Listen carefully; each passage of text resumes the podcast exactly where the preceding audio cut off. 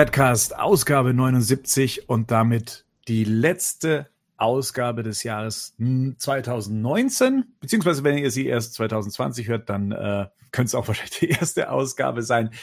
Wir haben gesagt, zum Ende des Jahres gehen wir nochmal auf eure Fragen ein und äh, machen daraus wieder eine Mailback-Folge, also die Mailback des Jahres-Episode. Wieder mit dabei sind der Gerd.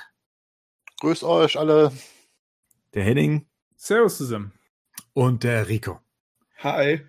So, das ist so unsere Jahresendhauptversammlung, wenn man so möchte. Und wie sich's zu so einer Hauptversammlung gehört, muss man natürlich auch mal einen Geschäftsbericht ähm, abgeben. Das haben wir eigentlich noch nie gemacht, aber ich habe mir gedacht, gucken wir uns doch mal die Zahlen des vergangenen Jahres an, was Batman News angeht, was auch diesen Podcast angeht. Und äh, wir, wir hatten ja ein recht spannendes Jahr jetzt hinter uns. Also wir haben ähm, recht viel, was The Batman anging. Wir hatten ähm, Shazam ist, glaube ich, dieses Jahr auch gestartet. Ne? Äh, also das DC-Universum hatte einen neuen Beitrag mit dabei. Birds of Prey wurde mit äh, angeteasert und der Joker kam ins Kino und hat wahnsinnig viele Leute ins, ins Kino auch gezogen. Ähm, so, und deswegen jetzt einmal so die Frage an euch. Was glaubt ihr, was, was war dieses Jahr so die Top-Themen, die die Besucher von batmannews.de ähm, ja, so angezogen hat? Hm, vielleicht, ich weiß nicht, ob es dieses Jahr, letztes Jahr war, aber ob die Animated Series auf Deutschland rauskommt? Oder war das letztes Jahr? Hm, das war letztes Jahr. Dann Ben Affleck raus aus Batman. Okay. Und Patterson ist drin. Ja, genau. Das würde ich auch sagen. Okay, Gerd, hast du noch einen Tipp? Was meinst ja, du? Ja, also auch äh, Affleck raus, Pattinson drin und das dritte ist, denke ich mal, alles, was mit dem Joker-Film zu tun hat. Tja, da war ich auch ein bisschen überrascht. Ich meine, solche Zahlen sind immer übers Jahr gesehen, ähm, muss, man, muss man die speziell betrachten, weil umso jünger eine News ist, umso weniger Klickzahlen kann die natürlich übers gesamte Jahr erreichen. Äh, es ist so, es gab 332 Artikel dieses Jahr, äh, die meisten im November. Und ähm, auf Platz 6 der, ähm, nein, auf Platz 7, machen wir mal Platz 7 der erfolgreichsten Artikel war Robert Pattinson soll der neue Batman sein. auf Platz 6 waren es ähm, das Gerücht, dass Robert Pattinson Batman sein soll. auf Platz 5 ich bin nicht Batman, sagt äh, Ben Affleck. Damit hat er es offiziell gemacht. Äh, es war im Januar, wenn ich mich recht erinnere. Ähm, dann Platz vier, eigentlich immer eine sehr beliebte Rubrik auch bei uns, das DC News Roundup. Da ging es um Aquaman 2, The Trends, Shazam und ein Superman Update. Das ist auf Platz vier gelandet. Platz zwei war dann, äh, dass die Dreharbeiten zu The Batman im Dezember starten werden. So, und jetzt Platz eins. Platz drei hast du vergessen. Platz 3 habe ich vergessen. Achso, ja, das war der Teaser-Trailer zu Joker, dass der on air ist. Die Kritik zu Joker? nee. Der hat es da nicht mit reingeschafft in die, in die Top 7, sag ich mal. Hm. Dann war Platz 1. Ich würde jetzt mal, ich würde jetzt einfach mal sagen, ihr kommt nicht drauf. Obwohl einer von euch dafür verantwortlich ist.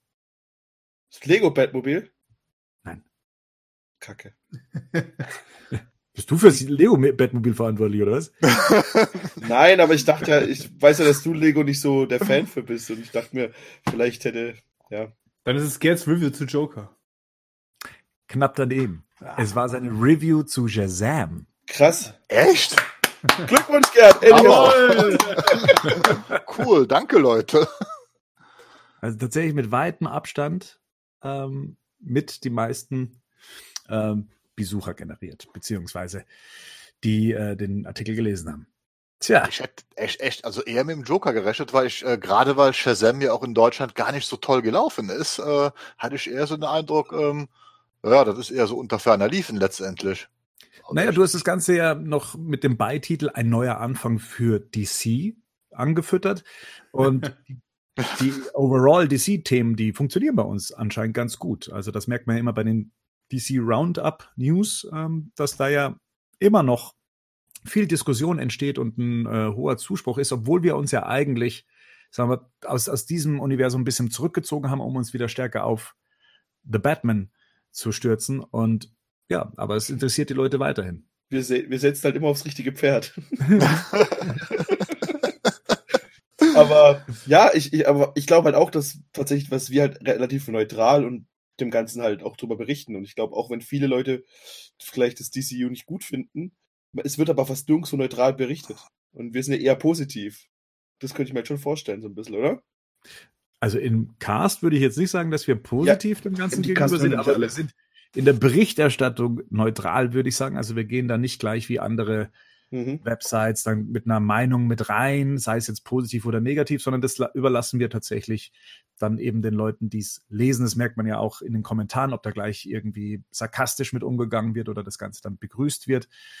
Ja, aber wir halten uns da meinungstechnisch, glaube ich, schon ganz gut raus und so soll es ja eigentlich auch sein, damit man sich selber eine Meinung, eine neutrale auch bilden kann. Ich denke, wir gehen es auch divers an. Ne? Also jeder von uns geht ja ein bisschen anders dran. Und ich glaube, das ist einfach das, was da auch mit, mit reinspielt. Die Leute merken das halt auch dementsprechend, äh, dass sie halt hier nicht auf irgendeine auf eine irgendeine vorgefertigte Meinung treffen hier, sondern dass sie halt äh, sehr viel Input von uns bekommen. Auch wenn sie uns manchmal in den Casts dafür kritisieren. Ne?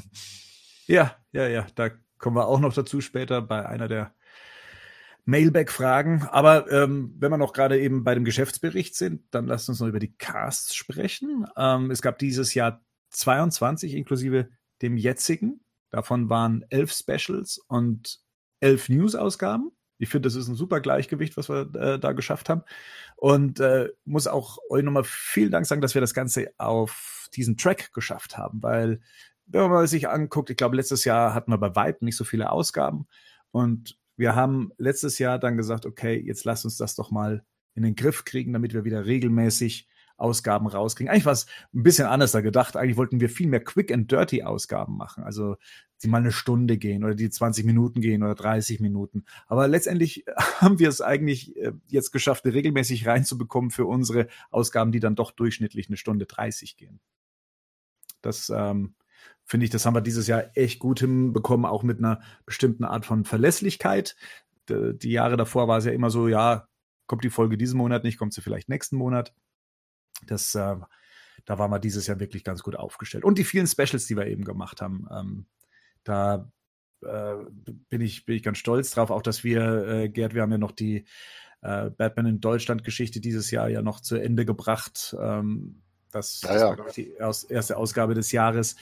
Ähm, und dass wir auch viele Specials hatten, die jetzt nicht sich nur um News gehandelt haben, sondern dass wir auch mal über den Hush-Film gesprochen haben. Dass es auch mal möglich war, das Crossover mit Masters of the Universe zu machen, mit, Planet Eternia. Das hat mir viel Spaß gemacht, dass wir pünktlich zu Tim Burtons 30-jährigen Jubiläum ähm, von, von Batman 89 dann eben auch ein Special rausbringen konnten, ein dreiteiliges. Und natürlich ganz groß, erst vor kurzem gestartet, äh, die Besprechung von The Dark Knight Rises. Der zweite Teil ist gerade in der Mache, also im Schnitt. Ähm, und ich habe tatsächlich meinen Spaß dran. Also es ist äh, jetzt auch so im, im zweiten Gang sich das anzuhören. Doch, ich, ich, ich bin ganz froh, dass wir es noch äh, angegangen sind. Die kommt ja dann Anfang Januar raus. So, was meint er denn von unseren Ausgaben, was da die erfolgreichsten waren? Hier wären es dann die Top 5, die ich rausgesucht habe. So von den Themen, die wir damals hatten, könnt ihr, könnt ihr, habt ihr da noch irgendwie was auch so im Kopf speziell, welche Ausgaben euch positiv im, im Kopf blieben? Also, anhand der Kommentare würde ich Rises sagen. Hm. Ich versuch's nochmal mit der neue Batman. nee, äh, der neue Batman ist es nicht. Der ist nicht mal in den Top 5? Der ist nicht in den Top 5, nein. Oder Batman oh. in Deutschland würde ich auch hoffen, weil der hat mir persönlich Spaß gemacht zuzuhören. Der war erfolgreicher als der neue Batman, aber hat es nicht in die Top 5 geschafft. Ah, das. War, äh, Unfassbar. Ich, ich habe den also, Leuten gefehlt. Also wir haben noch, wir hatten zum Beispiel noch das Turtles Crossover, wir hatten über, was hat man gesprochen? Ähm, aber das Turtles Crossover, ist das in den Top 5 gelandet? Nee. Nee. Nee, nee das Asch wahrscheinlich auch nicht. Ist auf Platz 5. Ah, okay. Das also wir, wir, nähern uns. Wir nähern uns. Batman 89, die Besprechung, da haben die Leute drauf gewartet. Das muss den Top 5 ist sein. auf Platz 1 und auf Platz 4 gelandet. Also Teil 1 ist auf Ach, Platz krass. 1 ja. und äh, Teil 2 ist auf Platz 4. Also Platz 1 war mit, ähm, also genau, äh, Batman 89, die Besprechung mit 6609 Abrufen, ähm, die der erfolgreichste Badcast dieses Jahr. Weil Was waren die anderen beiden Treppchenplätze? Zwei und drei? Zwei war äh, die Joker Spoiler Review Aha. mit 5810 Abrufen. Und ähm, drei ist tatsächlich das Masters of the Universe Crossover Ja. mit 4964. erkennt man Anstieg daraufhin, dass wir mehr Podcasts gemacht haben als letztes Jahr? Haben wir mehr Zuschauer? Nein, also man merkt, dass man, mh, wie soll man sagen, also es ist schon themenabhängig. Es ist nicht so, dass uns jeder abonniert hat und es, es eine fixe Anzahl an Downloads dann eben gibt, sondern dass tatsächlich solche Themen wie Batman 89 ein starkes Trigger-Thema sind.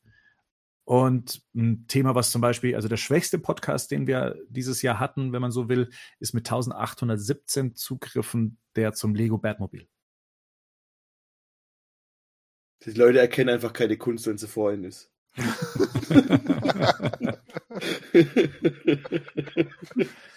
Ja, auch der, unsere Nachlese zur San Diego Comic Con war jetzt mit 1961 nicht so berühmt. Also da haben wir schon weitaus bessere Zahlen eingefahren mit, mit Das heißt, anderen Themen. Ja. Hm. Aber es zeigt schon, dass es, dass es Special-Themen sind. Also Hush, die Besprechung, äh, Masters of the Universe und Crossover, wobei man sagen muss, da kam viel über YouTube. Mhm. Ähm, also da scheinen die, die Fans von Masters of the Universe auch viel äh, mitbewirkt zu haben. Äh, die Joker-Review, klar, die ist ähm, eine Filmbesprechung, war jetzt bei den, bei den Newsartikeln gar nicht so oft mit dabei, aber eben als Podcast ähm, auf Platz zwei, wie gesagt. Ja, und dass Batman 89 immer noch so eine große Anhängerschaft hat, das freut mich persönlich, weil das ist ja tatsächlich beim Film, der über 30 Jahre alt ist und dementsprechend auch eine ganz andere Generation an Fans anspricht, mh, so ein Risiko, das über drei Teile zu besprechen, dass man sagt, boah, das hört sich jetzt eine ganze Generation eventuell gar nicht erst an. Also Rico, einfach, ja, weil es einfach zu alt ist oder weil es nicht mehr relevant ist oder weil man der Dark Knight-Generation entspricht oder der, der, der, der, der Affleck oder Zack Snyder-Generation. Und deswegen freut es mich eigentlich beim Thema wie Batman 89, dass das doch noch so, ein, so einen hohen Zuspruch hatte. ich muss da mal, Rico, nur mal so zur Info. Wir waren nicht auf dem letzten Platz, wir beide mit unserem Gestammel alleine, was wir dieses Jahr abgeliefert haben. Das ist auch viel wert. Ach echt? Das stimmt. Also ich kann euch auch noch sagen von euren, äh, ihr hattet ja eure Trilogie, ne? Ihr hattet Mhm. Ja, ähm, stimmt, drei, es waren ja dreimal, ne? Oh Gott. Genau, der Joker-Trailer, die erste Besprechung, das war, es müsste im Januar oder im Februar gewesen sein, äh, 2682 Abrufe. Und dann später der finale Trailer hatte 2759. Und dann gibt's ja noch die kurze äh, Kritik, in der ihr ja nicht wirklich Ja, weil wir gesagt Spoilern. durften. genau, die, die, die, die, war, die war, war ein bisschen schwach mit 2375. Aber wie gesagt, eure Spoiler-Review ist immerhin Platz zwei unserer Witzig. 22 Badcasts dieses Jahr. Ja. Gerd und ich sind einfach Gold. Altes Gold und junges Gold, Rico. Ja. Ja, und spannend bleibt dann natürlich, was jetzt noch aus der Dark Knight Rises äh, Review passiert, weil das natürlich jetzt unfair ist. Die, die kam jetzt erst vor, vor ein paar Wochen raus. Und, Aber wie äh, viele Abrufe hat die denn bis jetzt? Die hat bislang 3088. Ja, Hammer. das ist Also schon wirklich krass. Trigger-Thema, ne? Also in Ja. der so kurzer Zeit. Zehn Tage draußen und auch, und auch in der Vorweihnachtszeit. Also, Ja, ja. Und Ja, ich glaube, es gibt wahrscheinlich auch Leute, die warten, bis die anderen Teile draußen sind. Ja, das hat man in den Kommentaren auch schon gelesen. Mhm. Ja. Ja, da muss man auch mal zehn Stunden Zeit haben. Dann. ja. Und, und die Frage ist halt, wie viel Hörer hält man auch? Das ist ja auch sehr spannend. Also über, über äh, unsere Batman-Besprechung zum Beispiel, Batman 89-Besprechung, sieht man schon, dass man dann auf einmal äh, 1000 Leute bis zur nächsten Ausgabe auch verliert. Oder die es halt später als sich erst anhören. Ne? Oder sich erst später anhören, ja. Aber ja, die Kunst ist es natürlich, das Level zu halten. Und bei Dark Knight Rises wissen wir noch nicht mal, wie viele Ausgaben wir brauchen, um das äh, zu Ende zu führen. Ja. Ich steppe auf fünf. Also es wären auf jeden Fall mehr als drei. Das stimmt. Das ist schon mal, das ist schon mal definitiv sicher. Ja. Drei werden definitiv nicht. Never ending story. Ich würde sagen, dann steigen wir auch mal ein in die Mailback-Fragen, weil die erste Frage sich eben auch auf Dark Knight Rises bezieht ähm, und es eigentlich gar keine Frage war, die zu den Mailbacks gefragt wurde, sondern eigentlich zur ähm, ersten Ausgabe eben von der Dark Knight Rises Besprechung. Ähm, die kam vom B. Wayne und er hatte eben den Kommentar mit reingebracht, puh, dass es schwierig findet.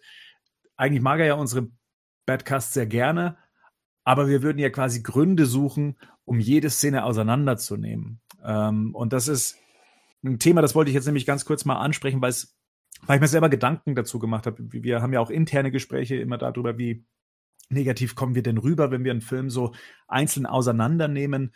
Und um es mal kurz auf diese Ant also auf diese Frage mal einzugehen, würde ich sagen, äh, nee, also gerade bei Dark Knight Rises, ich habe ja gesagt, ich habe 45 Minuten lang ein recht großes Problem mit dem Film, auch schon damals im Kino gehabt. Und ich weiß, dass ich mit diesem Gefühl nicht alleine bin. Manche haben es vielleicht auch erst durch unseren Podcast erkannt. Der Film hat Probleme, also er hat Gründe, warum man ihn auseinandernehmen kann. Und die springen einen recht offensichtlich sogar an. Aber ich verstehe das, also gerade eben, weil wir ja auch mit Schiller, also mit Marian, auch jemanden haben, der dem Film gegenüber positiv steht, äh, es für manche Leute gar nicht relevant ist, sondern sie dieses Gesamtkonstrukt des Films sehen.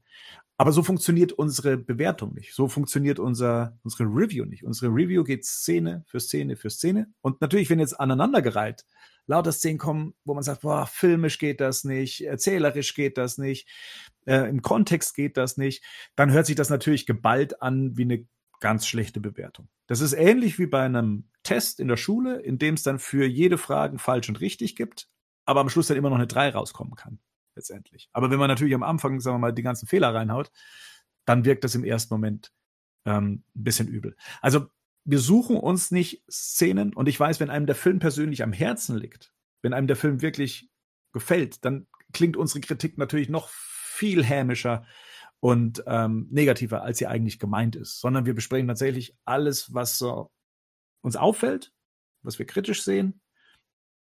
Und das kann halt eben in einem Fall von Dark Knight Rises eben mal 45 Minuten des Films ausmachen. Also ich gehe mal davon aus, dass es 45 Minuten sind. Aber ich kann schon mal sagen, da wir ja gerade an Episode 2 dran sitzen, ähm, es wird besser. Wie heißt der Spruch nochmal aus der Dark Knight? Die Nacht ist am dunkelsten vor dem Abend, äh, vor dem Morgen. Wir sind gerade erstmal so eine Stunde vor Mitternacht. nee, vor ja. der Dämmerung, sagt sie genau. So Ja. ja, also ich finde, wenn man halt so einen Film macht, gerade The Dark Knight, der so konstruiert ist, dann muss man, darf man, oder dafür muss man auch kritisieren können. Aber wir haben auch, glaube ich, Einstieg, zum Einstieg gesagt, dass wir jetzt mittlerweile recht dankbar für die drei Filme von Nolan sind. Von dem her. Ja, also ich glaube, was ein Thema ist, ist die Sache, wie Leute Filme konsumieren. Mhm. Man kann einen Film konsumieren und kann sich unterhalten fühlen und sagt dann am Schluss, ist das alles super. Äh, man kann einen Film auseinandernehmen, zu Recht, und dann sagen, das Gesamtbild passt mir einfach nicht. Oder man kann sagen, ja, er hat zwar einzelne Fehler, aber es ist trotzdem okay, so wie der Film ist. Er funktioniert. Ich gehöre halt zu den Leuten, die einen Film gerne mal im Gesamtbild sehen ähm, und ihn dann auch in, in, der, in der Gänze dann bewerten. Aber ich auch schon sehe, dass es seine Schwächen einfach innerhalb des Films gibt. Und ähm, da es halt gerade, was, was Dark Knight Rises angeht, meiner Meinung nach viele Stellen zu Beginn. Es, es gibt auch Leute, das merkt man ja gerade beim neuen Star Wars-Film, die den Film hochloben, weil es eine Szene gibt. Das gibt's ja auch. Weiß ich nicht, ob euch solche Leute auch begegnen, die dann sagen, hey, ich habe noch nie gesehen, dass der und der und das und das ist der beste Star Wars-Film, den ich je gesehen habe. Auf, aufgrund einer Szene. Die haben halt einfach Unrecht. Nein. Ich glaube, aber es gibt ja, ich, weil du gerade gesagt hast, ne, man kann, man kann Filme unterschiedlich anschauen. Ja, total. Ich glaube aber auch, dass man ja auch selber äh, an verschiedene Filme unterschiedliche Muster des sich Ansehens anlegen kann. Also ich glaube, dass, was man immer nicht vergessen darf, ist, ähm, dass die Tatsache, dass wir uns überhaupt so ausgiebig damit beschäftigen, mit diesen Filmen, das ist ja schon eine, eine große Wertschätzung auch dem Material gegenüber. Eben und ich drum. glaube, dass äh, vieles dieser oder, oder viele, viele oder ein, ein großer Teil unserer Kritik oft viel damit zu tun hat, dass das ja uns relativ viel bedeutet einfach. Also, dass uns das viel bedeutet. Ich glaube, mit, mit vielen anderen Filmen würde ich mich in der Tiefe überhaupt nicht auseinandersetzen. A, weil sie möglicherweise den Ansatzpunkt gar nicht bieten und B, weil es mir also einfach auch gar nicht wert wäre. Also ich würde mich nicht hinsetzen und mir einen Marvel-Film so eins zu eins szenenweise auseinandernehmen, weil es mir einfach nicht wichtig genug wäre. Oder weil es mir. An, bitte? The Winter Soldier? Ich, ich finde den Film, Winter Soldier finde ich cool. Ich mag den Film. Ja, ja ich weiß schon, was du meinst. super. Aber es ist jetzt nicht so, dass mir das jetzt so viel bedeutet, dass es für mich nichts, nichts im Vergleich zu Figuren wie Superman oder Batman. Das ist halt eine völlig andere Nummer. Und ich habe das ja schon mal gesagt, weil es ja, glaube ich, ganz viel mit Leidenschaft für die Materie zu tun hat. Und ich glaube, natürlich legt man dann ein Stück weit einen anderen Maßstab an und bekommt es möglicherweise auch hier und da eine andere Intensität. Ich glaube aber tatsächlich, dass wir ja auch beides tun. Ich glaube, man muss bei unseren Casts, aber sie szenenweise, das, was du gerade schon gesagt hast, Bernd, wir besprechen es szenenweise. Ich glaube, dass man auch ähm, immer gut daran tut, am Ende uns das das Endfazit sich nochmal anzuhören. Weil ich glaube, das war bei The Dark Knight bei unserer Besprechung auch so ein bisschen so. Das hat schon szenenweise sicherlich so den Anschein von Nitpicking. Ähm, aber ich glaube, im, im Schlussfazit kriegen wir da gut die Kurve und dann, dann sagen wir auch alle, dass wir den Film ja super positiv finden. Das, was Rico gerade ja auch schon sagte. Ne? Dass also wir eigentlich für die Nolan-Trilogie schon dankbar sind. Also anders gesagt, ich sehe uns nicht in fünf Jahren eine Szenebesprechung fürs Justice League machen. Nee, ganz bestimmt nicht. nee. Nein, aber ist auch, auch ein dritter Punkt. Nolan ist ja als Filmkünstler und Filmemacher, hat ja auch eine Messlatte so hoch angelegt, äh, und er gestaltet seine Filme auch, die laden ja auch gerade dazu ein, dass man sie so bespricht und auseinander. Ich glaube, der Mann möchte ja auch letztendlich, dass man sich so mit seinem Werk beschäftigt. Und wie gesagt, nur wenn wir eine Szene jetzt äh, in sich kritisieren, dann kritisieren wir sie ja auch an dem Level, den Nolan selbst aufgestellt hat. Eben, wir vergleichen das nicht mit einem x-beliebigen anderen Film, sondern wir vergleichen das innerhalb Nolans Schaffen. Und das ist noch was ganz anderes. Und wie gesagt, und am Ende, das hat, hat man auch, habe ich ja auch schon mal gesagt, äh, muss man auch Dark Knight Rises natürlich, finde ich in Schwäche, aber im Vergleich zu heutigen Blockbustern ist dieser Film Gold wert. Gut. So viel zu ähm, eben der Dark Knight Rises Besprechung. Wie gesagt, wollte ich noch kurz mit als Thema mit reinnehmen, ähm, um uns da jetzt nicht erst am Ende unserer 17-teiligen Dark Knight Rises Besprechung dann erst dazu zu äußern, sondern dann das schon mal damit verpackt haben. Kommen wir zu den regulären Fragen. Ähm, überraschenderweise, wie schon gesagt, die, bei den Batman News Artikeln war das, war das auch schon der Fall, ist das DCU immer noch ein großes Thema bei euch. Ähm, wir haben hier so einige Fragen bekommen, die äh, in die Richtung zielen, wie wir es denn angegangen wären, was wir uns wünschen würden, wie die Zukunft des äh, DCEU aussehen könnte, würde, sollte.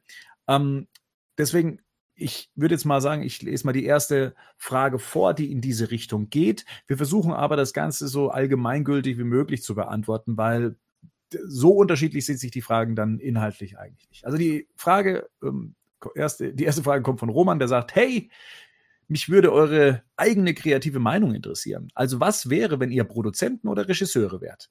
Wie würdet ihr ein DC-Filmuniversum angehen? Wie würdet ihr einzelne Filme gestalten? Was wäre eure Wunschbesetzung für Batman, Superman und Co.?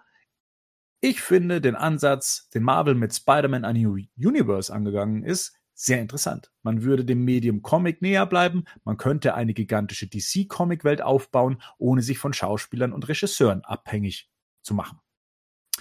Ja. Ähm, eine ähnliche Frage gab es auch von Marcel, der sagt eben, wenn ihr den Auftrag bekommen würdet, das DCU oder die Justice League komplett neu aufzusetzen und ihr hättet komplett freie Hand, was wäre euer Ansatz? Was würdet ihr anders machen? Was genau so? Bunt wie bei Marvel oder düster wie bei Burton? Ich bin gespannt. Ja, wir auch. Also das sind äh, jetzt mal so Sachen, die wir mal so zusammenfassen können. Wie würden wir es machen, wenn wir freie Hand hätten? So, Rico, wie würde deine perfekte DC Universe Movie Welt aussehen? Ja, wahrscheinlich würde ich ähm, nicht versuchen, irgendwie so einen Einheitsbrei zu machen, sondern ich würde schon versuchen, ähm, zum Beispiel das Batman kann ruhig schon so ein bisschen wie bei Burton aussehen. So, gerade weil auch durch die Animated Series das auch mir vom Design her ganz cool ausgesehen hat, wie auch die, die Gebäude dann aussehen und, und so weiter. Und das kann auch ein bisschen verschnörkelter sein. Und Superman könnte dann vielleicht auch komplett anders aussehen. Und da dann, wenn es dann irgendwann mal einen Team-Up-Film geben sollte, das dann versuchen irgendwie zu verbinden. Also ich, find, ich fand, das größte Problem auch bei Justice League ist, dass sie alle nicht aussehen, als ob die aus ihrer eigenen Welt kommen, sondern dass sie alle aussehen, als ob die, ob die irgendwie Kostüme aus einem Cosplay-Abend sind. Und so ein bisschen die Mythologie dahinter finde ich irgendwie ganz cool immer. Ich fand auch, auch wenn ich Gal Gadot als Wonder Woman mag, aber ich finde irgendwie, bei Tageslicht sah die auch irgendwie ein bisschen komisch aus. Ich meine, da haben wir uns auch schon bei den Film drüber unterhalten. Genauso wie Superman. Das sah alles irgendwie, da, ja, das wäre vielleicht mein Einsatz. Eigene Filme, die auch alle von mir aus eine eigene stilistisch eigen aussehen. Und dann, wenn es dann irgendwann mal ein Team-Up-Film geben soll, das dann auch irgendwie damit zu spielen dann. Ähm, Henning, bräuchtest du so einen Masterplan im Hintergrund, wenn es um so eine Ausgestaltung eines Universums äh, ginge, oder würdest du es dem Zufall überlassen, dass es dann zusammenpasst? ich würde es definitiv nicht dem Zufall überlassen, ob es zusammenpasst. Also das haben wir ja schon gehabt. Also der Versuch aus eigentlich einem Einzelfilm dann ein Universum zu stricken und mit allem, was da jetzt ja auch sich dann noch als Schwierigkeit ergibt, weil wir immer noch Fäden haben, die eigentlich lose irgendwo rumbaumeln. Ähm, Stichwort Aquaman, Wonder Woman. Ähm, ich glaube, es macht schon Sinn, wenn ich das Universum kreieren will. Ich glaube, dann brauche ich einen Plan. Ich glaube, zumindest brauche ich einen, dann brauche ich so einen, so, eine, so einen Stufenplan, wie es Marvel gemacht. hat. Man kann ja Marvel relativ viel vorwerfen bei der Machart der Filme vielleicht hier und da. Aber ich glaube, der Plan an sich, der war schon sehr gut. Mhm. Ich glaube, der, die Idee zu sagen, wir etablieren erstmal die einzelnen Figuren für sich mit eigenen Filmen und gucken dann, wie können wir es sinnvoll aufeinander aufbauen ähm, und dabei halt zu gucken, dass ich in den Einzelfilmen nicht schon irgendwie zu viele Dinge setze, die mir den restlichen Weg vorgeben. Also im Sinne von da schon Handlungsstränge und Fäden entwickeln, wo ich sage, die kann ich hinterher aber alle nicht mehr zu Ende führen, wenn ich die Figuren verknüpfen will. Und ich glaube schon, dass das machbar wäre.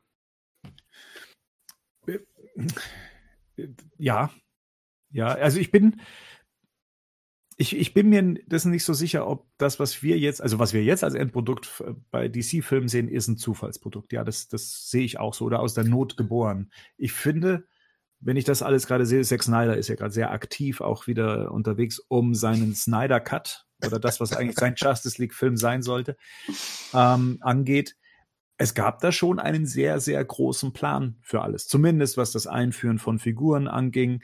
Ähm, auch, dass David Ayer sich nochmal gemeldet hat und gesagt hat, sein Ende von Suicide Squad wäre etwas gewesen, was direkt zur Justice League hingeführt hätte mit, mit diesem ähm, Boom-Tubes und so weiter, äh, dass das alles mit Apocalypse zusammenhängt. Man aber aufgrund des äh, mangelnden Erfolgs oder der, sagen wir mal, den, den Backslash, den Batman wie Superman ausgelöst hat, viele Sachen einfach weggestrichen wurden. Und das mhm. wissen wir ja, was, was dann letztendlich draus wurde aus dem Justice League-Film, der nur noch zu einem bestimmten Prozentsatz das ist, was er ursprünglich sein sollte. Also es gab einen Plan, der, naja, sagen wir mal, von, von hinten aufgezäumt war. Also das, was das Marvel gemacht hat, nur, nur andersrum.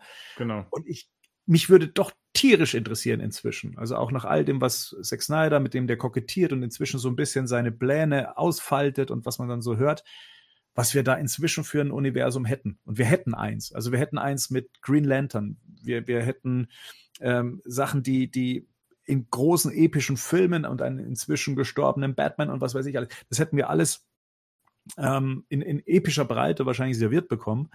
Aber man hat dann eben durch Kurzschlussreaktionen dann hier und da die Stecker gezogen und ja, haben dann jetzt erstmal so die DC-Leichen vor uns liegen.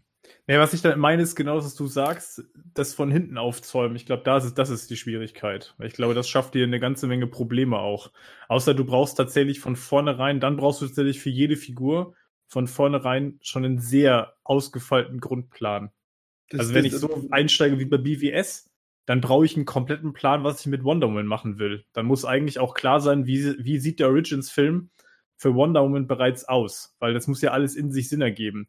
Danach dann die, das dann das andersrum zu machen, zu sagen, ich etabliere die Figur erstmal so, wie ich sie mache, weil sie in den Film so vielleicht reinpasst. Und als nächstes kriegt aber irgendwer anders den Auftrag und muss dann den Origins-Film machen und stellt dann an der Stelle fest, okay, ich bin halt links und rechts ja schon extrem begrenzt, was ich überhaupt tun kann. Und dann mhm. kommen am Ende Sachen raus, die nicht mehr stimmig miteinander äh, irgendwie zusammenpassen. Das finde ich halt schwierig. Von da wäre mir lieber zu sagen, machen, mach die Figuren erstmal unabhängig voneinander, etablier die, so dass du damit in eine Richtung gehen kannst und die erstmal offen ist. Und dann schau, dass es dass das trotzdem so funktioniert, dass du sie verknüpfen kannst. Weil ich glaube, es ist wichtig, für mich wäre wichtig, dass die, dass die Filme der Figuren erstmal für sich auch stehen könnten. Ja, genau. sehe ich halt auch so. Vor allem, wenn man halt dann auch sieht, was das dann halt, ich meine, da hat ja ein Satz in BWS hat ja gereicht, dass Patty Jenkins ein Problem hatte mit Wonder Woman, ne? Ja. Irgendwie, dass er Jahrhundert vor allem weggelaufen ist, oder irgendwie dieser Satz, den sie da sagt.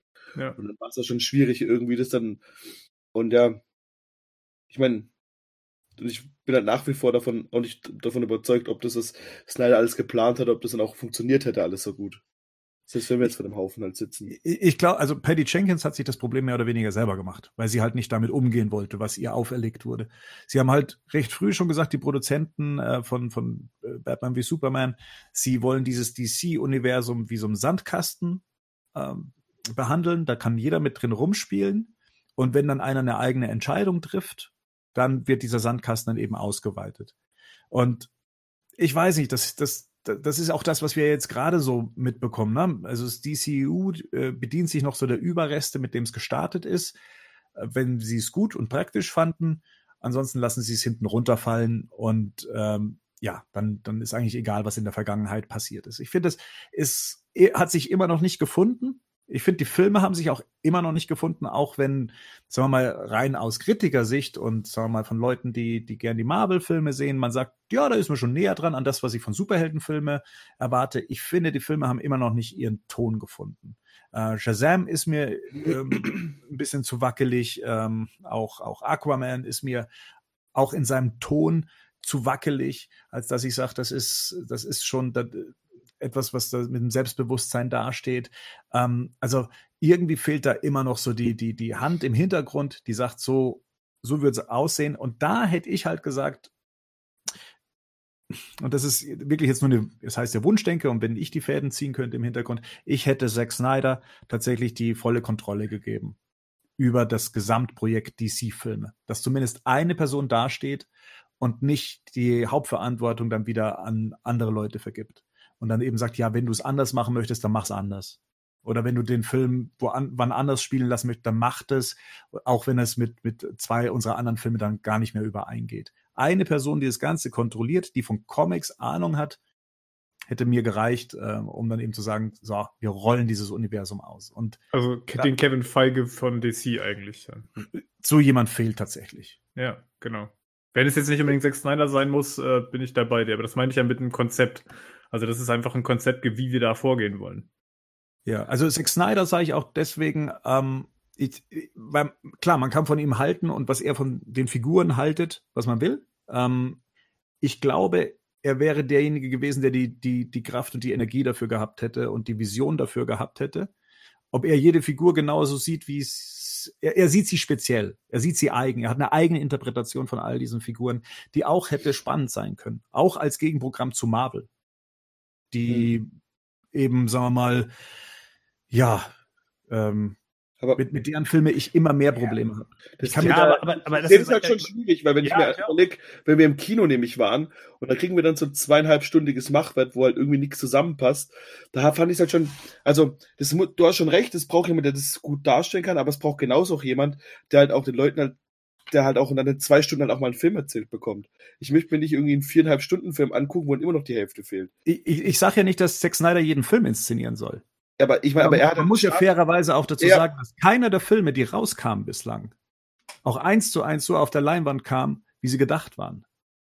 Also angefangen von äh, Man of Steel bis hin zu äh, Batman wie Superman, aber, aber, aber, daher fängt ja das Problem trotzdem wieder bei. Also ich finde da schon, dass, da, dass man dann ihn, also wenn man ihm dann die Kontrolle geben wollen würde, was man ja gemacht hat, dann muss er aber das auch verantwortungsvoll halt benutzen und dann halt nicht irgendwelche Konstrukte bauen, die halt dann schwierig sind, in einem Film halt zu verpacken. Ich glaube, es wäre auch keiner sauer gewesen, wenn er erstmal einen zweiten Superman-Film gemacht hätte. Das ist so bisschen genau, aber- da, da fängt dieses gesamte Konst man sagt immer Zack Snyder, Zack Snyder, Zack Snyder. Dass Zack Ja. Snyder irgendwo auch die Person war, die von anderen Leuten gesteuert wurde, die gesagt haben, so, dein eigentlicher Plan sieht für uns ganz anders aus. Du bringst uns jetzt noch Wonder Woman mit, mit, mit rein und wir brauchen noch ein Monster am Schluss bei Batman wie Superman. Das ist ja nicht aus Zack Snyders eigenem Willen entstanden, weil er sich jetzt dachte, genau so will er die Geschichte erzählen. Sondern da kamen dann Warner Bros., die gesagt haben, wir brauchen Gegenkonzept zu äh, Marvel. Mach mal. Hm. Das ist, also es alles nur auf Snyder zu schieben, ist, also viele Fehler gemacht, bestimmt, auch was Charakterisierung und so weiter angeht, haben wir uns alle schon drüber unterhalten. Aber das liegt ja nicht nur alles an dieser einen Person. Und diese eine Person, die es aus dem, aus dem Kleinen heraus gemacht hat, das war eben Kevin Feige. Ja, der halt dann eben so damals diesen Marvel Studios Geschichten äh, dann einfach mal was Großes kreiert hat, bis, vom, bis es äh, von, von Disney aufgekauft wurde. Da, diese Underdog-Situation hatte Zack Snyder in dem Moment gar nicht mehr, weil man ein Gegenprogramm zu etwas Erfolgreichen auffahren wollte. Aber also, ich sehe da tatsächlich auch nicht drin, dass Snyder das hätte besser machen können, hätte, hätte er freie Kontrolle gehabt. Wir haben uns über all diese Pläne, die, die er hatte für, was weiß ich, wie viele Superman-Filme, die es erst mhm. noch gebraucht hätte, die er auch drei, hat. hatte er drei geplant ursprünglich. Genau. Und auf einmal heißt es, komm, mach, jetzt pack Batman mit rein. Ja, das sind ja, das sind ja, das sind ja Sachen, die von außen reinkommen. Das sind keine Sachen, die von ihm kommen. Also deswegen ist es ganz schwer zu sagen, das ist jetzt alles auf Snyders Mist gewachsen. Er hat es dann letztendlich so umgesetzt und alles überhastet und dass dann seine Filme nicht immer drei Stunden dauern dürfen und, und runtergeschnitten werden und dann andere Filme im laufenden Prozess dann auseinandergenommen werden und Sachen neu gedreht werden. Und das sind alles nicht die, die, die persönlichen Wünsche der Regisseure gewesen. Ja, aber, und der Macher dahinter. Aber jetzt trotzdem nochmal, dann ich, mir geht es gerade so ein bisschen äh, zu sehr in Richtung Legendenbildung irgendwie rund um Zack Snyder. Ist ja alles schön und gut. Ich glaube, der, das wird immer kontrovers bleiben, die ganze Geschichte. Ähm, für mich fangen die Probleme von Zack Snyder auch nicht erst bei BWS an. So, das ist schon bei Man of Steel ziemlich offensichtlich, was so grundsätzlich sein Problem auch ist. Also auch sein Inszenierungsproblem. Das hat er übrigens bei Watchmen auch schon bei Watchmen funktioniert es halt nur, weil es zum Setting passt. So dieses völlig unterkühlte und irgendwie nicht emotional vernünftig verankerbare äh, der diese, diese, die Art der Inszenierung, meine ich, ne? Ich habe gerade das, mhm. mir ist gerade der Faden verloren gegangen, das, ja. was, den, das Wort, was ich, fehlt mir gerade.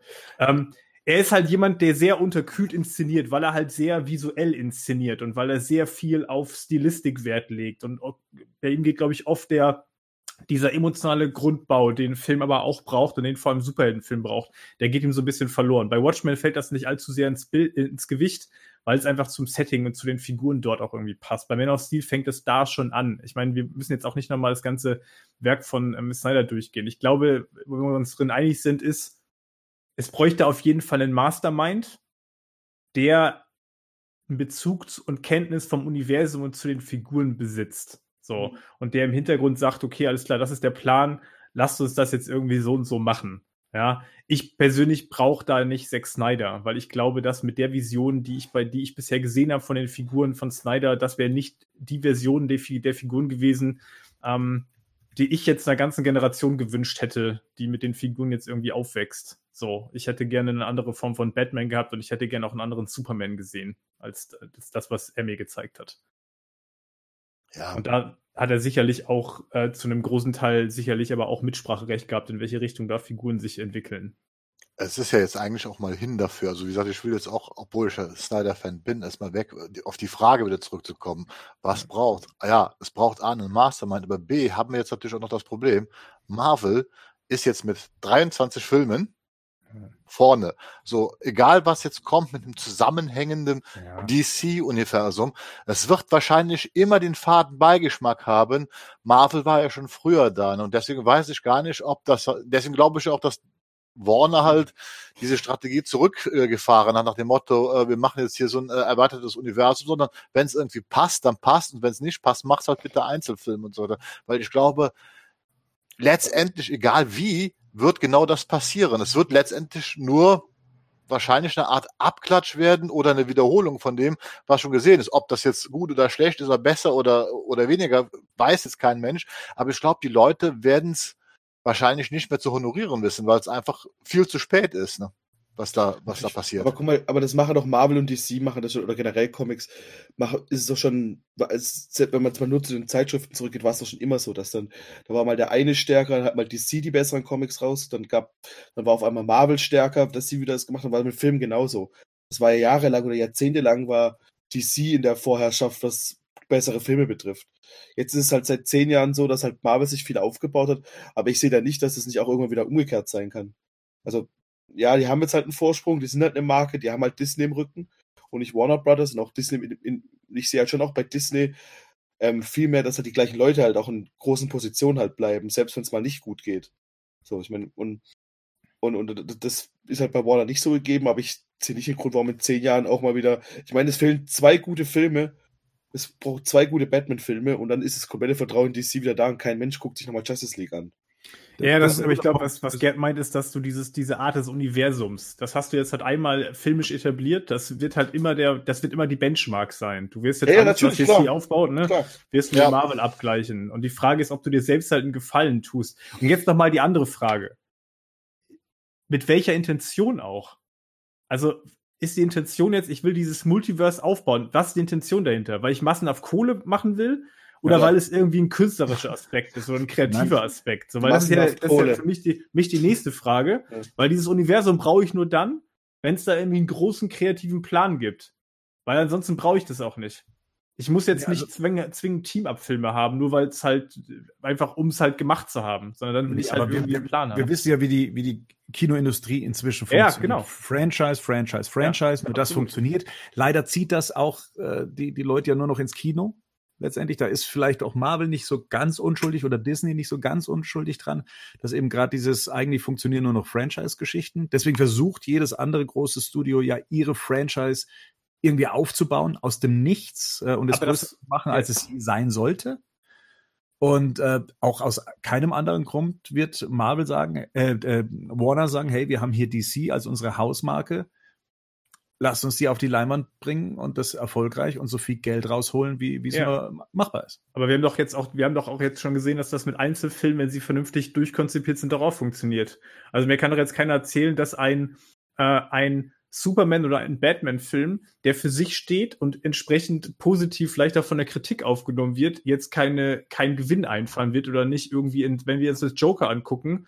Also da, die Marken sind da, die werden auch weiter ziehen. Die Frage ist halt, muss ich jetzt krampfhaft versuchen, quasi dieses zusammenhängende Universum zu kreieren? Ich glaube, das ist halt so ein Fanwunsch, ähm, der ja auch in sich auch in Ordnung ist. Aber ich würde Mhm. erstmal einen anderen Weg wählen. Ich würde jetzt erstmal gucken, dass ich die Figuren vernünftig einzeln erstmal etabliert bekomme. Weil ich, ganz ehrlich, weil das gleiche Thema, was Gerd gerade sagte mit Marvel, ist ja auch mit den Figuren jetzt auch so. Ich muss doch jetzt Richtig. Batman erst nochmal wieder setzen. Ich muss auch einen Superman erstmal wieder setzen. Mhm. Ich bin ja auch, ich glaube nach wie vor, dass Cavill, Henry Cavill, das Potenzial für einen guten Superman hat. Ja, glaube ich. Ich glaube trotzdem, dass der Zug fast schon abgefahren ist für den, weil du wirst den jetzt nicht einfach reinsetzen können. Den wird ständig, dem werden ständig Man of Steel, BVS und Justice League hinten im Rücken hängen. Egal, was du mit Ganz dem jetzt genau. machst. Du kannst mit dem jetzt nicht einfach einen Reboot machen und sagen, wir fangen jetzt wieder von vorne an. Das wird halt so nicht funktionieren.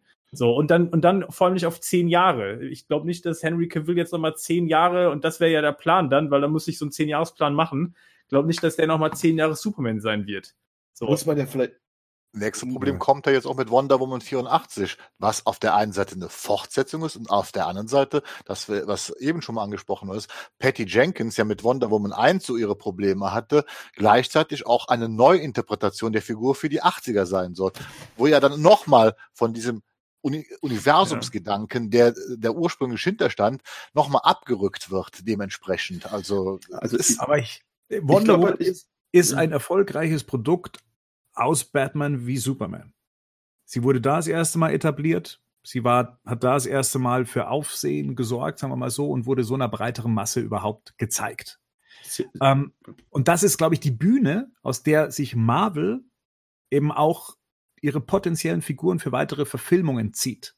Angefangen von irgendwie Verweisen im Abspann, Gastauftritten, ähm, Sachen, die vielleicht noch gar nicht so relevant sind, aber später es werden könnten. Das heißt, jeder Film ist inzwischen auch ein Werbefilm für einen weiteren Spin-off. wir müssen jetzt ja auch mal schauen, dass wir, ja, nicht nur das, aber das meine ich gerade gar nicht, sondern dass wir nicht jetzt irgendwie, es sind ja vieles auch Sachen auch erstmal einfach Thesen. So, also es ist auch eine These zu sagen, Wonder Woman war nur so erfolgreich, weil sie im BWS einen Gastauftritt hatte. Also du darfst ja immer nicht vergessen, dass Wonder Woman halt einfach eine wahnsinnig bekannte Figur ist. Also die ist in den Staaten einfach unglaublich bekannt. Ich würde dir bei Marvel jetzt zustimmen, wenn wir dafür von Figuren wie Black Widow und so sprechen, die wahrscheinlich vorher außerhalb irgendwie der Comic-Szene kaum irgendjemand kannte.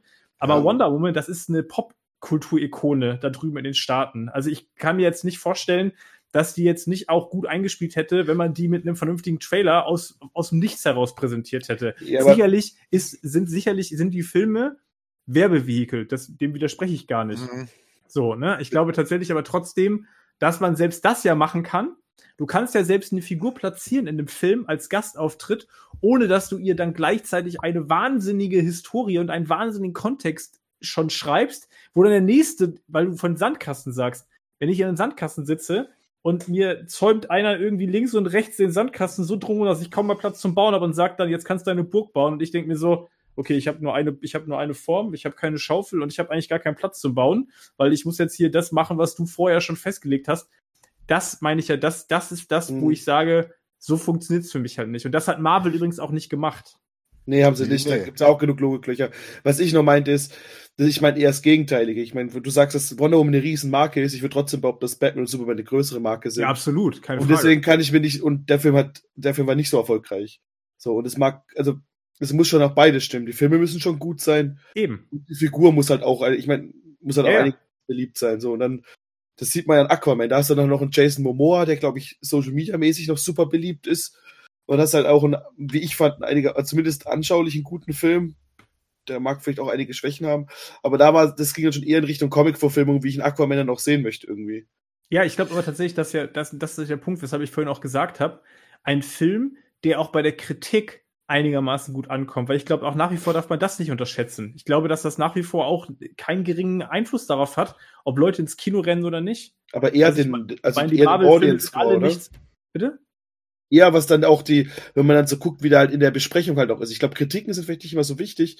Ich, ich sehe eher, dass halt diese Mundpropaganda halt immer, also wie, wie auch die Leute den Film halt Ja gut, aber das ist ja, das gehört für mich ein Stück weit mit dazu. Ich meine, du musst ja. die Leute trotzdem erstmal ins Kino bringen, ne? Und ich meine, dass ein Film wie Joker mit den Vorschusslorbeeren ja erstmal auch Leute ins Kino zieht, genauso wie die Marvel-Filme, die ja, sag ich mal, von der Kritik alle so einigermaßen gut besprochen waren, bis sie irgendwann den Punkt erreicht hatten, wo es, glaube ich, fast egal war, was die mhm. Kritik sagt, weil du bei Marvel einfach wusstest, was du bekommst.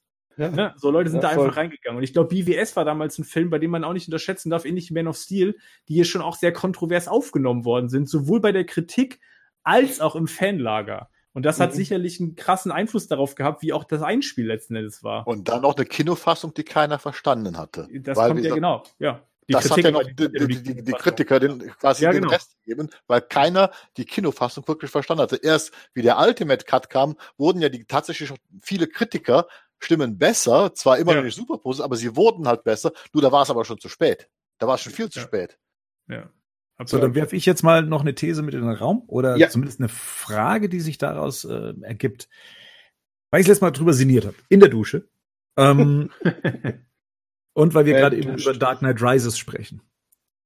Und Chris Nolan ja immer gesagt hat, in seinem Universum gibt es keinen Superman. Chris Nolan aber gleichzeitig so der Indikator für die Story von Man of Steel war.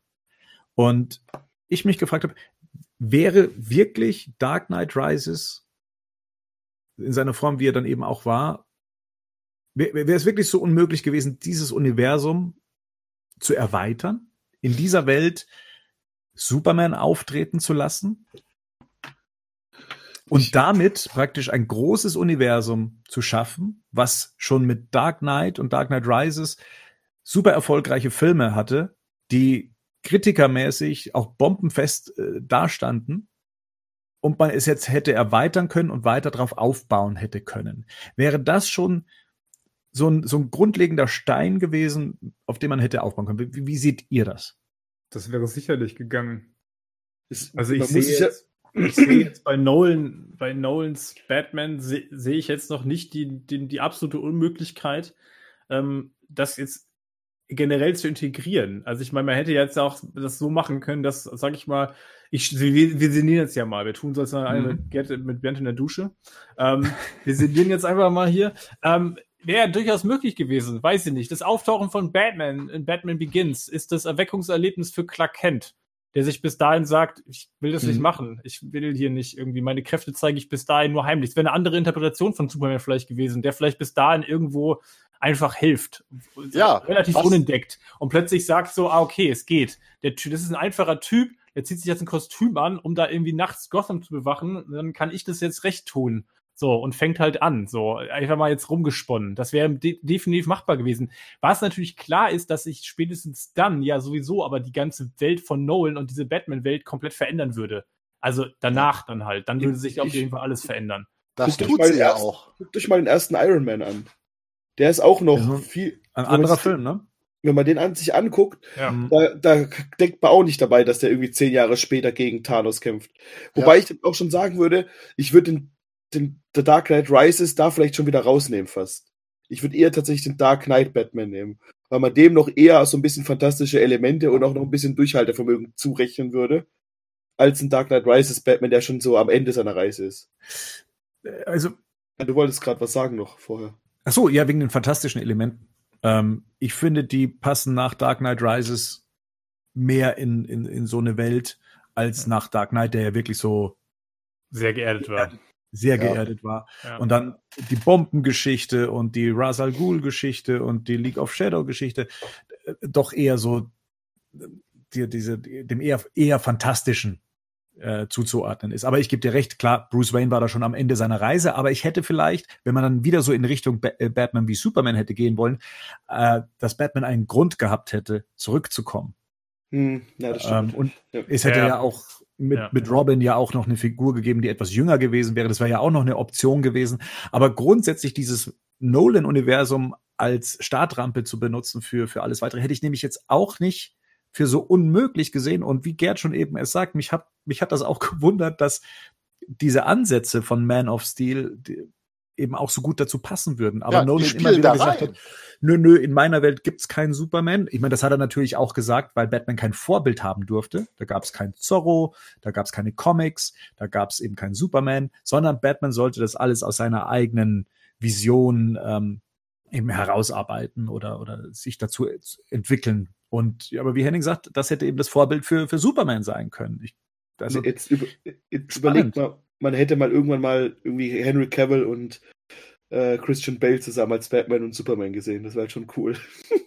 Ja. Also, Ja. so, ger so gern ich auch alles, was danach hab, gern hab, Ja. aber gerade Christian Bale als Batman, als Bruce Wayne, da haben wir, glaube ich, noch nie so wirklich drüber geredet, aber den, den hätte man auch gerne noch eine Weile, weil es halt schon vorbei ist, ne? Aber man würde ihn auch gerne noch mal sehen irgendwie. Dann, ja, und der ist immer noch fit. Ja, eben. ich meine, zeigt mir, zeigt mir halt trotzdem, ich will trotzdem für, für weil wir gerade gerade bei Man of Steel gelandet sind. Das Universum kann ja eins sein. Ich finde trotzdem nicht, dass die Tonalität der Filme unbedingt dieselbe, der, der, dieselbe sein muss. Also das muss nicht unbedingt sein. Ich brauche jetzt keinen ähm, Superman-Film, der vom Ton her genau wie ein, wie ein, wie ein Batman, äh, wie ein Dark Knight oder ein Dark Knight Rises. Das muss ja gar nicht unbedingt sein. Ich könnte mir auch einen Origins-Film vorstellen, der Superman eher auch klassisch darstellt, im Sinne Mhm. von, ich sehe, wie er aufwächst, ne, das ist Kansas, das ist jetzt, vielleicht muss jetzt nicht alles wie Man of Steel Genau. völlig unterkühlt sein, das muss gar nicht unbedingt sein, aber Ja. trotzdem kann ich ja irgendwie einen, einen Mann zeigen, der auf der Suche nach sich selber ist, da sind wir bei Man of Steel, vielleicht, vielleicht mit einer, mit einer, mit einer trotzdem sympathischeren Charakterisierung, und der aber die ganze Zeit darauf wartet, was ist denn eigentlich meine Bestimmung? Und wenn ich dann irgendwie in dem Film mit einbaue, dass er plötzlich sieht, dass da in Gotham jemand aufsteht und sich irgendwie dem Ganzen entgegenstellt und plötzlich sagt, okay, was ich vorhin schon gesagt habe, das, das kann ich ja auch machen. das, So. das, das, Das ja. hätte man super zusammenführen können. Ja, Das ja. meinte ich, das meinte ich ja gerade eben, als ich meinte, ähm, dass der, der Batman-Film schon für sich stehen kann, auch Ja, stilistisch genau. und halt und ein Superman-Film dann was komplett anderes sein kann. Und dann halt mal das, die Idee dahinter ist, was passiert mit jetzt. Ich brauche das, das ist halt, worauf ich hinaus wollte. Ich will kein The Dark Knight Superman haben. Ich will keine Dark Knight Aquaman haben. So, ich will einen Aquaman haben, der Aquaman ist. Ich will einen Superman haben, der Superman ist. Und dann ist, kann ja das Spannende sein, was passiert, wenn so Welten aufeinandertreffen. Das ist jetzt so, ich meine, ich, ich zitiere das ja immer wieder gerne, Gerd wird mir gleich zustimmen. Äh, guckt, guckt dir die, die 80er-Reihe Man of Steel von John Byrne an. Da treffen Ja. die aufeinander, Superman und Ja. Batman. Da gibt's, äh, da, das ist ja eine Superman Origin Story, wo es dann einfach Batman auch schon gibt. Und die treffen aufeinander nachts. Und das Ja, ist genau das, was da passiert.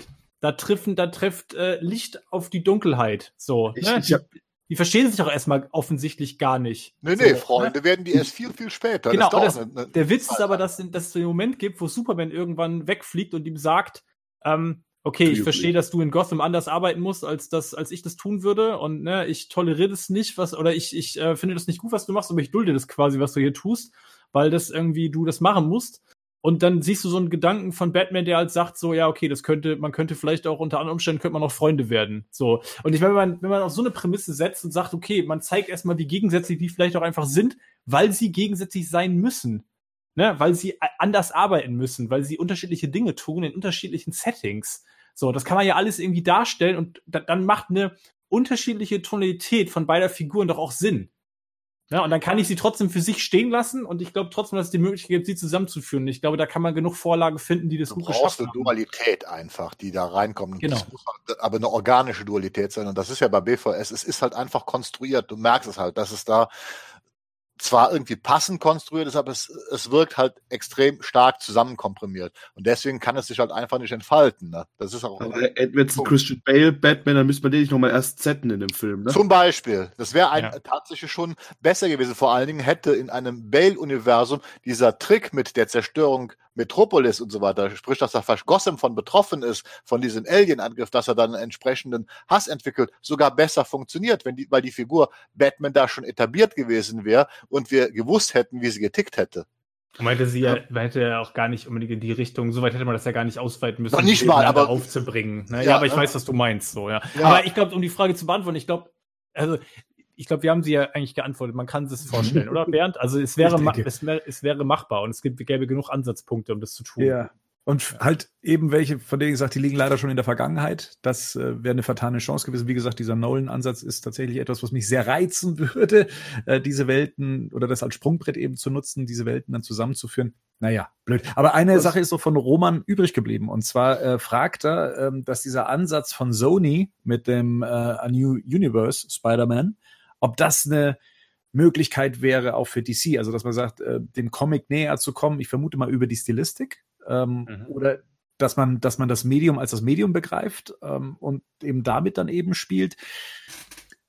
Seht ihr das als, als einen potenziellen Weg? Ich, Bitte nicht so viel Spoiler zu New Universe, bitte. Okay. ähm, aber grundsätzlich, um, um die Stilistik jetzt mal aufzugreifen, ich glaube, dass man, dass man heutzutage, gehen wir mal einen Schritt, mal einen Schritt zurück. Ich glaube, vor 10, 15, vielleicht vor 20 Jahren hätte mir jeder gesagt, das kannst du nicht machen, das Ding floppt auf jeden Fall. Du kannst keinen Mhm. groß animierten äh, Superheldenfilm ins Kino bringen. Ich glaube, über den Punkt sind wir weit hinaus. Ähm, Spider-Man äh, hat es gezeigt und ich glaube, dass wir mittlerweile die Comics äh, oder Comic und Superhelden so weit etabliert haben, dass du damit auch parallel fahren könntest. Also ich glaube, dass du das durchaus machen könntest, zu sagen, du bringst auch eigene DC Animated Movies, die dann halt deutlich aufwendiger und besser sein müssen als die, die wir bisher quasi im kleinen Format bekommen, ähm, auf die Leinwand zu bringen. Ich glaube, das kannst du machen und ich glaube, dass das auch durchaus parallel mit dem mit mit Realverfilmung funktionieren würde. Ich sehe da nicht den, sehe da keinen äh, Punkt, warum das nicht funktionieren sollte. Aber als eigenständiges Prinzip, also dass man sagt, okay, wir verzichten komplett auf Menschen, wir ähm, machen eigentlich nur noch ein Animationsuniversum in, in dem Stil.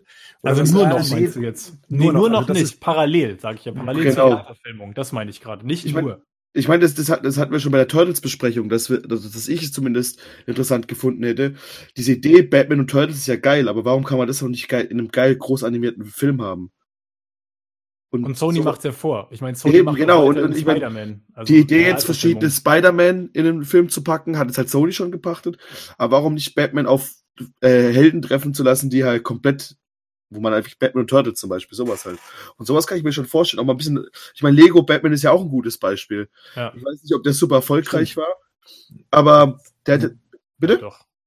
War der nicht so erfolgreich, wie man sich's nach äh, Nee, dem Lego-Film erhofft hätte. Ich, ich glaube, der war ungefähr gleich erfolgreich wie der Into the Spider-Verse-Film. das kann gut sein, ja. Die, die sind so auf dem gleichen Level. Ich glaube, die waren beide so unter 500 Millionen. Und das war halt auch was, wo man einfach merkt, dass einfach da das Herzblut von den Leuten drin gesteckt hat und die einfach Spaß dran hatten und du trotzdem halt auch, wenn man den auf Englisch guckt, auf Deutsch würde ich ihm keinen empfehlen, ähm, auch einen coole Sprecher hat, man hat coole Ideen eingebaut, man, man kann ein bisschen verrückte Sachen halt machen, die man vielleicht halt mit Schauspielern nicht machen kann. Mhm. Aber anscheinend bleibt dann das Ergebnis so auf einem Niveau, wie du schon sagst. Die Filme haben so um die, sagen wir mal, zwischen 300 äh, bis, bis 350 Millionen eingespielt. Ich glaube, das ist so das Animationsniveau, was man, was man über diese Filme holen kann aktuell, weil sie haben anscheinend so ein bisschen das Geschmäckle von Kinderfilm. Ähm, ich muss nämlich auch sagen, ich habe dem Spider-Man-Film nicht getraut, bis ich ihn gesehen habe. Und der ist großartig. Der ist Äh, Weltklasse. tatsächlich ein, ein, ein, ein großartiger äh, Film, der mit diesem Universum auch spielt. Ähm, aber ich glaube, die, für die breite Masse ist es jetzt weniger was. Ähm, und ich weiß nicht, ob sich das über, über einen langen Atem in die Milliarden-Richtung äh, aller Disney-Animationsfilme dann Ja, äh, das sicherlich bewegen nicht. lässt. Die Das waren- die- ich nicht. Die waren beide bei 300 Millionen übrigens. Also beides jetzt keine großen Genau. ähm, Kassenschlager. Also Lego Batman hat 311 Millionen Genau. eingespielt und äh, der Spider-Man-Film, glaube ich, so um die 375 Millionen. Genau. Aber auf der anderen Seite ist ja lange Atem ein guter, ein guter Punkt. Ich meine, du sagst selber, du hast dem Film keine Chance gegeben. Das heißt, du warst Mhm. nicht im Kino. Wenn sie jetzt noch mal sowas machen würden, würdest du vielleicht auch das nächste Mal sagen, gucke ich mir direkt im Kino an. So, weil er halt cool Aber- war. Ja, ja, ja genau. Aber, nie- also Ja. ich würde es tatsächlich nicht machen, weil Nee. ich die, diesen Film tatsächlich eher im, im Heimkino sehe. Das ist ganz merkwürdig. Äh, Also ich würde dafür nicht ins Kino gehen. Ich würde für, einen, für eine Realverfilmung eher ins Kino gehen als für einen Animationsfilm. Du würdest jetzt einen Batman Animated Film, einen ernsthaften, einen erwachsenengerichteten Kinofilm würdest du dir nicht angucken. Ich bin zum Beispiel nicht in den äh, Killing Joke in die, in die Aufführung gegangen, als der in den Kinos uraufgeführt wurde. Das hat nicht. nicht für mich den gleichen Reiz wie ein großer Blockbuster-Film. Mhm. Hm. Abgesehen der Qualitäten vom Killing Joke, ist klar. Aber mh, ich, wäre es jetzt, wäre es jetzt auf, auf diesem Niveau wie, ja, äh, wie Spider-Man und auch mit dem Drumrum und dass der groß angekündigt wird, ich weiß es nicht. Also für mich sind die, sind die einfach nicht so zwingend wie Realverfilmungen. Hm. Ja, vielleicht, weil es bis jetzt gibt es auch nicht so viele Referenzpunkte für, ne? Das muss man tatsächlich halt auch sagen. Also, ne, ich meine, Iron Man war, Iron Man war jetzt auch nicht so erfolgreich wie jetzt ein Avengers-Film. Also ich meine, das muss mit dem sein. Aber gut, ich meine, natürlich ist es eine andere Machart und natürlich bin ich komplett äh, bei dir. Das spricht sicherlich nochmal äh, eine andere Kernzielgruppe an und es klammert sicherlich auch bestimmte Zielgruppen aus. So, Mhm. die vielleicht jetzt nicht unbedingt so in den Comics sind, dann dass sie sagen, gucke ich mir jetzt an. Die Frage ist ja auch, wie baust du es dann auf? Also, weil die gerade sagt, ich habe ja über Spider-Man äh, New Universe nur viel gelesen, wo ich mir denke, na, da musst du dich mit Spider-Man ja auch schon ein bisschen auskennen, um Mhm. irgendwie Dinge, zumindest zu, ja, vielleicht nicht um den Film zu verstehen, aber zumindest um zu verstehen, was die da machen. Der führt Also- dich schon recht gut dran, sage Ja. ich mal. Ähm, Ja. und Ja. du musst es nur akzeptieren, dass es so ist. Das ist, glaube ich, Ja. das Einzige. Du musst es akzeptieren, Ja. dass es eine Welt gibt, in der es noch mehrere Spider-Man irgendwo Ich glaube, ich weiß aber dein Problem, Bernd. Das geht mir manchmal auch so. Ich habe manchmal den Eindruck, dass bestimmte Sachen, die man im Comic und Spider-Man und New Universe bedient sich ja komplett der Comic-Optik und der Stilistik, dass man das, wenn man das liest, eher akzeptiert, als wenn man es animiert auf der Leinwand sieht. Und dann muss man es erst wieder in einem Realfilm sehen. Äh, und da muss es dann auch entsprechend umgesetzt werden, dass man es wieder kaufen kann, glaube ich. Ich glaube, das ist das Problem, was du hast. Das habe ich nämlich bei einigen Sachen. Ja, ich, ich finde es halt einfach spannender, Sachen in echt zu sehen. Ich habe halt Ja, Comics, ja, die sind ja. schon gezeichnet, Ja. das habe ich schon. Es gibt Animationsfilme, ja, die auch die konsumiere ich. Und das, das, was am Schluss noch bleibt, was am nächsten an der Realität ist, und das ist ja immer mein, als Comic-Nerd oder als, als Filmfan ja so dann eben mein großer Traum, die Sachen in echt zu sehen, als gäbe es sie's in echt. Und da ist halt ein Animationsfilm halt recht weit weg von. Ja. Ja, ich das würde, wieder, ich habe ja auch vorhin gesagt, ich würde es auch nicht, nicht nur machen. Ich glaube, das wird, da wäre ich auf gar Mhm. keinen Fall. Ich will weiterhin Realverfilmung. Ich glaube nur tatsächlich, dass man parallel schon dem Publikum mittlerweile zutrauen kann, das ein oder andere Experiment in der Hinsicht zu machen. Und ich meine, beide Filme die haben ja trotzdem ihren Gewinn gemacht. So, das sind jetzt keine Milliardenprodukte, aber es ist jetzt auch nicht, dass das jetzt beides Budgets sind, die jetzt irgendwie mega krass sind im Vergleich zu anderen Sachen. Ne? Ich weiß nicht, was Spider-Man, was wird der gehabt haben? 80, 90 Millionen? 90 Budget? Millionen. Ja, Mhm. ich weiß nicht, was das Budget von Lego ist ähm, ne, oder war. Ähm, ich meine, das kann man ja trotzdem mal probieren. Ich fände es trotzdem spannend, einfach solche Sachen auch mal von DC zu sehen. Waren 80 Millionen übrigens. Also es liegt alles so um die, Ja. um in diese Richtung 80, 90 Millionen für so einen Animationsfilm. Gut, ich glaube, das sind jetzt zwei Fragen, die wir damit schon mal abgehakt haben. Ähm, so, wir bleiben aber auch mit der nächsten Frage so ein bisschen noch in dem DCU verhaftet. Henning, willst du mal vorlesen, was Mr. MXY von Mr. Mix! Genau, ja. Ähm, Mix Sepplik, ne? Ist, glaube ich, der, darauf kommt es her. Von dem Ja. Superman, von dem Superman-Gegner kommt es. Ja, ja. Die ersten drei Buchstaben. Naja, Mr. Mix, genau. Da das DCU ja teilweise weitergeführt wird, wie sollte man eurer Meinung nach mit noch offenen Handlungssträngen verfahren, wie der Nightmare-Sequenz in BVS und dem Verbleiben von Batman und dem Joker? Welche unabhängigen DC-Projekte würdet ihr euch nach Joker wünschen? Ihn würde ein Batman 3 zum Michael Keaton Batman reizen, nach dem Vorbild von Superman Returns. So, fangen wir mal an. Offene Handlungsstränge. Wie Hm. würden wir denn da verfahren? Beerdigt. Ignorieren. Ja, Ja. Okay, wir ignorieren die einfach. Okay. wir be beerdigt sie. Die retten Ja. wir eh nicht mehr, oder? Beziehungsweise die führen wir eh nicht mehr zu Ende irgendwo hin. Nee, das hat sich erledigt. Das hat sich erledigt. Der Jared Leto Joker wird man noch mal in Birds of Prey vielleicht so ein bisschen sehen. Von weitem, könnte ich mir vorstellen. Oder was man Mhm. auch schon weiß. Und ich glaube, that's it. Ja. Und die Geschichte mit dem Batman, der jetzt ein neuer ist, ja, das, das wird man akzeptieren müssen, dass es so ist. Und das wird halt eben durch die Matt Reeves-Filme etabliert und man wird Batman wahrscheinlich so lang wie möglich aus dem Universum raushalten, bis eben sich wieder der, bis sich eben der The Batman etabliert hat. Und Genau. ja, mir ist es auch um solche Nightmare-Sequenzen und was die eigentlich sollte, ist es, ist es schade. Aber das ist halt eben mit dem Weggang von Zack Snyder dann eben auch gestorben. Also das war ja auch geplant für die Justice League. Das war ja ein Kernelement ähm, der Story und wie sich dann alles weiterentwickeln sollte. Ähm, aber das ist, das ist rum ums Eck. Also wenn wir dazu noch mal was sehen, dann falls Zack Snyder doch noch mal die Möglichkeit hat, seinen, Seinen seinen Cut. Cut Ja. äh, bei irgendeiner Streaming-Plattform unterzukriegen oder sowas. Der bei von 95 Prozent ist, ne? Hat er. Angeblich. Ja, Hat er genau. geschrieben. Ja, ja, ja. Mhm. Wir sind gespannt. Vielleicht dann im nächsten Jahr in der Mailback. Nochmal. Ja. Aber das, die andere Frage ist, okay, wir sind uns einig, ich glaube, dass äh, wir ignorieren die offenen Handlungsstränge. Was mich jetzt interessieren würde, starten wir mit Bernd. Bernd, unabhängige DC-Projekte nach dem Joker, sowas wie in der Art, einfach Standalone-Filme. Was würdest du dir da wünschen von DC? Also er schreibt ja Michael Keaton Batman, Mhm. also praktisch ein Batman 3 fände er, fände er ganz äh, reizvoll, genauso wie eben Superman Returns, der ja auch so ein ganz merkwürdiges Experiment war, da Jahrzehnte später nochmal die Figur aufzuladen. Ah, ich weiß nicht, ob ich Michael Keaton jetzt nochmal in einem dritten Batman-Film sehen möchte, ähm, in, seiner, in, in seiner jetzigen Verfassung. Also das wäre damals nochmal was anderes gewesen, drei Jahre später so einen Film zu drehen. Heute will ich das eigentlich äh, gar nicht mehr machen. Also äh, wenn, dann bin ich eher für solche Sachen wie tatsächlich einen Dark Knight Returns oder einem Kingdom Come. Äh, das sind ja auch die Sachen, wo wir immer gesagt haben, als Animationsfilm wäre das ganz spannend.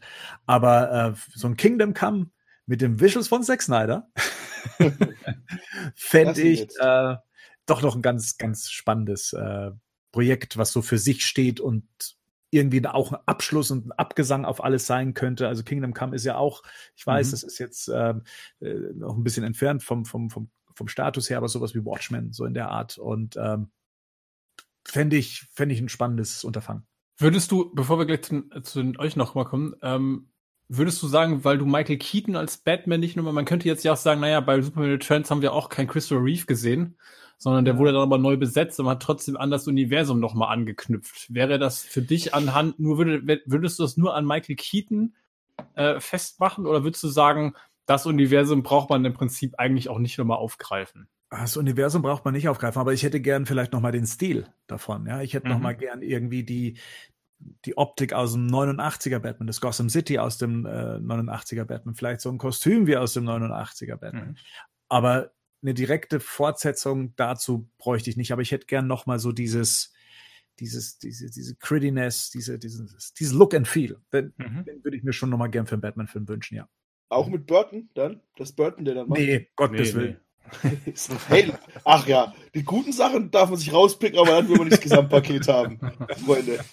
So Ich geht's glaube, ja nicht, dass nicht. du, ich glaube nicht, dass du Burton dafür nochmal gewinnen würdest. Aber der, der muss noch drei Flops für Disney machen, dann ist er wieder am Start. Naja. Gerd, unabhängige DC-Projekte. Ja, sehe ich wie Bernd. Wenn, würde ich halt gerne sehen, ein Kingdom Come, ein Dark Knight Returns, äh, in einer vernünftigen Umsetzung. Äh, da würde ich Spaß dran haben. Ich möchte auch keinen äh, Batman 3 sehen mit Tim Burton und schon gar nicht möchte ich einen Film haben im Stil von den alten Batman-Filmen und dann das Universum angriffen, weil das hat auch bei Superman Returns tatsächlich nicht funktioniert. Trotz Neubesetzung von Superman, weil Ja. das war, glaube ich, die größte Schwäche von diesem Film war die Tatsache, dass er versucht hat, eine Fortsetzung zu Superman 2 zu sein. Und das kann 30 Jahre später einfach nicht funktionieren. Es geht nicht. Und jetzt dreht alle durch, dass Brandon Routh nochmal Superman spielt, ne? Als Kingdom Come. Ja, ich, genau. Lassen wir jetzt nicht bei Returns noch einsteigen. Ich glaube, das, äh, glaub, die Probleme liegen tatsächlich woanders, aber ein anderes Thema. Ja, okay. Wir fantasieren ja rum. Rico, Fantasie Ja. rum. Bitte was? Ich meine Du Fantasie. sollst rumfantasieren, unabhängige Einfach um mal DC-Projekte. eine gegenteilige Meinung zu haben. Ich würde gern Batman Beyond Film von Tim Burton sehen mit Michael Keaton. Oder von Nolan mit Christian Bale. So ein älterer Batman, der einen anderen ausbildet. Mit einem der beiden Mhm. Schauspieler. Fände ich schon cool. Also das ist auch so ein Finde ich bisschen ja auch. Keaton immer noch zu jung für. Ach, Wie ist seht ihr das alt. denn? Der ist Kann man nichts 60, mehr. der Mann, oder? Ja, Der also 60, aber dieser Batman mit Krückstock, den ich da äh, in, in Batman Beyond sehe, der ist, der, der ist Clint Eastwood äh, in dem seiner, seiner Altersrange, oder? ja, ich meine, 90 das heißt, willst nicht, du haben. das heißt ja nicht, dass ich den Film nächstes Jahr haben muss, aber, aber generell so einen alten, also er sieht ja schon deutlich älter aus. Ich meine, wenn man dann, man muss ja nur ein Bild dann von ihm aus Batman äh, Returns oder sowas irgendwie in den Hintergrund stellen, dann sieht man schon, dass er Ist übrigens schon 68. Keaton? Ja, der ist Jahrgang 51, der Mann. Ja, dann Bernd. Ist dir das nicht so ja, alt? dann müssen Wart wir noch, da muss wart noch zwei Jahre, dann ist er 70, dann passt das. Da muss Marvel noch so, eine, so, so einen Computereffekt erfinden, wie man Leute wieder älter macht. Das, Ja, äh, das kann man ja schminken. Also das, das ist ja, glaube ich, das geringste Problem. Aber wie gesagt, also ich könnte mir das schon gut vorstellen, wie erst im, also ein bisschen im Zukunftssetting mal, weil durch diese ganze, ich meine, das hast du zwar vielleicht bei Marvel in anderen Planeten, aber auf der Erde hast du sowas nicht gehabt. Ich fand eigentlich das New Gotham City eigentlich aus der Animated Series sah irgendwie mal ganz cool aus und warum nicht? Mhm. Also, aber warum kommst du gerade auf Burton? Warum empfiehlt sich das der? habe ich nur gesagt, um euch zu ärgern. Also Burton letzte Wahl. Aber vielleicht so ein Danny Villeneuve oder sowas. Zum Beispiel- das ist zum Beispiel ganz cool gemacht in Blade Runner. Das war zum Beispiel eine Zukunftsversion unserer Erde, die ich ganz cool gefunden also von der Zukunftsversion von der Erde, die, die man sich damals 2015 vorgestellt hat, wieder aufgegriffen hat von Ridley Scott. Und ja, warum nicht? Also, ich finde es es schon interessant. Ich finde generell, dass, dass, dass, dass, dass man, ähm, ja, nee, das sage ich jetzt nicht, das ist ein Spoiler für was anderes, was ich geguckt habe. Egal, ja, passt. Ja, okay, wir fantasieren jetzt ja völlig unabhängig, ob das irgendwie realistisch oder ob das Ja. machbar und ob das sinnvoll ist. Ne? Kingdom Come bin ich auf jeden Fall dabei. Und ich hätte tatsächlich gerne einen Dark and Gritty Green Arrow Film. So mit dem mit einem alten Green Arrow, so Longbow Hunters. Longbow Hunters, ja, Ja, okay, das genau. wäre geil. Das wäre geil. Das hätte ich gerne. Ich glaube, das geht ja auch so, das könnte man von der Stilistik auch sehr nah an, an einen guten Batman-Film anlehnen. Also das, die haben ja schon sehr viel Parallelen dann da auch. In der Optik Stilistik von. Mike Grell, ne? In der Optik Ja, total. Das finde ich richtig geil. So, Ja. und ich glaube tatsächlich auch, dass das als Film mega gut funktionieren würde. Ne? Das Also das ja hätte ich Film. Fate geplant, City. Bitte? Also Anfang der 2000er war ja ein Film geplant, ein Green Arrow Film, der hieß Supermax. Ähm, der sollte eben in einem so einem Supergefängnis spielen, aus dem er eben versuchen soll auszubrechen. Ähm, das wäre so die Mhm. Grundstory gewesen. Mhm. Oh. Ah, nee, okay. Ja. das brauche ich nicht unbedingt, aber. Ich habe ja immer schon mal gesagt, Green Arrow ist halt so eine Figur, ähm, die würde ich gerne in dieser Aufmachung tatsächlich einfach gerne mal sehen. Ne? So, das, ähm, ich finde, der Longbow Hunters ist so ein unglaublich atmosphärischer Comic, ähm, der auch unglaublich filmisch ist. Ähm, den würde ich tatsächlich gerne mal sehen, wenn wir uns jetzt schon fantasieren würden. Oder halt natürlich den Miller Justice League. War das von Tim Miller? Das wäre natürlich auch was, was ich. Das war George Tim Miller, oder? Äh, George, George Miller? Ja. George George Miller. Miller. Ja, der, der von äh, Mad Max. Mad Max. Ja. Das ist auch was, also gerade auch durch dank, dank BatmanNews.de, ist immer was, was ich interessant finde, auch die Konzeptzeichnung so dazu zu sehen. Also das wäre auch was, wo ich mir sagen würde, das, das hätte man vielleicht machen sollen einfach damals. Gut, Ansonsten- kommen wir zur nächsten Frage. Ja. gesagt, oder? Ähm, crazy wäre das. Der stellt eine ganze Latte an Fragen. Ähm, die erste, und da bleiben wir wieder beim DCEU, wie wieder die Zukunft sehen. Also ist für uns das DCEU tot und beerdigt und durch Standalone-Filme wie dem Joker, die nur noch äh, zusammen, zusammen, zusammen, nur noch lose zusammenhängen, dass es dadurch ersetzt wurde, ähm, sehen wir die Zukunft in einem Reboot mit einer vernünftigen Charakterentwicklung. Er, er gibt hier als Beispiel eben das MCU ähm, oder eben die Fortführung des bestehenden DCU, was es ja offiziell gar nicht gibt, wie er selber sagt. Und nachdem Filme wie Shazam, Aqu- Aquaman und Wonder Woman doch ganz ordentlich gelaufen sind und äh, Wonder Woman 84 auch ganz ordentlich laufen wird, oder sehen wir die Zukunft in Standalone-Filmen, wie eben Batman 89, die zwar ineinander miteinander lose verbunden sind, aber sonst gar nicht und die sich auch relativ wenig an die Comic-Vorlagen halten. Wo seht ihr eher die Zukunft des DCEU? Also meine Antwort, die schon mal vorab ist, äh, so wie sie es jetzt gerade eben machen, und zwar, dass sie sich von Erfolg zu Erfolg rantasten und dann schauen werden, was am besten funktioniert. Und mit Wonder Woman 84 ist, wird da wohl der nächste Film kommen. Und halt eben gepickt mit wahrscheinlich solchen Experimenten wie eben dem Joker-Film. Ja, also ich habe das ja schon mal gesagt, dass ich glaube ich jetzt ganz gut daran gefallen sind, so ein bisschen das James Bond-Ding zu machen. Das heißt, dass man halt dann das erstmal Schauspieler Comicfiguren spielen. Das heißt, dass Aquaman funktioniert. Das heißt, Jason Moore bleibt Aquaman. Ben Affleck hat nicht funktioniert, den austauschen und dann vielleicht irgendwann mal einen Team-Up-Film machen. Aber das, dieses ganze Korsett, das war, das war, sie, ist ja eh schon weg. Das wird jetzt noch wahrscheinlich mal letztes Mal bei Birds of Prey zu sehen sein und dann, ja. Sonst sehe ich, was sonst was Bernd sagt. Sehr gut. Noch jemand, der es so sieht wie ich?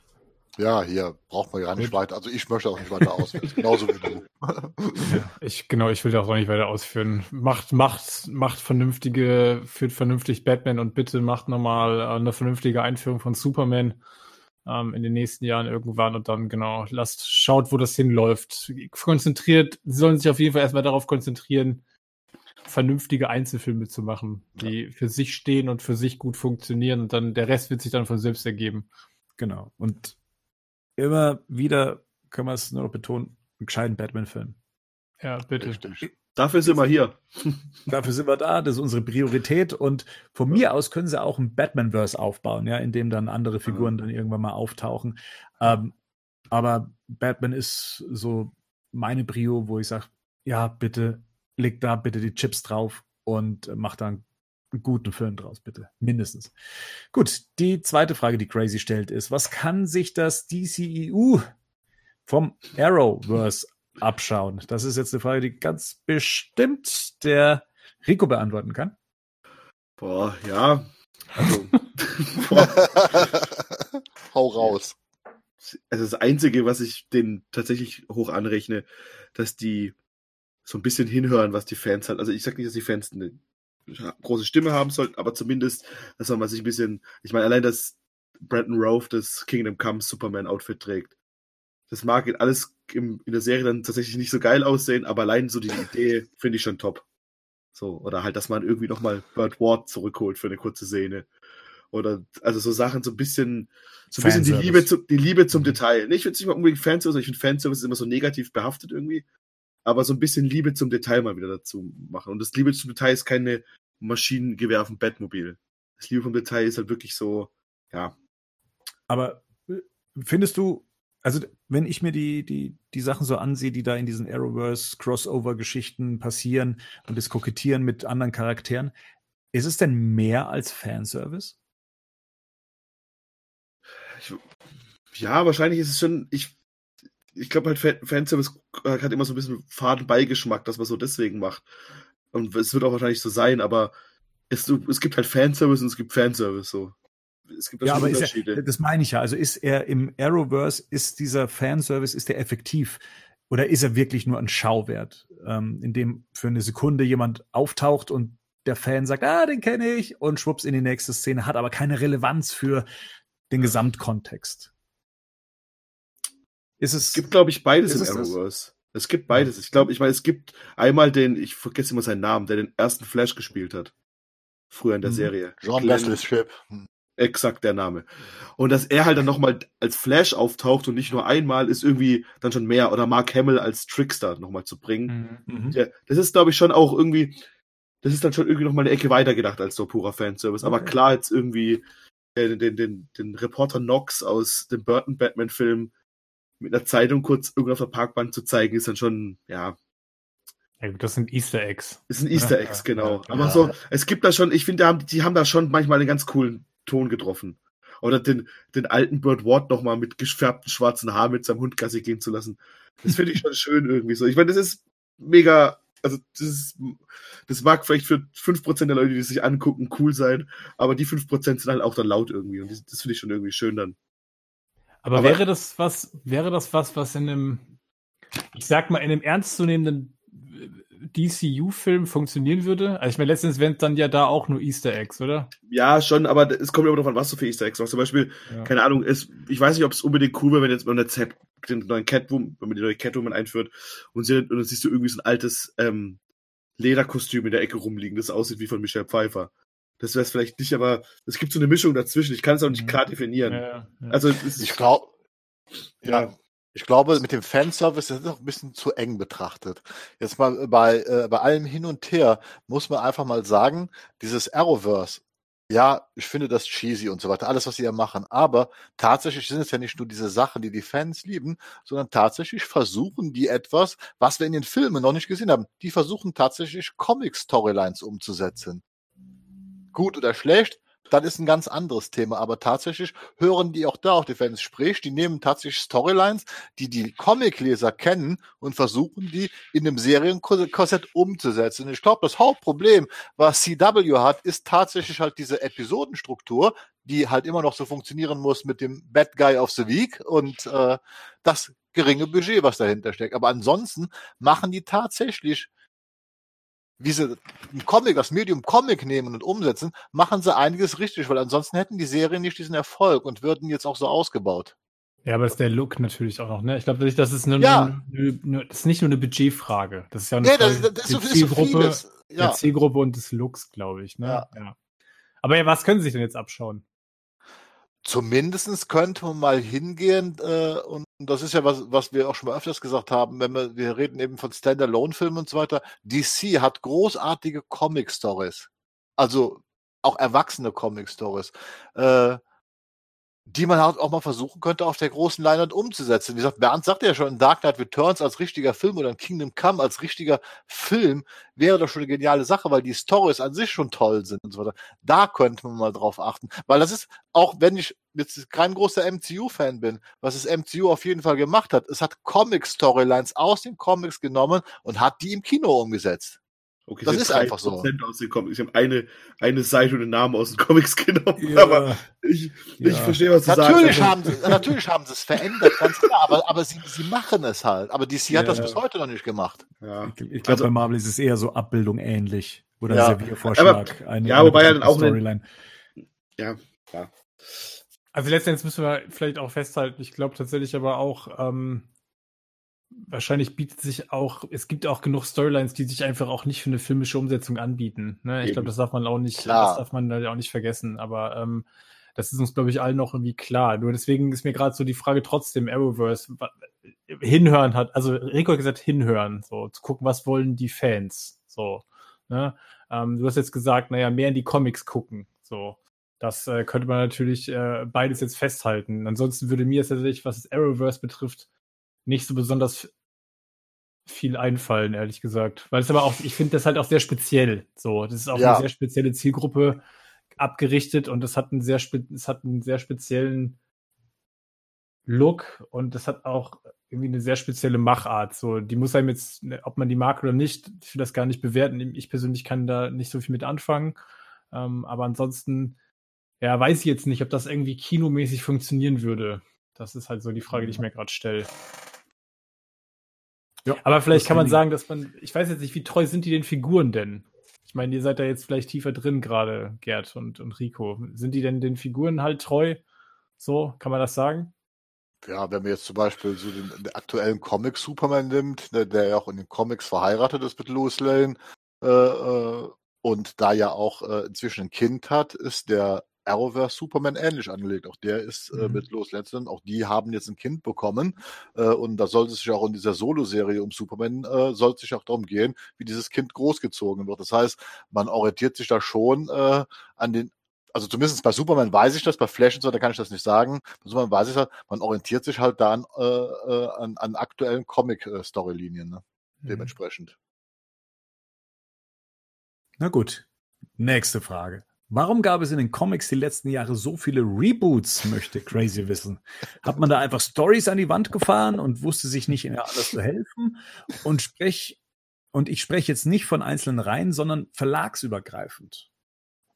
Ja. Ähm, ja, Ja, gut, weil viele sie das. Reboots. Ja, ich glaube, das ist einfach ein Marketing-Ding. Ne? So, ich erzähle die Sachen halt so lange, bis ich halt irgendwie merke, okay, ich komme hier an einen Punkt, wo ich eigentlich nicht mehr weiter erzählen kann. Und dann fange ich einfach wieder von vorne an. Und glaube ich, den Punkt ja auch immer wieder die Möglichkeit äh, zu haben, bestimmte Zyklen abzuschließen, damit ich auch wieder eine neue Zielgruppe kriege, die dann einsteigen kann. Weil es natürlich unattraktiv ist, bei Nummer 54 einzusteigen, wenn ich die Genau. Vorgeschichte alles nicht kenne. Ähm, und natürlich dann immer wieder in der Hoffnung wahrscheinlich dann auch eine gewisse Leserschaft neu reinzuholen, die vielleicht jetzt in dem Alter ist, dass sie sich die Comics kaufen können. Ja, das Das, das hatten die ja bei Spider-Man ganz oft. Ich habe da den, ähm, einen Podcast über jemanden gehört, der so eine Chronologie offiziell für Marvel gemacht hat. Und er meinte halt auch, dass halt teilweise, wie du schon sagst, dass halt auch ähm, Comic, dass eine Idee dann da ist für eine Geschichte und dass die dann so lange, weil die gut funktioniert, sobald wird die so lange aufgebildet, weitererzählt und nochmal ein neuer Twist reingemacht, bis sie dann irgendwann von selber stirbt, so quasi. Und ja, ich glaube, das sowas ist auch halt so, die Geschichten sind halt irgendwann vorbei und das hat alles Ja. irgendwann gemacht und dann geht's dann wieder bei eins los, ne? In der Ja. Regel sagt man so, alle sechs bis sieben Jahre werden Comicserien rebootet, weil das ist so die durchschnittliche Dauer, wo halt Mhm. Leser an der Reihe dranbleiben äh, und dann wird's halt wieder rebootet, um neue Leser an Bord zu holen, aber auch um die alten Leser, die dann noch bleiben, neues Futter, andere Interpretationen ähm, anzubieten. Wobei man jetzt hier sagen muss, bei DC ist da was Besonderes. Tatsächlich dieses New 52 Universe äh, haben sie relativ schnell wieder aufgelöst, weil da könnte man tatsächlich wohl davon sprechen, dass es ein bisschen an der Wand gefahren haben, weil die Fans damit gar nicht einverstanden waren. Das ist ja dann durch dieses Rebirth ähm, Universum jetzt abgelöst worden, wo vieles wieder korrigiert worden ist. Und auch da hat man jetzt nochmal im Nachgang, es läuft zwar immer noch unter Rebirth, Ja. aber nochmal Änderungen vorgenommen. Äh, das hast Hen- Henning auch in dieser aktuellen Superman-Serie. Du hast ja die Hefte auch da, Man, äh, Man of Steel und so weiter.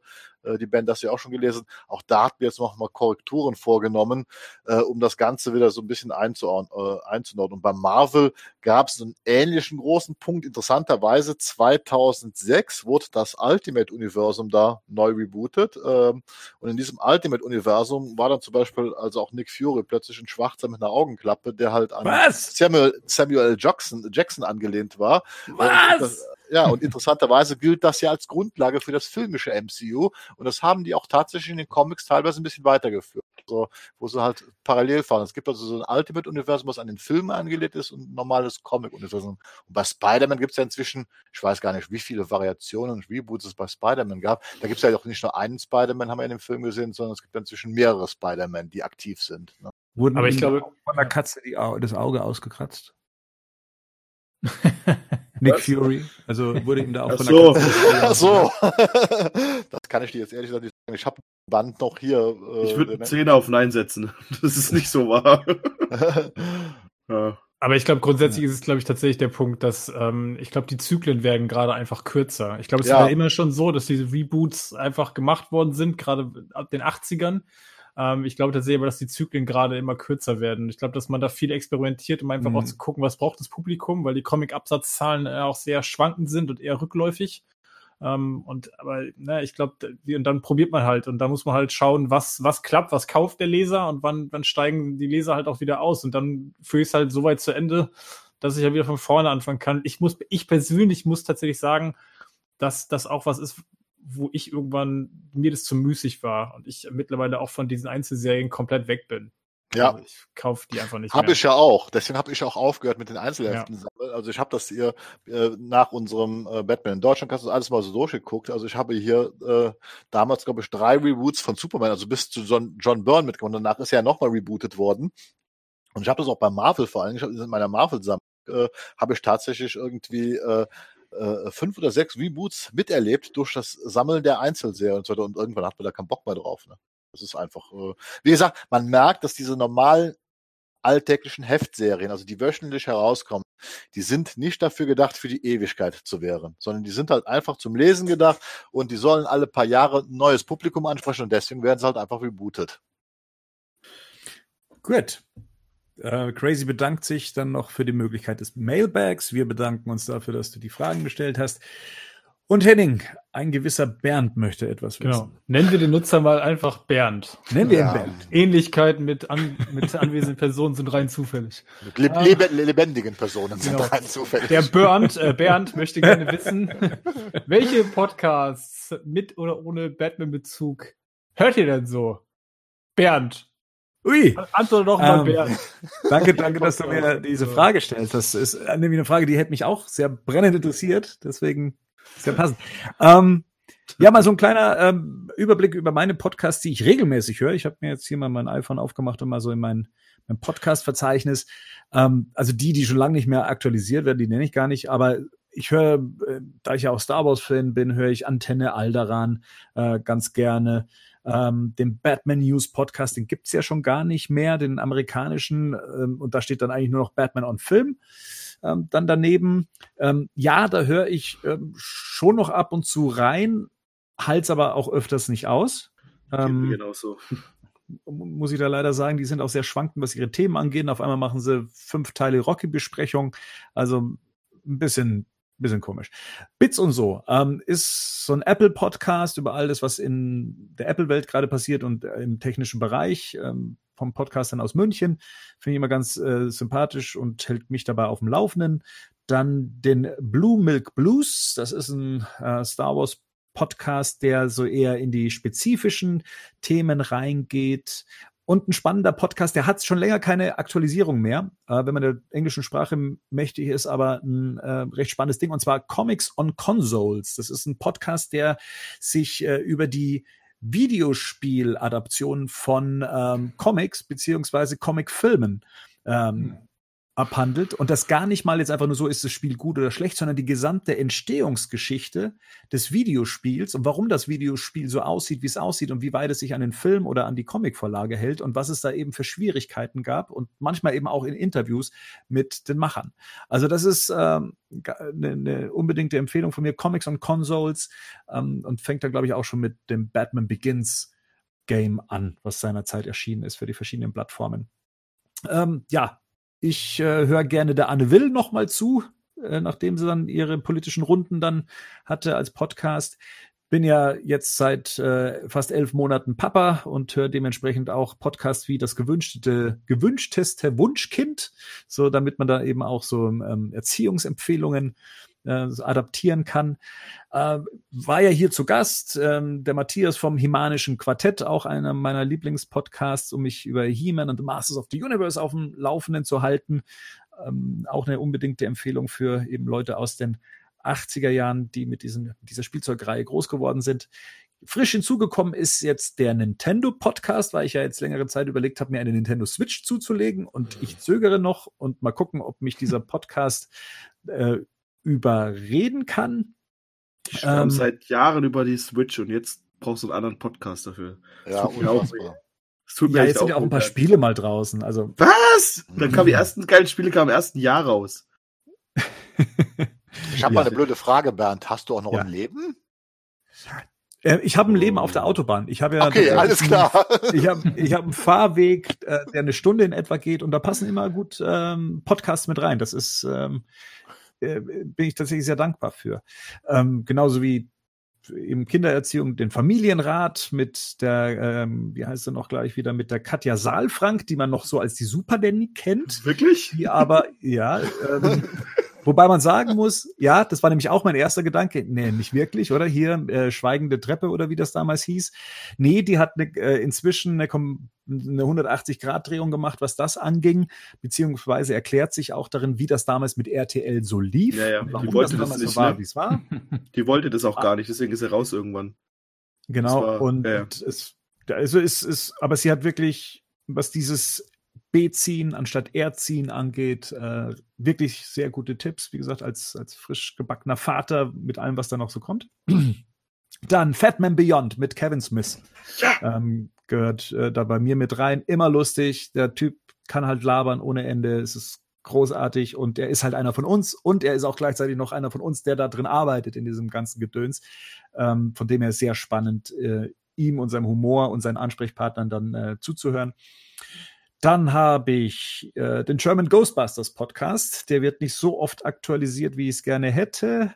Ähm, dann He-Man.orgs Roast Google Dinner habe ich bei mir noch mit drauf. Ähm, das ist eben so eine Gesprächsrunde auch von, von Insider-Fans.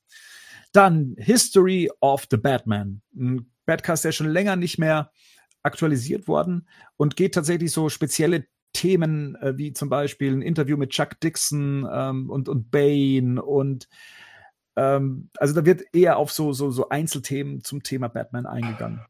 History of the Batman. Dann Hit Radio Hoss. Ja, ist auch ein Star Wars Podcast. Ähm, Gerade eben noch von Kevin Smith gesprochen, von dem höre ich natürlich gerne den Hollywood Babylon. Das ist äh, ganz, ganz großes äh, Stand-up-Programm. In Podcast-Form. Dann den Holy Badcast. Ein sehr positiv aufgeladener Batman-Podcast. ein sehr, sehr positiv aufgeladener, fast schon, fast schon zu positiv aufgeladen, meiner Meinung nach. Die versuchen immer das Positive zu sehen in allem, was es gerade zu Batman gibt. Also da gibt es kaum eine, eine äh, schlechte Meinung zu irgendwas. Äh, ich habe Jürgen Domian bei mir als äh, Podcast äh, mit drin, auch die alten Folgen von 2016 bis 2009. Äh, berufsbedingt Quotenmeter, also alles, was das Thema Fernsehen angeht, äh, wird hier mit abgehandelt. Äh, Radio Tatooine, wie gesagt, auch Star Wars. Ähm, mein Gott, Spectral Radio, das ist ein Ghostbusters-Podcast, der tatsächlich sehr regelmäßig kommt. Jede Woche gibt es da eine Ausgabe, da ja gerade eben der neue Ghostbusters-Film gedreht wird. Äh, Skip Intro, ein Serienpodcast. Ähm, Stern Crime, also da werden ja dann so äh, ja, Kriminologen eingeladen, um ihren Beruf zu erklären anhand von Fällen. Ähm, der offizielle Watchmen-Podcast meiner Lieblingsserie dieses Jahr und der es auf drei Folgen geschafft hat, allerdings eben mit den Machern der Serie, die äh, dann eben drei Serien in einem Podcast abhandeln. Ist eine Pflichtlektüre praktisch, wenn man sich die Serie anguckt und als Futter dazwischen. Ähm, mein Gott, was habe ich denn noch alles? Ähm, den Verbrechenspodcast von Die Zeit, in der äh, die Zeitredakteurin eben wahre Verbrechen in Deutschland sehr unterhaltsam erzählt. Und ja, willkommen beim Privatfernsehen, also von Pro7, denn der hauseigene Podcast, äh, über den ich meistens mehr erfahre über unsere Aktivitäten im Haus als in unserem Haus selbst. Ähm, und dann abschließend jetzt noch den Podcast Young in the 80s, was ja ein bisschen der, äh, das Vorbild eben war über unseren Deutschland, äh, Batman in Deutschland Podcast. Das ähm, sind zwei Brüder, die eben auch immer so Einzelthemen haben, was in den 80ern einfach anders war. Zum Beispiel das Thema Gesundheit, Haustiere, das Wohnen, äh, die Katastrophen der 80er, der Humor der 80er, wie man in den 80ern gefeiert hat. Äh, wie das Autofahren sich unterschieden hat zu heute und so weiter. Also für Kinder aus den 80er Jahren ist das eine schöne, ist das ein schöner Retro-Podcast. So, das war meine kurze Abhandlung an ähm, Podcast. Was habt ihr hier so? Soll ich? Soll ich das? ja, bitte. Also, ich fange mal, ich fange mal ganz oben an. Das war ja noch eine recht kleine Liste. Ich hoffe, ihr habt alle, ihr habt alle eine halbe Stunde Zeit mitgebracht jetzt. Oh Gott. Also ich habe die Slash. Wann, ganz kurz, ganz kurz, bevor ja. du anfängst. Wann hörst du denn? Immer. Also sobald ich das Haus verlasse, höre ich eigentlich Podcasts oder Musik. Ich fahre halt mhm. auch jeden Tag mindestens anderthalb bis zwei Stunden Auto. Und ansonsten, wenn ich halt irgendwo unterwegs bin, wenn ich in die Stadt laufe, wenn ich abends mit dem Fahrrad zur Arbeit fahre, ich höre eigentlich wirklich immer Podcasts. Das Problem ist, ich okay. habe jetzt schon mal, ich hab, bin teilweise schon schlecht gelaufen, wenn ich meine Kopfhörer daheim vergesse. Also, was macht man dann mit seiner ganzen Zeit, wenn man draußen auf der Straße rumläuft? Oh je. Also, also, wirklich, also, also ich fange an mit dem den Slash Film Podcast, also das Slash Film Podcast und Slash Film Daily. Die haben zwei Podcasts. Der eine, da wird jeden Tag über äh, News gesprochen, die gerade rausgekommen sind. Sie hatten auch eine Besprechung jeweils zu Mandalorian und zu Watchmen im mhm. Slash Daily Podcast. Und ich mag die Leute, die da mit sind, die sind auch alle so, die wohnen auch alle irgendwie in Hollywood und arbeiten auch für irgendwelche Zeitschriften und sowas. Finde ich recht interessant. Dann natürlich auch Antenne Alderan. Ist mhm. wichtig. Mm, Armchair Expert. Das ist Dex Shepard, der, falls man ihn kennt, der sieht ein bisschen aus wie Zach Breath. Der hat recht viele Celebrities drin. Immer. Auch Ex-Freundinnen von ihm und die unterhalten sich dann über alles Mögliche. Zum Beispiel vor kurzem war mal ähm, Monika, äh, Monika Lewinsky war dort. Das war recht interessant. Oder nach Game of Thrones kam Emilia Clark und die sprechen dann halt, also gehen halt ein bisschen ins Detail rein, was so in Hollywood gerade los ist. Dann höre ich Bada Binge, das ist ein Podcast von Rocket Beans über Serien. Den finde ich mhm. sehr interessant. Natürlich der Badcast. hey. Dann Batman und Film auch, aber wobei ich den schon lange nicht mehr gehört habe, weil mich die auch irgendwann ein bisschen zu doll genervt haben. Dann habe ich den Conan O'Brien Podcast, der super interessant ist, vor allem wenn man wie ich halt mit den Simpsons aufgewachsen ist und man merkt halt die Zeit, wo Conan O'Brien noch Schreiber bei den Simpsons war. Und er erzählt da auch ganz viel. Er sucht, äh, ja, er hat auch fast alle Celebrities, die man sich irgendwie wünschen kann, sind da mal als Gast drin. Finde ich super interessant. Dann von dem einen, dann äh, Culturally Relevant. Das ist ein Podcast von David Chen, der auch beim Slash Film Podcast dabei ist. Und der redet über solche, hat auch Gäste wie zum Beispiel ähm, den, der für, für Marvel damals dieses, dieses Enzyklopädiebuch gemacht hat und redet halt mit ihm, wie, wie sich das, wie sich die Comics im Laufe der Zeit verändert haben. Er redet über mit einem anderen Freund, mit dem er Podcast zusammen macht, darüber, ob was ist, warum sollte man Trailer vor Film gucken, warum sollte man nicht Filme gucken, ist halt auch ganz viel so ein Nerd-Gebubble. Was ich sehr interessant finde. Dann höre ich ähm, Fest und Flauschig. Jan hm. Böhmermann, Olli Schulz. Das ist wahrscheinlich so mit der beliebteste deutsche Podcast, würde ich behaupten. Gibt's äh, über Spotify, ne? Ja, ja, ich lese gerade meine Spotify-Liste durch. Mhm. Dann Fatman Beyond. Mhm. Natürlich. Kevin Smith, du hast schon alles dazu gesagt. Dann der Happy State Confused Podcast. Der hat auch immer viele Hollywood-Branchen-Leute. Ja. Der hat zum ja. Beispiel Chris Nolan mal drin gehabt. Das ist ein super interessantes Interview. Vor allem, wenn bei Chris Nolan, glaube ich, nicht so viele Interviews gibt. Mhm. Dann Inside of You mit Michael, Michael Rosenbaum. Das ist der Lex Luthor aus, aus, ähm, aus Smallville, der einen eigenen Podcast hat. Und auch alle Smallville ähm, Schauspieler haben da mal, der hat mal eine Smallville-Woche gemacht, das heißt, es sind fast alle dort dabei. Und es ist halt super interessant, um auch zu sehen, wie so CW-Serien gedreht werden. Weil auch, und ja, er ist auch recht gut mit dem Clark Kent-Schauspieler, mit, mit Tom Welling befreundet, die haben auch zwei, drei Folgen zusammen. Und ja, das ist schon, sind auch recht ehrlich, auch so was Drogenmissbrauch in der Zeit betrifft und wie, wie, wie unterschiedlich dort auch die Leute am Set behandelt wurden. Ja. Dann den Game One Plauschangriff kann ich jedem empfehlen. Der ist auch sehr toll. Was macht der? Die machen hauptsächlich auch ähm, ähm, Spiele, Computer. Also die machen immer Spielerückblick, die machen Filmerückblicke. Das ist, glaube ich, der, einer der ältesten deutschen Podcasts. Mittlerweile heißt er nur noch Plauschangriff. Und die machen auch was zu sehen. Zum Beispiel einmal gehen sie die ganze äh, Filmografie von Tom Cruise durch.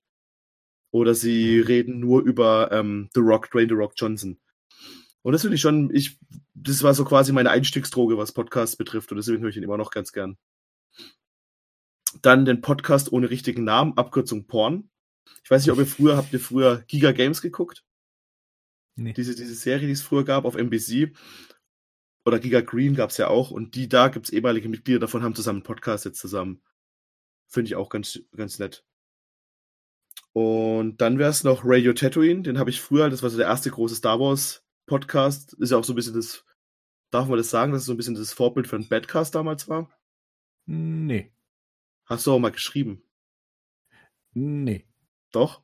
Also wenn, dann ist es der Masters of the Universe Podcast gewesen. Also der. Also ich weiß auch, als wir damals geschrieben haben wegen dem Podcast, war es so im Stile ja. von Radio Tatooine oder dem. Ja, weil du das dann verstanden hast. Das hast du geschrieben. Soll ich es raussuchen? Kannst du ja, gerne. Aber, aber, aber war es definitiv nicht. Ja, okay, dann war es nicht, dann habe ich mir das mhm. eingebildet. Auf jeden Fall war das halt einfach, ja, das war so der erste große Star Wars Podcast im deutschen Raum. Mittlerweile höre ich aber auch nur noch selten an, weil ich die dann auch schon ein bisschen anstrengend finde, dass Antenne Alderan doch der deutlich bessere Podcast. Mhm. Und dann noch natürlich der Ron Burgundy Podcast mit die Kunstfigur von Will Ferrell. Ist auch sehr witzig. Also Comedy Podcast. Und dann noch den Zeitverbrechen Podcast höre ich noch und dann den What the Fuck Podcast mit Mark Maron. Mark Maron kennt man unter anderem aus dem Joker-Film. Ist ein Schauspieler und der halt, ist so der größte Podcast, glaube ich, den es so im englischsprachigen Raum gibt. Cool. Ja. Das wäre so meine Liste. Jo, äh, Henning, hörst du überhaupt noch andere Podcasts? äh, was? Achso, ja, jetzt gerade. Nee, Quatsch. Spaß. ähm, machen wir es kurz. Nein. Meine Shortlist ist so kurz, da steht einfach nichts drauf. Ich höre tatsächlich gar keine Podcasts. Ja. Warum? Gute Frage. Leben. Also bei, bei dem, was ja. jetzt, äh, was Rico und ich jetzt erzählt haben, ja. ist da irgendwas mit dabei, wo du sagst, ja, klingt interessant? Ja, ja das, hat, das hat auch nichts mit mangelndem Interesse zu tun. Ich glaube, das ist eine Sache der zeitlichen Priorisierung. Also die Frage, die Gerd gerade gestellt hat, war, glaube ich, durchaus berechtigt. Ich glaube, wenn du jetzt nicht jeden Tag äh, zwei bis drei Stunden Auto fährst, ähm, dann wird's auch eng, das irgendwann alles anzuhören, oder? Also wie willst du es sonst machen? Ja. Du darfst halt vergessen, dass Henning noch ein Klapphandy hat. Da ich die, ja, das kommt noch dazu halt. Ich bin ja kein Smartphone-Nutzer, das kommt noch dazu halt. Also das heißt, ich hätte unterwegs gar nicht die Möglichkeit, die mal schnell abzugreifen. Ähm, allerdings bin ich aber auch so jemand, der meistens, wenn ich irgendwie fahre, dann sind es Dienstfahrten ähm, und dann bin ich in der Regel am Telefonieren tatsächlich. Also von daher oder ich nutze dann die Zeit Steuer, tatsächlich ne? mal Freisprechanlage, ähm, Diensthandy. Aber tatsächlich ist der Punkt äh, tatsächlich der, wenn ich dann mal nicht telefoniere im Auto, dann höre ich tatsächlich lieber Musik, muss ich sagen. Okay. Also, ja. Man, man muss doch auch so ein bisschen reinkommen, oder? Also ich habe, wann hast, wann hast du mit Podcast angefangen, Bernd? Einen zu hören, meinst du? Mhm. Oh, der erste, den ich gehört habe, das war, glaube ich, damals ein, ein Apple-Podcast, ein, ein deutschsprachiger, der dann immer so News-Updates gebracht hat und eigentlich nichts anderes gemacht hat, als die Artikel vorgelesen, die sie eh schon auf ihrer Website hatten. Das muss so 2007 gewesen sein, 2008, so um den Dreh rum.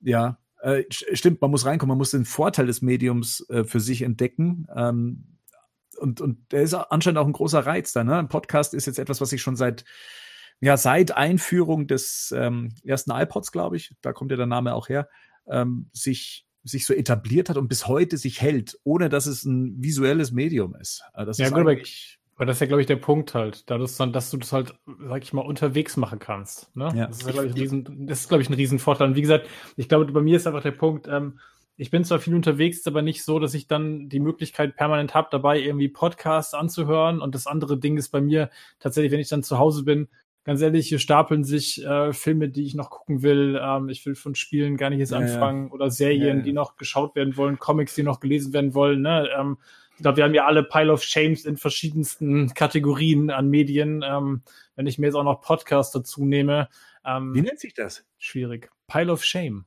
nennt sich das.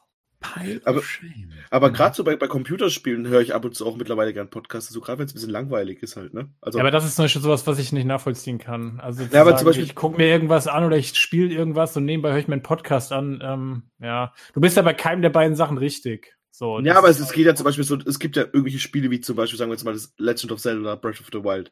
Da verbringt man auch ganz viel Zeit einfach damit, von A nach B zu reiten oder Red Dead Redemption oder irgendwelche Sachen zu sammeln, damit man ja, aber das besser ist doch wird. Teil des Spielerlebnisses. Ja, aber es ist auch geil, wenn man während des Spielerlebnisses eine, Info eine Information über ein Thema hat, das einem auch interessiert. Da muss ich das, den Soundtrack zuhören. Ja, also da bin ich, da bin ich bei Henning, das kann ich nicht. Also das wäre wie ein Film gucken und jetzt kommt eine langweilige Passage, da muss ich durch und mache mir in der Zeit einen Podcast an. Das wäre so, äh, also, aber das ist, weil ich Sachen tatsächlich konzentriert ähm, Ja. konsumiere. Ich kann, ich kann nicht zwei Sachen gleichzeitig gleichwertig aufnehmen. Das, Das kann niemand. ja. Oder wenn, man, wenn, wenn ich online, wenn ich online zock, mache ich das auch ab und zu. Aber ja. Gut, dann Gerd, deine Podcast-Liste. Ich äh, bin gerade ein Konzept am Zusammenstellen für Bernd und Rico. Das nennt sich dann Berico empfehlen Podcast. Einmal die Woche 15 Minuten können die dann loslegen, Ja, weil ich bin wir haben jetzt schon alle empfohlen. ja, ja, genau. Die haben noch nicht mal alles erzählt. Ne? Das Ja, aber nicht mal Ja, alles. das, ist, das, fehlt ja, das, war, das war ja die Creme de la Creme, die ich hier gerade Also Ja, tatsächlich, bei mir auch. Äh, mein Lieblingspodcast, den ich wirklich, weil er nur einmal im Monat kommt, ist äh, Sträter Bender Streberg.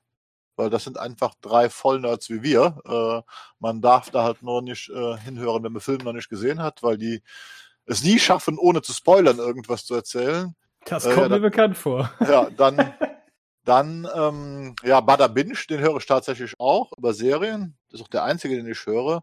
Ja, und äh, Kevin Smith habe ich eine Zeit lang gehört, aber jetzt auch schon länger nicht mehr. Batman und Film habe ich auch eigentlich jetzt schon länger nicht mehr gehört, weil da auch die Themen teilweise mich nicht interessiert haben. Das war es auch schon. Ach ja, und dann habe ich tatsächlich, weil er dafür Werbung gemacht hat, Patricks Podcast, die filmische Begegnung mir mal angehört, äh, der gar nicht mal so schlecht war, aber auch noch nicht alle Folgen. Und das war's. Gut. Hm. Ja, dann vielen Dank an Bernd für diese Frage. Ja. Hat er, wollte auch wissen, Ich wie, hoffe, wie wir, Bernd, bist du umfassend bedient worden mit den Antworten. ich wollte. Bernd auch wissen, wie wir Star Wars finden, zufällig. Aber Bernd, äh, wir können an der Stelle schon mal sagen, dass unser Bernd hier auf jeden Fall versprochen hat, die ganzen aufgezählten Podcasts gleich noch mit in die Meldung reinzumachen. Dann Ja. Genau. Gut. Dann die nächste Frage stellt Johnny und ähm, Johnny gehörte jetzt gar nicht zu diesem Mailback, sondern es ist eine Frage aus dem Jahr 2016, die ich bislang so sträflich vernachlässigt habe, sie mit in den Badcast mit reinzubringen. Ähm, deswegen, äh, Johnny, es sei es sei mir verziehen, aber wir wollten die Frage äh, beantworten, weil sie auch ein bisschen Diskussionsstoff mit sich bringt. Ähm, du fragst nämlich, seit längerem diskutiere ich im Freundeskreis über folgende Frage. Ist Batman das alter Ego von Bruce Wayne? Oder ist Bruce Wayne das alter Ego von Batman? Schließlich hat unser Protagonist Batman als Figursymbol geschaffen gleichzeitig aber auch Bruce Wayne, den extrovertierten Milliardär und Playboy, als Figur entwickelt. Bei dieser Diskussion gibt es verschiedene Meinungen. Wie sieht eure aus? So, als der Philosoph unter uns, ähm, Rico. Du meinst mich? Ja, ich wollte gerade sagen. Ja. Was, mhm. was wollt ihr wissen dazu? Ja, das ist ja, ich glaube, ich glaube, das ist ein Unterschied, wie es ist und wie es Bruce Wayne selber sieht, oder?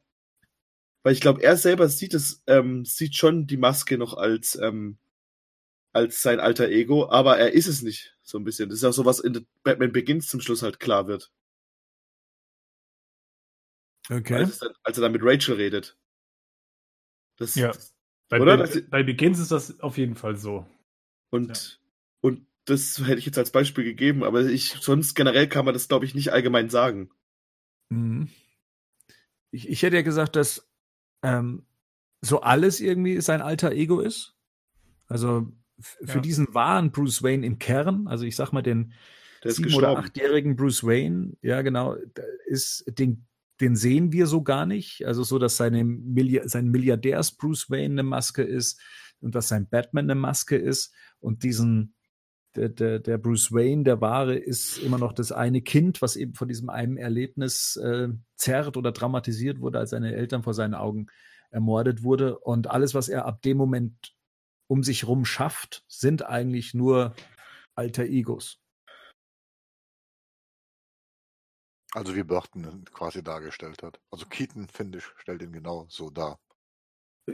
So wie man es rein interpretieren könnte, ja, doch. Ja, also mhm. ich finde Keaton, äh, mhm. in Keaton, das ist ja auch gerade, das haben wir auch schon besprochen bei der Batman 89, da wo er die Rosen, die Blumen niederlegt, da sieht er halt aus wie ein Kind und der, da kommt er am ehesten nach Bruce Wayne und ansonsten ist der Bruce Wayne, der in, äh, im Film präsentiert, eine Rolle, genauso wie Batman ein alter Ego ist, was er präsentiert. Aber was sind denn, aber das ist jetzt für mich nochmal die spannende Frage, wie definieren wir jetzt hier Batman? Wir haben gerade Bruce Wayne ausdifferenziert im Sinne von, eigentlich ist sowohl ähm, der Milliardär ist ja tatsächlich auch eine Rolle. Mhm. Genauso wie, ne? Was, was würdet ihr jetzt, wenn wir die Differenzierung machen, wie sieht die Differenzierung bei Batman denn aus? Versteht ihr, was ich meine? Nicht ganz. Mach, also, mal mit deiner Meinung klar. Maske im Sinne von, geht ihr, ist Batman erst dann, wenn er sich die Maske tatsächlich anzieht und dann, sag ich mal, ins Batmovie steigt und äh, rausfährt? Oder so beginnt Batman? Ja. Mhm. Ich denke ja. Es gehört mit für mich zu seinem Verwandlungsprozess in diese Figur. Er ist jemand, der, wie Masken es eben so an sich haben, halt, sind sie ein Teil, die die Transformation perfekt machen. Und hinter einer Maske fühlt man sich oft auch geschützt und nimmt dann die, die Persönlichkeit an der, der Figur, die man sein möchte. Mhm. Und ähm, deswegen ja, für mich beginnt tatsächlich, auch wenn wir Batman oft im Batcave ohne Maske sehen und am Computer arbeitet und so weiter, aber die Transformation Batman zu sein, ist für mich erst im, im Kostüm abgeschlossen.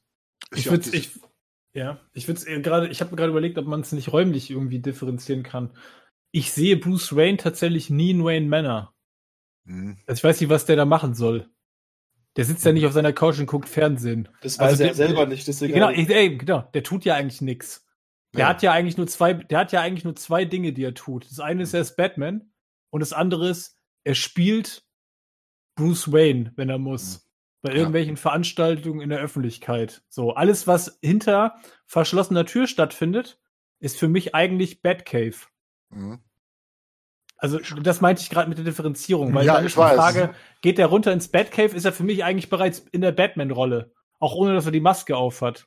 Ich glaube, das ist ein Zwischenschritt. Ich glaube, das ist so eine Art Metamorphose, die stattfindet. Das ist auch, glaube ich, was die damals in Batman 89 mit dieser berühmten Brillen aus die Sequenz eigentlich darstellen. Und das ist diese Metamorphose. Er ist schon in, in einer Art Batman-Modus, in diesem Modus, mhm, äh, ja, genau. äh, äh, aber das ist noch eine Metamorphose und die Metamorphose ist abgeschlossen, wenn er das Kostüm äh, äh, angezogen hat. Das heißt, der ist im Prinzip eigentlich für mich irgendwo so, wie gesagt, er spielt den Milliardär Bruce Wayne, also es ist ebenfalls so eine Rolle, die er annimmt und er ist eigentlich permanent in diesem Alarmmodus, was auch irgendwie so dieses Verhalten ja in, Batman 89, wie er sich verhält, wenn er dann als Bruce Wayne in Anführungsstrichen durch die Stadt geht und dem Joker sieht und so weiter, wie er dann da agiert, das ist quasi so, so ein Zwischenschritt, aber er braucht die Maske, um diese Verwandlung abzuschließen. Ja, dann gut, ist er ich dann, meine, ich mein, der Anzug ist Dienstkleidung. Hm? So gesehen, wenn wir es jetzt mal ganz krass runterbrechen. Ja, aber es ich ist meine, er kann nicht, er kann nicht ohne die Maske da rausgehen. Nicht um Ja, das zu tun, natürlich, was er aber das eigentlich ist- tun will. aber das ist genau wie ein Feuerwehrmann. Feuermann, Feu, Feuerwehrmann ist auch immer, sag ich mal, Feuerwehrmann, aber er kann ja erst aktiv werden, wenn er die entsprechende Ausrüstung anhat. Aber er ist trotzdem vielleicht vorher schon in einem Modus, der ihn darauf vorbereitet. Ja, nee, ich find, das find, genau das ist der Punkt. Ich, das finde ich halt schwierig, weil ein Hm. Feuerwehrmann hat auch Freizeit. Der ist, Ja. der sitzt auch zu Ja, Hause Batman und nicht, hat, ne? Feuer, Genau, das ist der Punkt. ohne die Das ist der Punkt. Deswegen, also, wenn ich das jetzt differenzieren müsste für mich oder die Frage für mich jetzt beantworten, würde ich sagen, ich glaube, es gibt tatsächlich irgendwie, Batman ist für mich, ähm, Anzug und so ist Dienstkleidung, aber das, was Batman als, als, als Figur verkörpert und was der ausmacht, das ist quasi auf jeden Fall, ähm, das ist Bruce Wayne. Und das, was er nach außen schafft, das ist ein alter Ego. Hm. So, ne? Und ich würde sagen, er ist wahrscheinlich ein Großteil seiner Zeit einfach Batman. So, nicht nur auf der Straße, aber das, wir haben ja, Ja. gesagt, ich meine, der ist ein Detective, das gehört alles irgendwie mit dazu. So, letztendlich ist Bruce Wayne dieses, diese, diese Figur für die Öffentlichkeit, das ist ja lästiger, das ist ja läst, das ist ja lästig. Das muss er halt einfach machen, um den Schein zu wahren. Wir haben ja auch genug Szenen in Comics und in Filmen, wo er, wo er auch von, von, von Alfred immer wieder dran erinnert werden muss, dass er sich auch da, da, da mal zeigen muss. Hm. Ne? Dass es nicht nur das Leben quasi der Höhle gibt und auf der Straße als Batman verkleidet dann. Aber dieses, ähm, ich würde schon sagen, dass er von der Persönlichkeit ist eigentlich Batman, ist seine Batman-Persönlichkeit, ist das, was ihn eigentlich ausmacht. Und das nach außen ist quasi die, die Maske. Okay. Henning, was fragt Fleck. Fleck? Fleck würde gerne mal wissen, oder es würde ihn interessieren, was der Batcast von einer filmischen Umsetzung Batmans mit leuchtenden Augen wie in der Animated Series oder den Comics hält. In Dark Knight fand er den Ansatz schon ganz in Ordnung. In Batman wie Superman wurden die weißen Augen ja nur im Rahmen der Kampfhandlung mit dem Mann aus Stahl eingesetzt. Ihm fehlt allerdings bei beiden Ansätzen die Bedrohlichkeit oder bei allen Ansätzen, die er bisher gesehen hat. Er könnte oder er führt hier beispielhaft den Film Harry Dightery vor, auf, auf, nicht vor, auf, wo eine Akteurin des Films in einem dunklen Raum an der Ecke hängt, an der Decke hängt und durch die Kameraeinstellung sowie durch die Lichtsetzung erst relativ spät zu erkennen ist. So eine im, im Ansatz filmisch inszenierte Szene mit leuchtenden Augen wäre für mich ein Traum. Euer Podcast äh, ist übrigens immer sehr unterhaltsam, informativ. Ihr seid eine lustige Truppe. Fleck, vielen Dank für die Frage, vielen Dank für das Lob. So, und was halten wir davon? Ich finde, dass es in The Dark Knight kacke ausgesehen hat. Aber generell, aber generell finde ich, ähm, ja, es wäre mal ein neuer Ansatz. Und es wird halt ihm auch ein bisschen mehr, ähm, äh, äh, nicht, we weniger von ihm zu erkennen geben, ne? Ja. Ich habe Harry Dightery leider noch nicht gesehen, deswegen kann ich gerade den Vergleich nicht, Auch nicht. ziehen. Kennt ihr niemand von uns den Film? Ich habe den gesehen, ja. Weißt du gerade, auf welche Szene er sich bezieht? Ja, ich weiß, auf welche Szene er sich bezieht. Das ist, ähm, ähm, aber gut, das, das könnte auch aus jedem anderen Horrorfilm in, in Anf Mhm. Anführungsstrichen sein. Es geht sich halt hier darum, äh, dass der Zuschauer halt wirklich halt äh, genauso wie, wie die Protagonistin des Films, äh, der Protagonist des Films, halt extrem überrascht sind, weil tatsächlich ich will jetzt auch nicht, nicht allzu viel spoilern, weil den Film sollten wir ohne Spoiler sein. Das, was er da schildert, äh, ist eigentlich schon die ganze Zeit da, aber wir nehmen es erstmal gar nicht wahr, weil das Kamera und Licht so geschickt gesetzt sind, dass wir uns auf andere Dinge konzentrieren und wenn dann der Reveal kommt, wir halt entsprechend schockiert sind. So, also das Mhm. ist, ähm, denke ich mal, darauf hina- hinaus will. Und da hat er natürlich dahingehend recht, wenn man so einen Batman in, in, äh, inszenieren würde. Ich sag mal, so bei Justice League, wir hatten ja am Anfang die Eröffnungssequenz, wo Batman da auf diesem Gargoyle sitzt, ne? Und der ist ja im ersten Moment gar nicht so sofort zu erkennen, sondern erst wie er sich bewegt, nehmen wir ihn ja wahr. Ich glaube, darauf will er hinaus. Und das äh, ist natürlich eine coole Sache. Und klar, das könnte man mit leuchtenden Augen schon verstärken, äh, besser darstellen. Äh, wir hatten aber schon ein paar Mal darüber gesprochen. Ich bin halt der Meinung, das kommt halt darauf an, wie die Maske gestaltet Mhm. wird. Und wir haben halt immer das Problem, dass der Schauspieler, der Batman-Schauspieler, durch diese Maske in seinem Schauspiel sehr eingeschränkt wird. Und deswegen hat man halt immer die Augen gelassen, weil das gehört zum, zur Mimik einfach dazu.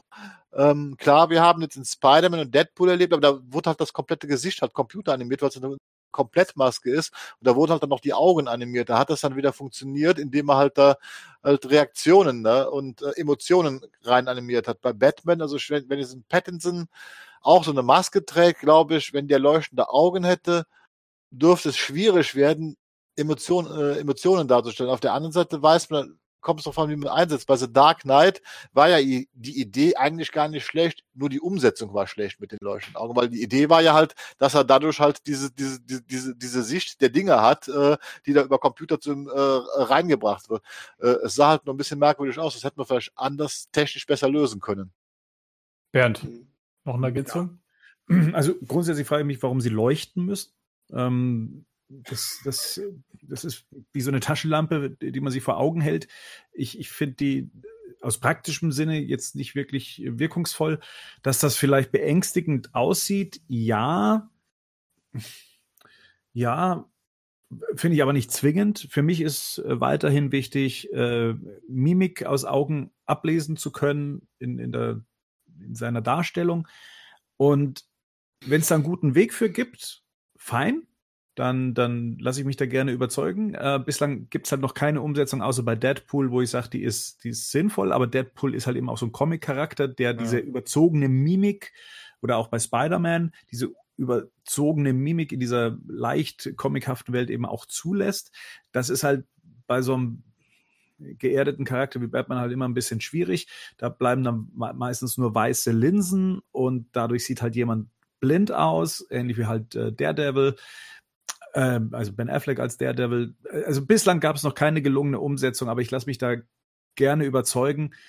Aber für mich hat Batman in dem Moment immer so eine Art von Blindheit, die bei ihm mitschwingt, äh, ab dem Moment, wenn er weiße Augen hat oder blinde Augen oder, oder ja, was das auch immer für. Fledermaus. Würde zur Fledermaus passen, aber nicht zum Konzept der Figur.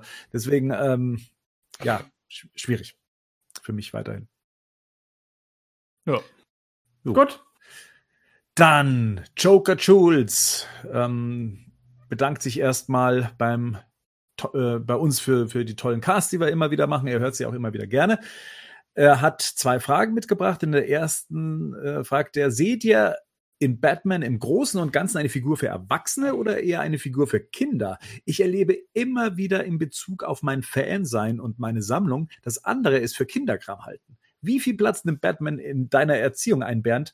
Beziehungsweise wird er einnehmen dürfen? Ja, das sind dann zwei Fragen. Also erstmal die erste ist äh, in dem Fall, ist Batman eine Figur für Erwachsene oder eher für Kinder? Wir haben ja im Batman in Deutschland Podcast auch äh, drüber nachgedacht, dass oder auch festgestellt, dass Batman eine Figur ist, die mitgewachsen ist. Äh, es ist eine Figur, die für jede Generation irgendwo funktioniert. Das ist eine. Also vermarktet wird sie für jede Generation. Da findet jeder was für sich. Aber klar, es gibt auch in meinem Umfeld Menschen, die das sehr merkwürdig finden, dass das mein Hobby ist und dass das meine Leidenschaft ist und die nicht so ganz verstehen können, was mich an dieser an dieser Figur fasziniert. Ja, und wir ja in einer Zeit leben, in der man ja Gott sei Dank als Nerd, sage ich jetzt mal, ähm, mit, mit, mit, so, mit sowas hausieren gehen kann. Das wäre, glaube ich, vor ein paar, paar Jahrzehnten noch anders gewesen, als man erwachsen sein musste, durch und durch, ein Haus bauen, Kinder kriegen, verheiratet sein und so weiter.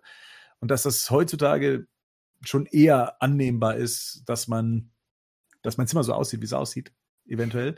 Ähm, ich, kenne beides. Also ich kenne Leute, die das absolut cool finden, weil sie ähnlich ticken. Und ich kenne auch Leute, die einfach sagen, was ist denn das für ein Kinderkram, den du da bei dir rumstehen hast? Äh, und das wird es auch weiterhin geben. Ich glaube einfach, dass das eine, die, die, haben halt einen anderen Fokus im Leben, die haben eine andere Ausrichtung ihres Lebens. Für die macht, die, die ziehen irgendwann mal einen Schlussstrich mit ihrer Kindheit auch. Ja? Heutzutage hast du äh, den Vorteil, dass du dieses äh, Peter Pan-Syndrom äh, bis zum Lebensende noch ausspielen kannst. Ja? Du kannst musst nicht erwachsen werden. Kannst dich weiterhin der, der Sachen deiner Kindheit äh, dich, dich dran laben. So, Aber so ja. haben die Leute nicht einfach nur keine Ahnung? Also die, ja, also sie kennen die Figur einfach nicht. Ich glaube, das ist doch der Punkt. Das ist so ein bisschen, als wenn ich sagen würde, Harry Potter ist ein Kinderbuch. So, das kann ich halt ja. halt sagen, aber das ist ja irgendwie Quatsch. Also das ist aber halt für mich. Eine, ja, aber ich ja, habe das noch nie erlebt, dass du dich, also wenn du das Leuten erklärst, ja. ähm, dann nehme ich das schon so wahr, dass dann auf jeden Fall Verständnis dafür da ist. Also ich glaube, das hat viel oft mit Unkenntnis zu tun. Was sind denn diese Figuren? Das ist so ein bisschen wie Leute, die halt immer noch glauben, naja, sind ja genau Comic-Strips. So, ist halt wie Mickey Mouse. Aber So. gibt's ja genauso. Es gibt ja Leute, die sind zum Beispiel, was ich glaube gesellschaftlich viel anerkannter ist, sind riesige Disney-Fans. Ja, von, von allen Ja. Disney-Prinzessinnen, die es auf diesem Planeten gibt. Äh, erwachsene Frauen, die sagen, ich bin ein riesen Disney-Fan, ich liebe die Filme, ich weine dabei und blablabla. Da wo wir vielleicht sagen würden, hm, ähm, ja, da hat jemand seine Kindheit mit reingetragen ins Erwachsenensein. Okay, du meinst, in dem Bereich ist die Nostalgie akzeptierter. Ja. Ja, okay. Mhm. Also ich, also ich, ich versuche Beispiele zu finden, wo es mir ähnlich andersrum ginge. Und, ähm, und, und so wird das von manchen auch nicht gesehen, dass die dann eben sagen, selbst wenn du es mir erklärst, warum du es geil findest, also ich finde es, ich, ich höre das ja öfters, äh, ich finde das gruselig, was du da bei dir im Zimmer stehen hast. Oder aha, und warum sammelst du das? Und warum ist das nicht ausgepackt? Sie wollen es irgendwo verstehen, haben aber für sich schon das Verständnis vollkommen ausgeschlossen. Ähm, Aber, ja. Ja. Aber was ich da, was da, glaube ich, bei dir der Fall ist, dadurch, dass du selber so ein Thema wie Batman hast, akzeptierst du, glaube ich, auch viel mehr. Ja, Ich klar. sehe das bei meinen kleinen Cousinen, die stehen, fahren total auf so Anime, die Anime und Manga-Sachen ab. ja, Also ja, total, auch dass sie sich dann teilweise so kostümieren und sowas. Und das ist natürlich Quatsch. Was Was meinst ist du? Für, Quatsch? für, für dich ist das Quatsch. Nein, ich, das war jetzt überspitzt gesagt. Ich, ich kann es nicht nachvollziehen. Ja, Aber gut. ich, ja. aber ich, aber ich finde, also wenn dir das, das den Spaß macht, dann sollte es ruhig machen. So. Also das ist so eher das, was ich meine. Ich, Ja, ich, ich, ich verstehe, was du meinst. So nach dem Motto, Also- naja, klar, weil du selber ja, ne, du hast Ja. selber so ein Thema, wie, klar, bin ich jetzt, wäre ich ja der Letzte, der jetzt irgendwelchen Leuten das negativ auslegen würde, wenn sie sich mit irgendwelchen Franchises, irgendwelchen Marken oder irgendwelchen Fantasiefiguren beschäftigen würden, weil ich es selber ja auch tue. Ne? Ich glaube jetzt Ja, Leute, genau. die dazu natürlich gar keinen, selber gar keinen Bezug haben, weil das sind ja das von, das sind mal die Personen, von denen Bert doch gerade sprach, so die irgendwann einen Ja. Cut machen und sagen so, ich lasse diese ganzen Dinge jetzt hinter mir und das Einzige, was ich jetzt so akzeptiere, ist irgendwie Disney, weil das weiß ich, weil das einfach in der breiten Masse noch krasser ist, ähm, oder halt dann gehen wir auf erwachsene Dinge. So. Bei mir, bei mir ist zum Beispiel, ich finde, was ich zum Beispiel null von nachvollziehen kann, ist, wenn jemand sich jeden Samstag Bundesliga anguckt. Das ist zum Beispiel bei mir so ein Punkt, wo ich denke, ist ja Hm. Quatsch. Hey. Ja, es tut mir leid. Also, Ja, nee, tut es dir nicht. Nee, du, du, ich find's kompletten Scheiß und Quatsch. Ja. Mein bester, eigentlich so mein bester Kumpel, der hockt halt jeden Samstag da und guckt sich Mainz-Spiele an. Geiler Typ.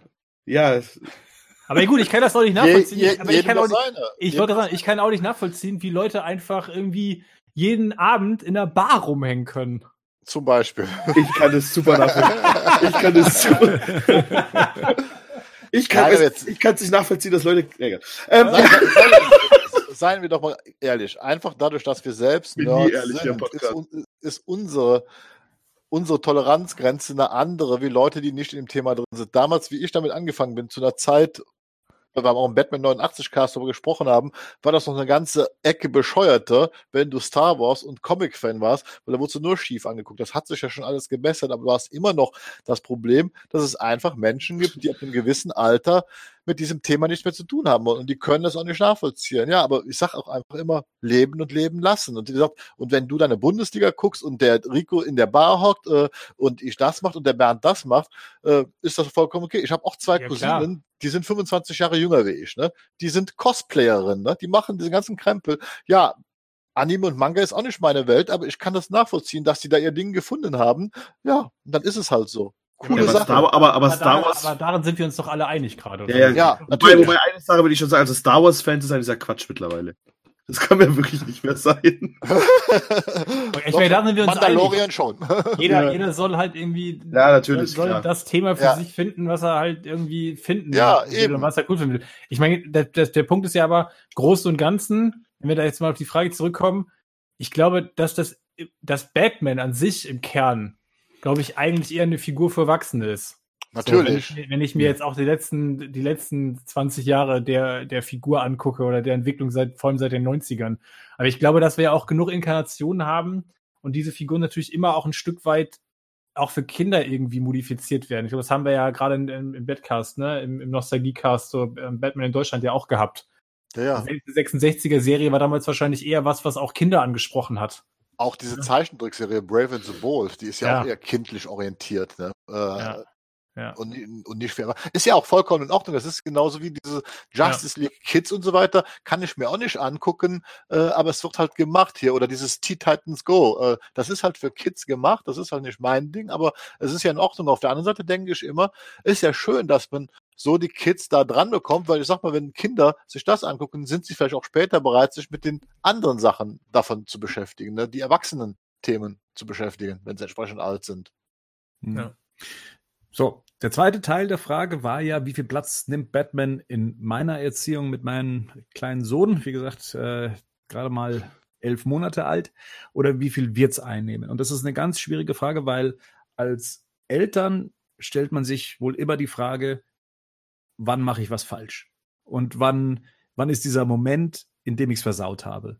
Und wir, wir kennen das wahrscheinlich alle von, von unseren Eltern. Entweder bist du genauso wie dein Vater, weil man irgendwas gemeinsam macht, oder du magst es überhaupt nicht, weil du das immer mit deinem Vater machen musstest. Ähm, und da versuche ich gerade ihm noch selber die, die Entscheidung zu überlassen, sofern man das von einem elfjährigen, äh, elf Monate alten erwarten kann. Ähm, er ist fasziniert von den Sachen in meinem Raum. Ja, da steht ein riesengroßer, also ein lebensgroßer Batman, ähm, den er auch erstmal akzeptieren musste als Figur. Ja, der, das, da, da hat man schon gemerkt, er hatte ein Problem damit, das erstmal zu abstrahieren, dass das Ding nicht echt ist.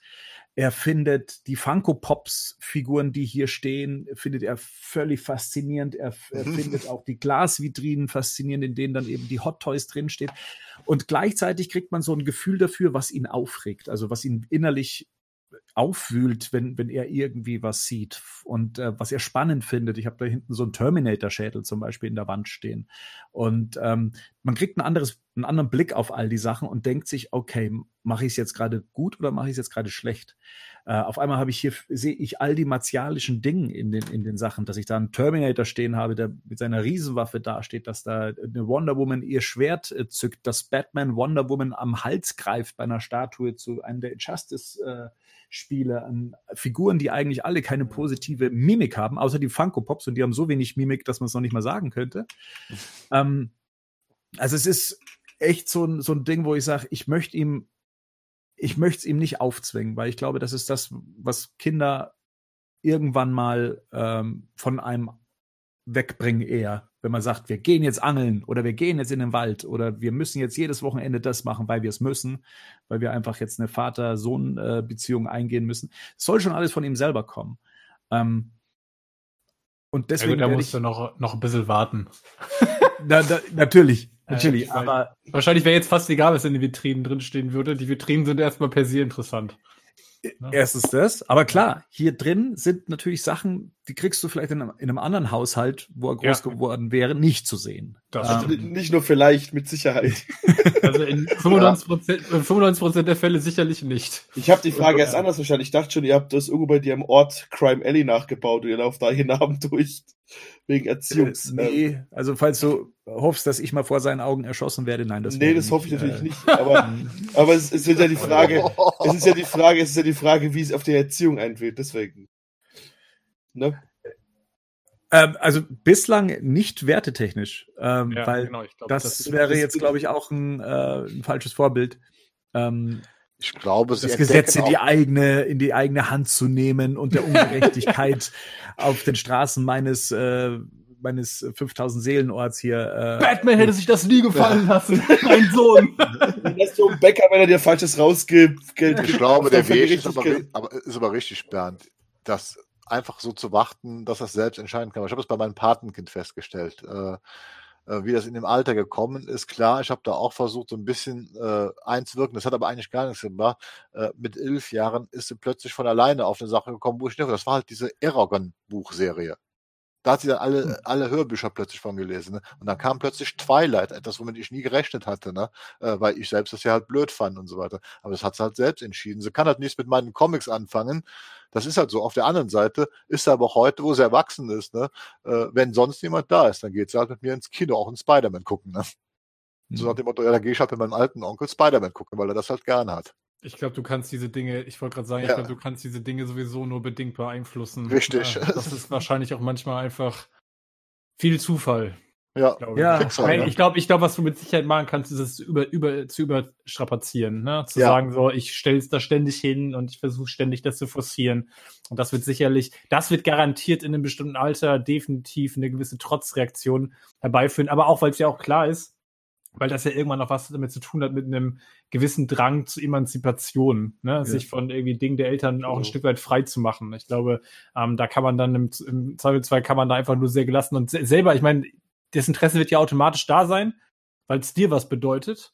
Ab einem gewissen Punkt werden ja die Fragen auch kommen. So, wer ist das? Was ist das? Warum? Ne? Und dann wirst und dann wird, wird, wird, wird der Punkt kommen, an dem du dann erklären musst, warum du Batman eigentlich interessant findest. Und dann, dann wird's ja spannend.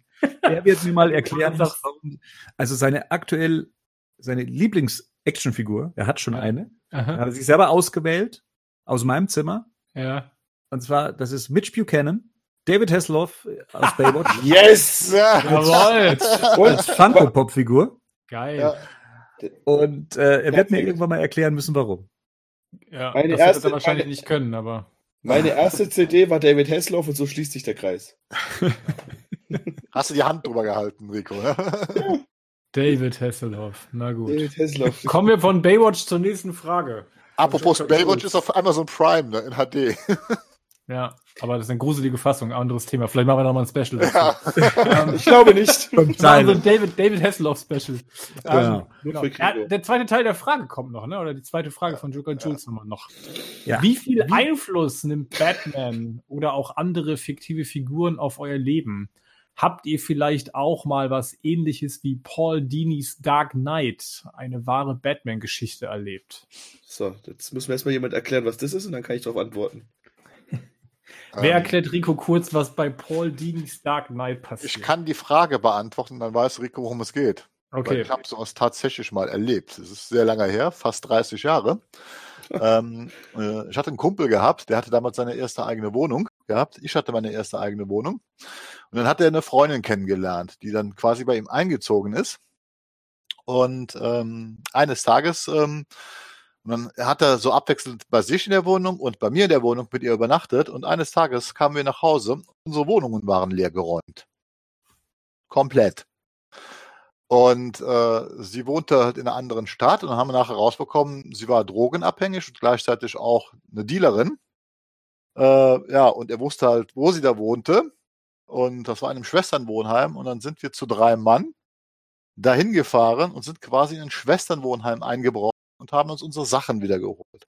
Was wir zu dem Zeitpunkt nicht wussten, war, dass die in so einer, ich sag mal, Russengang war, die sich darum gekümmert hatte.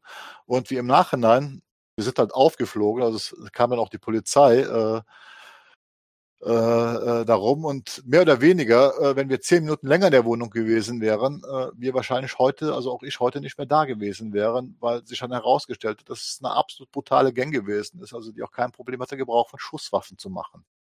Hm. Ja, und äh, das war so ziemlich das Krasse. Und ich weiß noch, wie wir da raus waren äh, von der Polizei abgehauen sind. Ich weiß noch äh, ganz eins, äh, wie dann die Polizei plötzlich da aufgetaucht ist und wir auch diese andere Gang gesehen haben, wie mir das, Hel äh, das Herz hat bis zum Hals geschlagen hat. Ne?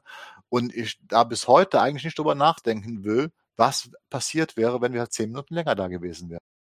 Also das war so haarscharf. Ne? Und danach habe ich auch, glaube ich, äh, den Kontakt zu dem Kumpel und generell zu solchen Elementen. Ich kannte früher halt einige, weil ich halt ein bisschen so in dieser Biker-Szene drin war, habe das dann auch komplett abgebaut, weil ich da plötzlich realisiert hatte, das ist eine Welt, mit der ich halt nichts zu tun haben möchte. Hm. Okay, Also- krasse, Gesch krasse Geschichte. Ja. Jetzt Ich noch für mich die Frage gerade, wo ist der Bezug jetzt zu Batman? Weil der Paul Dini, äh, der ist quasi selbst Opfer eines Überfalls gewesen. Dieses Ja. Dark Knight Comic erzählt Ja, quasi äh, halt diese Geschichte, warum er halt so Batman-Geschichten schreibt. Und Batman spielt ja keine Rolle, sondern es sind seine Ängste. Ich kann diese Ängste nachvollziehen, weil ich hatte diese Ängste auch. Ich bin eine Zeit lang nach diesem Erlebnis, ne, habe ich zum Beispiel also auch äh, bestimmte Lo äh, Lokalitäten, bestimmte Orte gemieden. Ich bin auch abends, es dunkel war, an bestimmten Straßen nicht mehr lang gegangen, weil, es weil ich das alles, ich kann diese Angst nachvollziehen, die dahinter steckt, ne, wenn man so etwas erlebt hat, weil mir so, es ist mir nicht, nicht ganz so schlimm passiert, es hätte passieren können, aber diese Angst steckt einem im Kopf fest. Ne? Und ich glaube schon, dass das da so mit eine Rolle spielt für ihn, diese Ängste, die ihn dazu befähigt haben, auch diese Batman-Geschichten so zu schreiben, die er da schreibt. Das merkt man auch ein bisschen.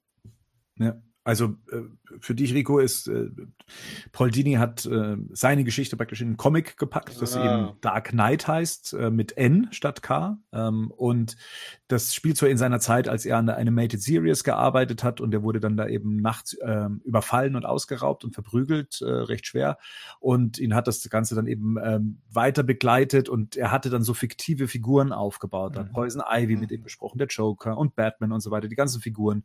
Und äh, da gibt's auch ein sehr interessantes Interview, das hat er eben mit äh, Kevin Smith äh, auf Mhm. seiner YouTube-Plattform. Und so bin ich dann auch auf das Comic aufmerksam geworden, ähm, weil er diese Geschichte dann auch nochmal erzählt.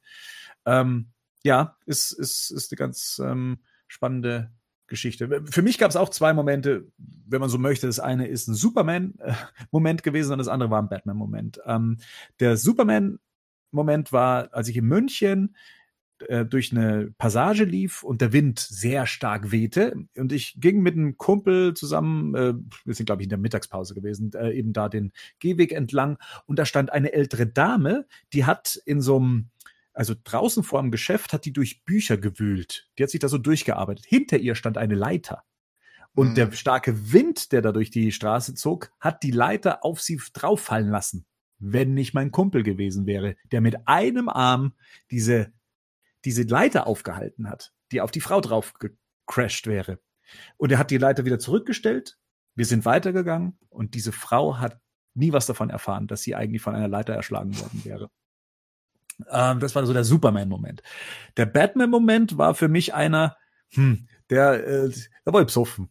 Und zwar ähm, war man auf dem Volksfest äh, in Ingolstadt und äh, ich bin mit einem Kumpel zusammen in eine Schlägerei geraten. Ge nicht von uns wirklich provoziert, sage ich jetzt mal, ähm, aber letztendlich so, dass uns jemand dann verprügeln wollte. Der erste Schlag ging dann auch tatsächlich äh, ins Gesicht meines Kumpels und äh, der zweite in mein Gesicht und er holte dann eben, das war alles vor einem Zelt in der Gasse daneben, also wo man eigentlich nicht mit Hilfe rechnet. Äh, und dann kam der nächste Schlag schon ausholend und ich habe schon die Augen zugemacht und ich wusste schon, okay, das, das wird jetzt nicht gut ausgehen, das Ganze. Und tatsächlich dann im Schlag, also während er die Hand ausgeholt hatte zum Schlag, wurde sein Arm gegriffen von der Polizistin. Und ähm, die wurden dann praktisch äh, dann allesamt abgeführt. Und das war so ein bisschen mein Batman-Moment. So im letzten Moment, bevor das Schlimmste passiert, was man sich dann so in etwa vorstellen kann, wird das eben äh, verhindert. Ja, das sind so meine, meine zwei Erlebnisse, die in diese Richtung gehen. Rico. Also welchen Einfluss Batman und fiktive Figuren auf mein Leben haben, ja, schon großen. Aber halt, ich hab, ja, ich weiß nicht, über die Schlägereigeschichte in meinem Leben möchte ich zu ungern reden. Wir haben auch nicht so viel Zeit. Also von Wir sind unter uns, Rico. Wir sind unter uns. Aber wenn es halt auch, aber ja, ich habe gerade gehört, wie viele Zuschauer höre, wir haben sie doch nicht so unter uns. Ja. ja, aber ich denke mal, du wirst doch da mit deiner Bar auch einiges erleben, so in der Richtung. Ja, natürlich, aber das sind ja alles laufende Verfahren. Nee, Quatsch, keine Ahnung. Also das, ja, passiert halt schon, dadurch, dass ich halt schon immer nachts arbeite, hat man schon viel komische und skurrile Geschichten erlebt. Aber, ja. Ja, Ben- Benutzt ihr Zitate? ja, das Oder- definitiv, klar. Ich habe Batman Tattoo. ich habe ein Batman-Tattoo, ja. Ähm, Zitate schon so eher was, was ich schon eine Zeit lang benutze. Und ich fand es eine Zeit lang witzig, ähm, dieses Zitat aus The Dark Knight Rises zu benutzen. In dir steckt mehr als das. Das hat überschreckend gut geklappt. In Aber welcher Situation frage ich jetzt nicht. Ja, aber als, ja. als Motivationssprache natürlich. Mhm. aber, aber generell natürlich, ich habe ja auch Batman-Tattoos, das wisst ihr ja, also das ist nichts Neues. Und auch sonst generell, ich meine, mir macht es auch schon Spaß, so, also generell auch sich über das Thema halt viel zu unterhalten oder auch über andere Themen. Gerade Star Wars ist auch immer so ein leidiges Thema, das einem eigentlich nur wehtut, aber man redet halt trotzdem die ganze Zeit drüber halt, ne? Also, das ist halt, deswegen machen wir auch den Podcast so ein bisschen, weil wir da auch ja viel Spaß dran haben. Und deswegen, aber, ja, ja, um halt auch sich ein bisschen Sachen abzuarbeiten, die halt dann vielleicht einen belasten. ich glaube, Henning, ja? Ja, ich glaube, ich überlege gerade, ich weiß jetzt nicht, ob das konkrete Geschichten sind. Ich habe gerade kurz überlegt, was für mich bei Paul Dini die Quintessenz ist. Ich meine, für mich ist die Quintessenz bei, bei, bei Dark Knight von Paul Dini dieses, dass irgendwann ja Batman ihm quasi den Anstoß gibt, sich selber wieder aus der Krise rauszuarbeiten. Ja, klar. Und ähm, irgendwie so der, das Licht am Ende des Tunnels darstellt und das, wo, wie er die Figur versteht und was er dann in der Figur auch sieht, weil er, glaube ich, am Anfang ja erstmal sagt, er will nicht weiter an, an Batman arbeiten, weil das mit ihm, weil diese Gewaltassoziation ihn quasi ne, fertig macht, nachdem er ja selber Opfer von Gewalt geworden ist und ihm das alles irgendwie sinnlos erscheint. Und ich glaube, dass Paul Dini ja dann für sich selber nochmal so einen anderen Zugang zu der Figur Batman dann bekommt, weil es halt eben mehr ist als nur dieses, ich kämpfe halt ne, körperlich. Und ich glaube, dass es wahrscheinlich am Ende auch viel darum geht, welche Werte, für was stehen denn diese Figuren letzten Endes? Und ich glaube schon, dass das natürlich in der, im realen Leben durchaus ein Orientierungspunkt sein kann. Jetzt ja. vielleicht, vielleicht nicht das Selbstjustizthema und nicht zu sagen, naja, ich, ich nehme das Gesetz in die eigene Hand, sondern einfach auch ähm, naja, ich stehe halt einfach erstmal für was. Ich, ne, Integrität. Ich bin einfach, äh, ich habe bestimmte Werte, für die ich eintrete und ich versuche eine, eine Haltung zu Dingen zu haben. Und ähm, man, bitte? Ja. Man denkt vielleicht auch irgendwann an, das ist ja, was ich gesagt habe. Ich bin damals, sag mal, in einem Milieu auch gewesen, wo ich heute sage, äh, da möchte ich nicht gerne sein, weil in diesem Milieu war Gewalt halt immer ein Thema gewesen. Ne? Und äh, danach habe ich halt auch angefangen zu überlegen, willst du das wirklich? Willst du nur weil das irgendwie cool ist oder weil du cool sein willst, willst du in so einem Milieu auch mit diesen Konsequenzen und Folgen weiterverkehren und leben. Ne? So, und das, ich glaube, wäre das jetzt nicht passiert, äh, dass dieser Backlash von diesem Erlebnis nach dem Motto, was da hätte alles passieren können, äh, hätte dieser Weg, sich da abzukapseln, auch viel länger gedauert. Ne, und so weiter. Und ich glaube schon, dass das auch ein bisschen bei mir so schon dieser Comic-Hintergrund war, weil in Comics ja schon das anders äh, diskutiert wird und man auch anders darüber nachdenkt. Also das ist also ist gar nicht mal so übertrieben, dass so, so kommen wir zum Umdenken beziehungsweise. Aber Fakt ist ganz einfach, wenn man in der Situation drinsteckt, äh, ist ja erstmal diese Erkenntnis, dass man in so einer Situation drinsteckt, die ist ja schon wieder, das ist glaube ich bei Paul Dini auch das, das, das, was er irgendwann feststellt. Ja, er hat das erlebt, das ist sein Erlebnis ist ja wesentlich krasser als mein Erlebnis, ne? weil ihm ist ja das Schlimmste passiert, wo ich noch drum herum gekommen bin. Dementsprechend. Ja, ich glaube, ich glaube, es geht ganz viel natürlich auch darum, wie setze ich mich mit diesen Figuren auseinander? Mhm. Ne? Und was, was ist für mich das, was, was die Figur im Kern auch ausmacht? Und ich glaube, spätestens dann, ähm, daran merkst du, und wenn du dann feststellst, was gefällt dir an der Figur, merkst du ja auch so ein bisschen, ähm, was ist dir denn eigentlich wichtig? Also wenn mhm. ich zum Beispiel persönlich immer merke, dass dass mir nicht so wichtig ist, dass ich jetzt eine geile Prügelei sehen kann. So, das ist was, was mich relativ schnell sowohl in Comics irgendwie als auch in Filmen ermüdet. Kiste bei Snyder hin oder her. Klar ist das geil ja. gemacht, aber das, das ist relativ schnell aber auch irgendwie durch. Also, weil das halt, ne, das ist nicht alles, was ich sehen will. So, und wenn ich jetzt sagen müsste, was sind für mich irgendwie die besten Batman-Momente, dann sind es in der Regel eher selten die Action Sachen, ja. sondern dann ist es eher das, was auf menschlicher Ebene da irgendwie passiert. Und das ist bei Superman halt Hatten wir ja schon besprochen. mindestens, mindestens genauso krass. Ne? Und ähm, ich glaube, das ist so der Punkt. Ja. Entwicklung von Moral ist ja unglaublich vielschichtig, unglaublich komplex. Also ja. wie sich die, wie sich Moralvorstellungen entwickeln und Moral überhaupt bei Kindern irgendwann einsetzt, die, die Entwicklung von Moral. Ich glaube aber, dass dass grundsätzlich fiktive Figuren und das, was man konsumiert, auch medial, halt unglaublich großen Einfluss darauf hat, neben natürlich den Eltern und allem, was, was sonst in der Sozialisation passiert. Aber ich glaube, weil ich gerade tatsächlich an, an, ähm, an He-Man denken musste, an die alte Zeichentrickserie. Mhm. Also, wo diese Filmation-Serie ja immer auch die Moral von der Geschichte hatte am Ende. Ja. Also, wo dir natürlich, wenn du das heute als Erwachsener anguckst, dann ist das richtig Holzhammerartig. Also ne, in der Folge selber ist es schon mehr als offensichtlich und dann erklärt sie am Ende trotzdem noch mal eine Figur aus dieser Serie nochmal quasi, ähm, für die, die es immer noch nicht verstanden haben.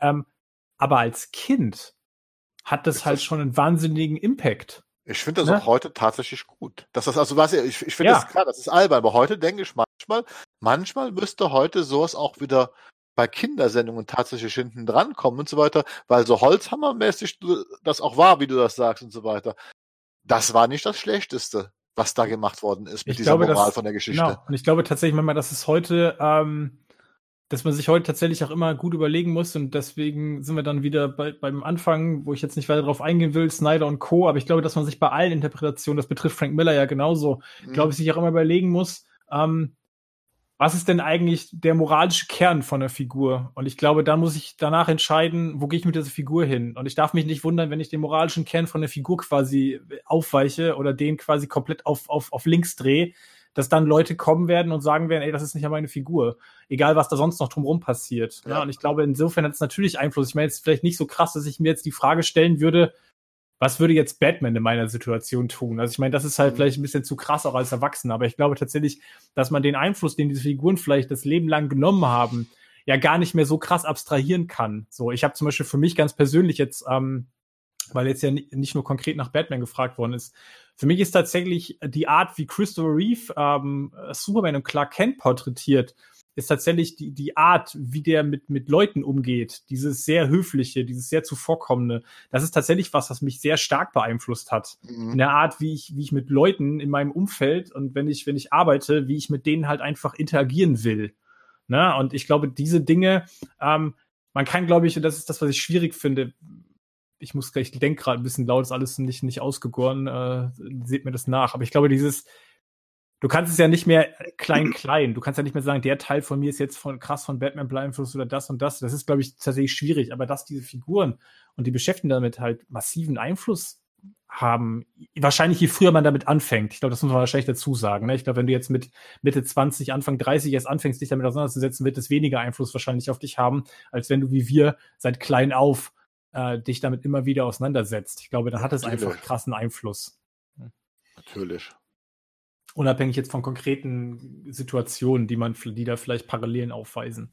Nein, das ist ja das Beispiel, was du sagst, ist ja auch genau das Richtige. Ich war ja auch gesehen habe und tatsächlich, äh, natürlich war das alles cool mit der Action, aber trotzdem war für mich immer meine Lieblingsszene tatsächlich, wo er die verdammte Katze aus dem Baum rechnet, weil ich damals als Zwölfjähriger gedacht habe, ja, der wird sich auch für mich interessieren, wenn ich ein Problem habe. Das ist mir so vermittelt worden durch diese Szene, ne? Und, und so weiter. Dass er halt eben auch den kleinen Jungen von Leben ansieht.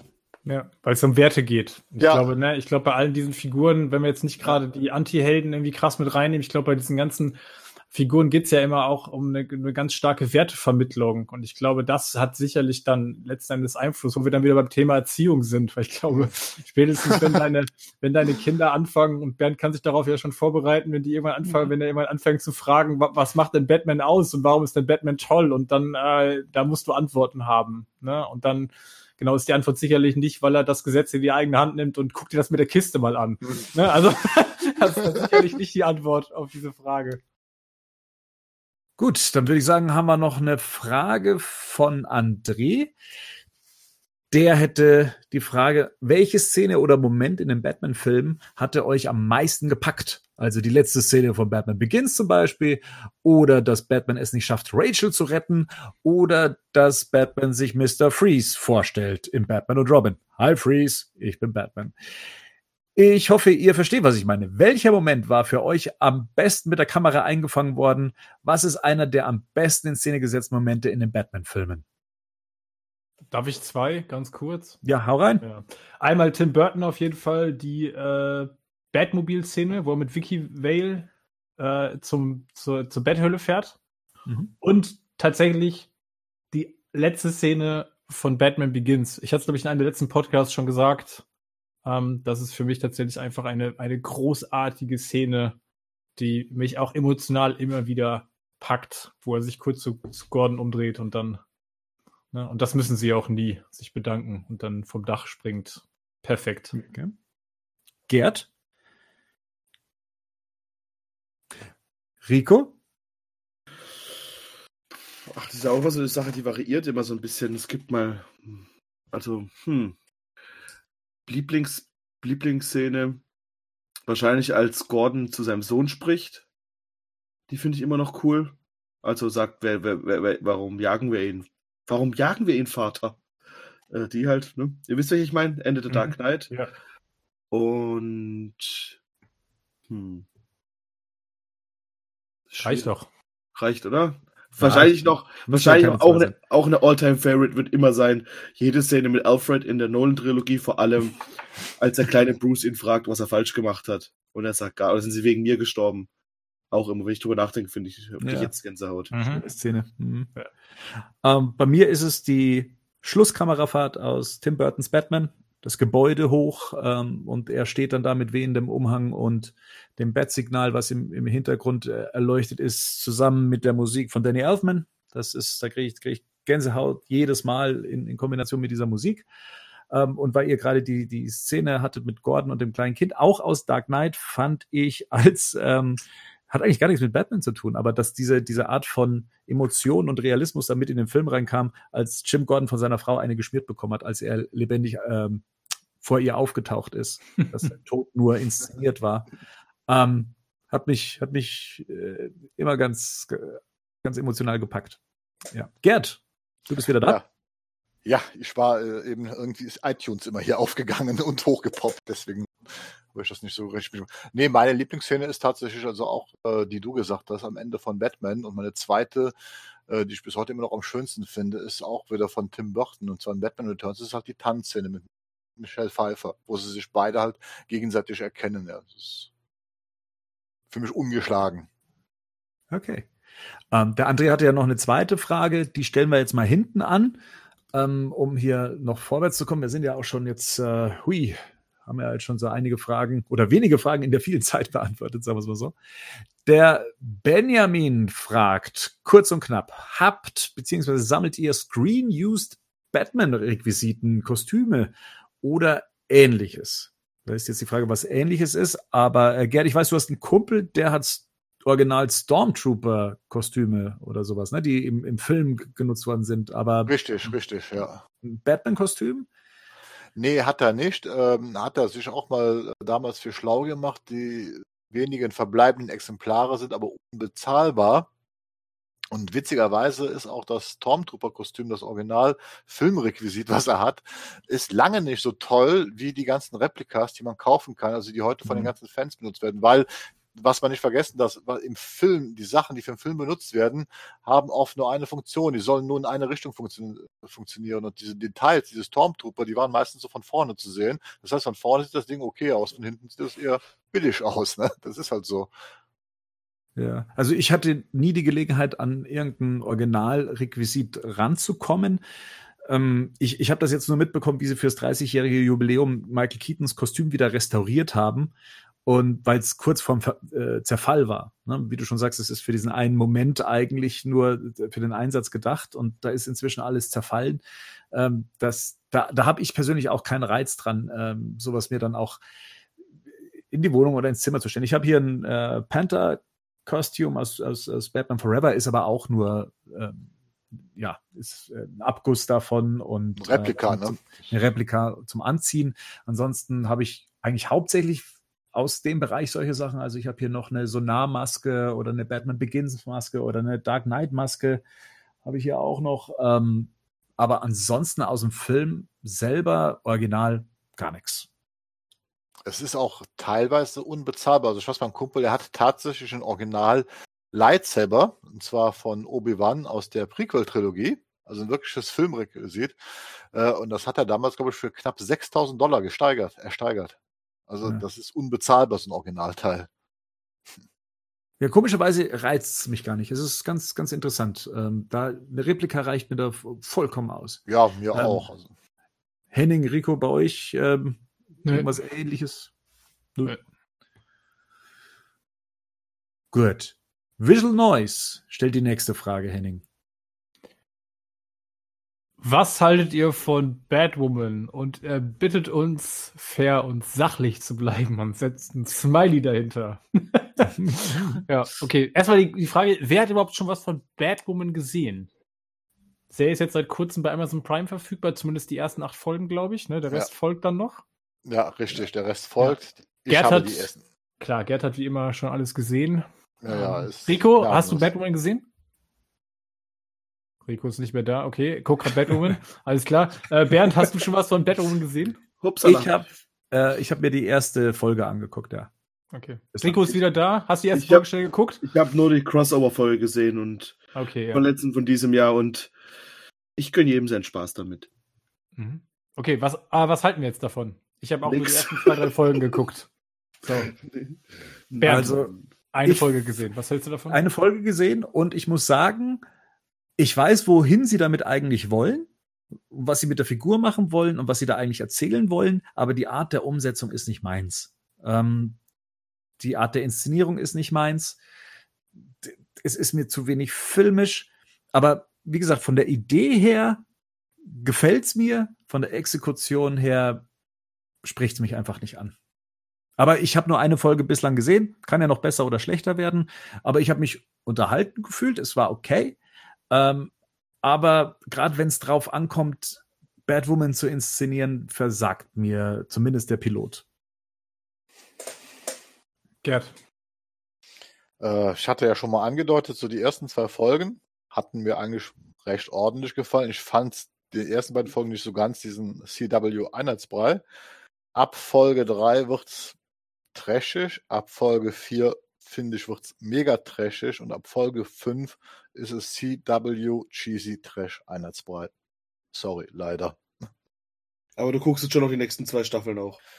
Nee, ich werde dir jetzt nicht mehr weiter angucken. Also jetzt äh, der Rest der Staffel wird mal so ein nächstes Jahr irgendwann kommen. Äh, Im Frühjahr sollen ja die restlichen, ich glaube, acht Folgen oder so kommen. Äh, werde ich nicht mehr weiterschauen, äh, weil ich, ich schaue ja auch die, die, die anderen CW-Serien nicht mehr. Ich habe jetzt auch das Crossover mir kurz angeguckt, die ersten drei Folgen. Äh, äh, hm. Und auch da bin ich jetzt, äh, also außer Fanservice, muss ich ganz ehrlich sagen, ja, es wird schon, schon heftiger, finde ich, von der Cheesiness. Ja, also ich kann mich da, kann mich da dazwischen irgendwo einordnen, glaube ich. Sehe das wie Bernd. Äh, ich glaube, die Idee ist, äh, ist gut, aber es ist halt CW. Ich, ich, ich kann damit halt nicht viel anfangen. Also das ist halt irgendwie alles so ein bisschen, das wirkt immer so, das wirkt immer sehr gut gemeint. Und das ist jetzt nicht positiv, ne? Das ist, sind halt stets bemüht, mhm.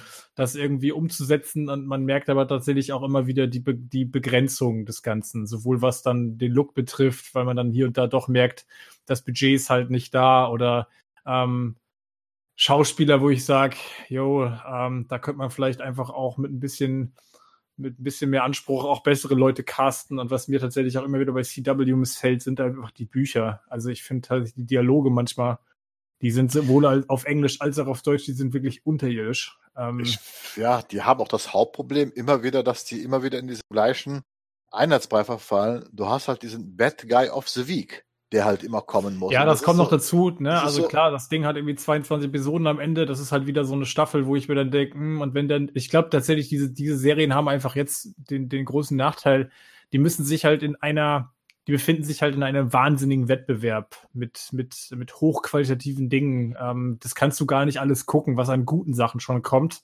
Ähm, und wenn dann die erste Folge schon und ich habe die ersten drei dann doch geguckt, weil ich dann auch den ersten Auftritt von Batwoman im finalen Kostüm noch sehen wollte. Ähm, aber da, ich, mir war schon ab Folge zwei klar, das gucke ich nicht durch. Also das ist einfach, und dieses ganze Ding ist immer wieder an der Beziehung irgendwie aufzuhängen und dann diese Soap-Geschichten, diese Soap-Elemente dann ständig noch auszuwalzen und dann mit den ganzen Rückblenden. Also es ist ja sehr stark auch irgendwann Arrow-orientiert, einfach generell, ne, dieser ganze, und das war in den ersten zwei Folgen, fand ich auch schon wieder sehr offensichtlich, ähm, ist einfach nicht meins. Und wie gesagt, spätestens bei den Dialogen steige ich dann wirklich komplett aus, weil ich das einfach, das finde ich teilweise echt unterirdisch. Ja, aber es ja. liegt nicht an Ruby Rose. Die macht die Sache eigentlich sogar recht ordentlich. Das muss man so auch mal. Ja, ja. Also, ist, also glaube ich, ja. glaube ich, nicht die Schauspielerin vor dem Herren. Aber ja, genau. Das, das Problem sind die Bücher der Serie halt. Ja, ich fand ihre Voice-Overs auch schon so ein bisschen grenzwertig, muss ich sagen. Also, aber ja, wie gesagt, ich, das war auf Deutsch und auf Englisch beider mal beider gleichen irgendwie.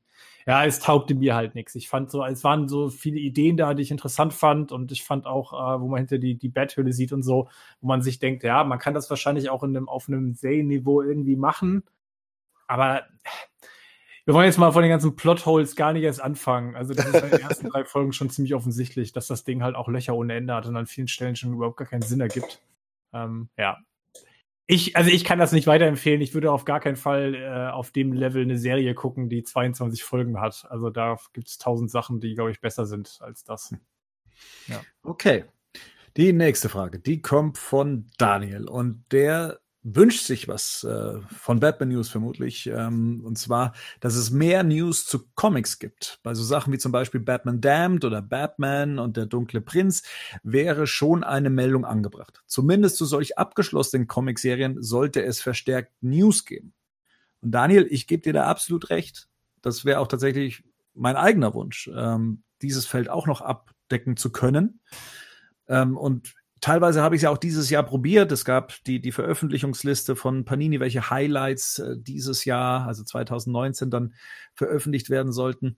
Ähm, oder auch, dass wir dann tatsächlich auf den Verkaufsstart von Batman Damned hingewiesen haben. Aber ich merke einfach, irgendwo sind meine, meine Grenzen ähm, in, in, in dem News aufbereiten, in dem am, am, am, am Puls bleiben. Und das hat sich bei mir jetzt über die Jahre über die Filmnews eingespielt und Flo hilft einem da auch unglaublich, äh, das auch alles mit aufzufangen, da ja meine Aktivitäten im, im Privaten ja jetzt auch nicht gerade weniger wurden, die, die letzten Jahre. Ähm, so, ja, bin ich da eigentlich, sag ich mal, auf, auf Hilfe angewiesen. Und ich nutze jetzt mal einfach deine Frage, um das zum, zum Aufruf zu machen. Also, falls jemand sich das zutraut, den Bereich Comics abzudecken, auf batmannews.de redaktionell, und äh, gerne was dazu schreibt äh, und, und News aufsetzt oder gerade eben, was sie, wie Daniel es vorschlägt, gerade eben die abgeschlossenen Comic-Serien damit einzubringen, da wäre ich sehr dankbar für. Ich selber schaff's nicht. Ich selber kann, ähm, kann das nicht. Ihr, ihr bekommt euren Redakteur-Account, ihr schreibt eure Sachen. Äh, wenn Henning Bock hat, dann lektoriert er das Ganze dann auch noch. Das wollte ich jetzt gerade sagen. Also ja. keiner soll jetzt wie Sorge haben und sagen, ich bin nicht der große Schreiber. Also das kriegen wir alles hin. Da bin ich im Hintergrund als Unterstützung auf jeden Fall dabei. Genau, also das ist tatsächlich ein, Feld, was ich auch sehr gerne abdecken würde, aber es einfach äh, nicht schaffe. Ich habe sogar wenn man sich mal in, in praktisch den Motor von Batman News anschaut, was äh, Artikel, die nicht veröffentlicht wurden, weil ich sie einfach nicht äh, fertigstellen konnte, die eben aus dem Comic-Bereich waren, dass uns nächstes Jahr eventuell ein neuer Batman erwartet ähm, und so weiter und so weiter, dann, dann merkt man, okay, der Versuch war da, aber letztendlich an, an der Zeit gescheitert und überholt worden von, von anderen News, ähm, die eben genauso viele Besucher interessieren. Aber wie gesagt, wer Bock drauf hat, gerne bei, sich bei mir melden. Mail at batmannews.de und äh, dann kriegen wir das hin. Genau, danke für die Frage oder zumindest für diesen Wunsch. Und dann kommen wir schon zu Florian. Haben wir gerade von ihm gesprochen, der ja auch mit uns Batman 89 besprochen hat und wie gesagt, Batman News auch äh, am Laufen hält mit seiner Berichterstattung. Er fragt, mal so außerhalb eben aus diesem ganzen Batman-Kosmos gefragt, was äh, für uns die größte filmische Enttäuschung 2019 war und auf welchen Film wir 2020 besonders gespannt sind. Gerd, los, hat ja, kurz, genau, Gerd hat ja im, im, im, Forum hast du ja schon so deine, deine Best-of-Liste gepostet. Die kann sich ja dann auch jeder angucken. Aber was war so deine filmische größte Enttäuschung dieses Jahr? Oh, die größte Enttäuschung. Ähm, ja, ich habe mich eigentlich tatsächlich äh, am meisten geärgert über diesen deutschen Film. Das habe ich auch reingeschrieben. Das perfekte Geheimnis hier, der, der so ein Riesenerfolg wird. Ich habe selten. Aber kann das so einen enttäuscht? Nee, ich fand, ich, ich fand ihn vor allem ärgerlich, weil ich habe selten so einen frauenfeindlichen und schwulfeindlichen Film gesehen, der als Komödie getarnt wird, um dann anschließend festzustellen, dass es doch der beliebteste deutsche Film ist, was mich dann so ein bisschen äh, an die Intelligenz meiner Mitmenschen zweifeln. Ja. Das war Wobei das französische Original auch nicht so schlecht lief, glaube ich. Also das kann man meist, sich bei Netflix angucken, ne? Ja, ich, der, ich, der, der meist geremakte Film aller Zeiten, glaube ich. Ja, es ist, aber ich fand, also die deutsche Fassung fand ich unendlich fassungslos. Ja, und danach kam schon das nächste Hobbs and Shaw, ne? Ich meine, äh, Alter, man kann ja von Fast and Furious äh, halten, was man will, ne? Und das ist sicherlich Popcorn-Kino, aber Hobbs and Shaw war so, äh, unterste Kanone. Und ganz, das letzte Highlight, was doch ganz schlimm ist auf Netflix, es ist Six Underground mit Ryan Reynolds von Michael Bay. Das muss man sich erstmal äh, geben. das, das, muss man sich wirklich geben. Äh, aber, kriegt man, alles aber, kriegt man, aber kriegt man dann nicht genau das, was man eigentlich auch, äh, was man auch, was man auch beworben bekommt? Ja, ist halt wirklich so. Also deswegen fand ich es bei. Also deswegen glaube ich, war ja. Rico gerade bei Rico gerade die Frage, ist das eine Enttäuschung? Also letztendlich weiß ich, wenn ich Michael Bay gucke, weiß ich ja, was ich kriege. Ja. Oder? Also. Ja, ich finde das schon, schon schwach. Aber, aber Enttäuschung, also das ist ja keine ja. Enttäuschung. Also das sehe ich halt auch so. Ja, okay, okay. Aber wir müssen das jetzt ja, wir müssen jetzt ja hier nicht äh, ja, kleinkariert werden. So, Stimmt. genau. Ja. Rico. Achso. Ja. Deine größte Enttäuschung war Rico. Okay. Nee, nee auf, den freue ich, auf, den, auf den freue ich mich 2020 am meisten. Rico, der Film. Gerd hat ja. noch gar nicht gesagt, auf was er sich am meisten freut, oder machen wir es getrennt gerade? Machen wir erst Enttäuschung. Machen wir erst Enttäuschung. Okay, ja. alles klar. Äh, ich muss noch mal kurz überlegen. Machen wir Rico zuerst. Der ist ja, glaube ich, klarer. Ja, Star Wars, definitiv. Star Wars ist meine Enttäuschung des Jahres. Und nicht, weil ich den Film so schlecht fand, weil der hat, der, der sondern weil ich generell diese, diese Scherben der Sequel-Trilogie da jetzt nochmal vereint vor Augen geführt bekommen habe. Das war definitiv meine Enttäuschung des Jahres. So Sachen wie König der Löwen oder sowas, die habe ich, die fand ich zwar auch nicht super toll, aber die habe ich nicht so, so großartig enttäuscht, weil ich da immer noch ein, weil da die, die Geschichte nicht weitergeführt wurde. Aber für mich wurde Star Wars schon sehr unzufriedenstellend zu Ende geführt und das hat mich schon sehr enttäuscht. Also als Gesamtkonzept sieben bis neun. Genau, Also genau. Das, also das halt, Franchise Star Wars jetzt was. also, weißt du, du hast also, du kannst natürlich auch so Sachen wie Terminator reinbringen, die ich da, wo ich ja noch teilweise Gefallen mit dran gefunden habe. Aber da ist halt so, bei Star Wars ist halt wirklich so irgendwie, ich habe da auch mit Henning und ich haben den gestern gesehen und da ist mir nochmal bewusst geworden, auch wie, wie, wie viel verpasste Chancen da einfach mit drin sind.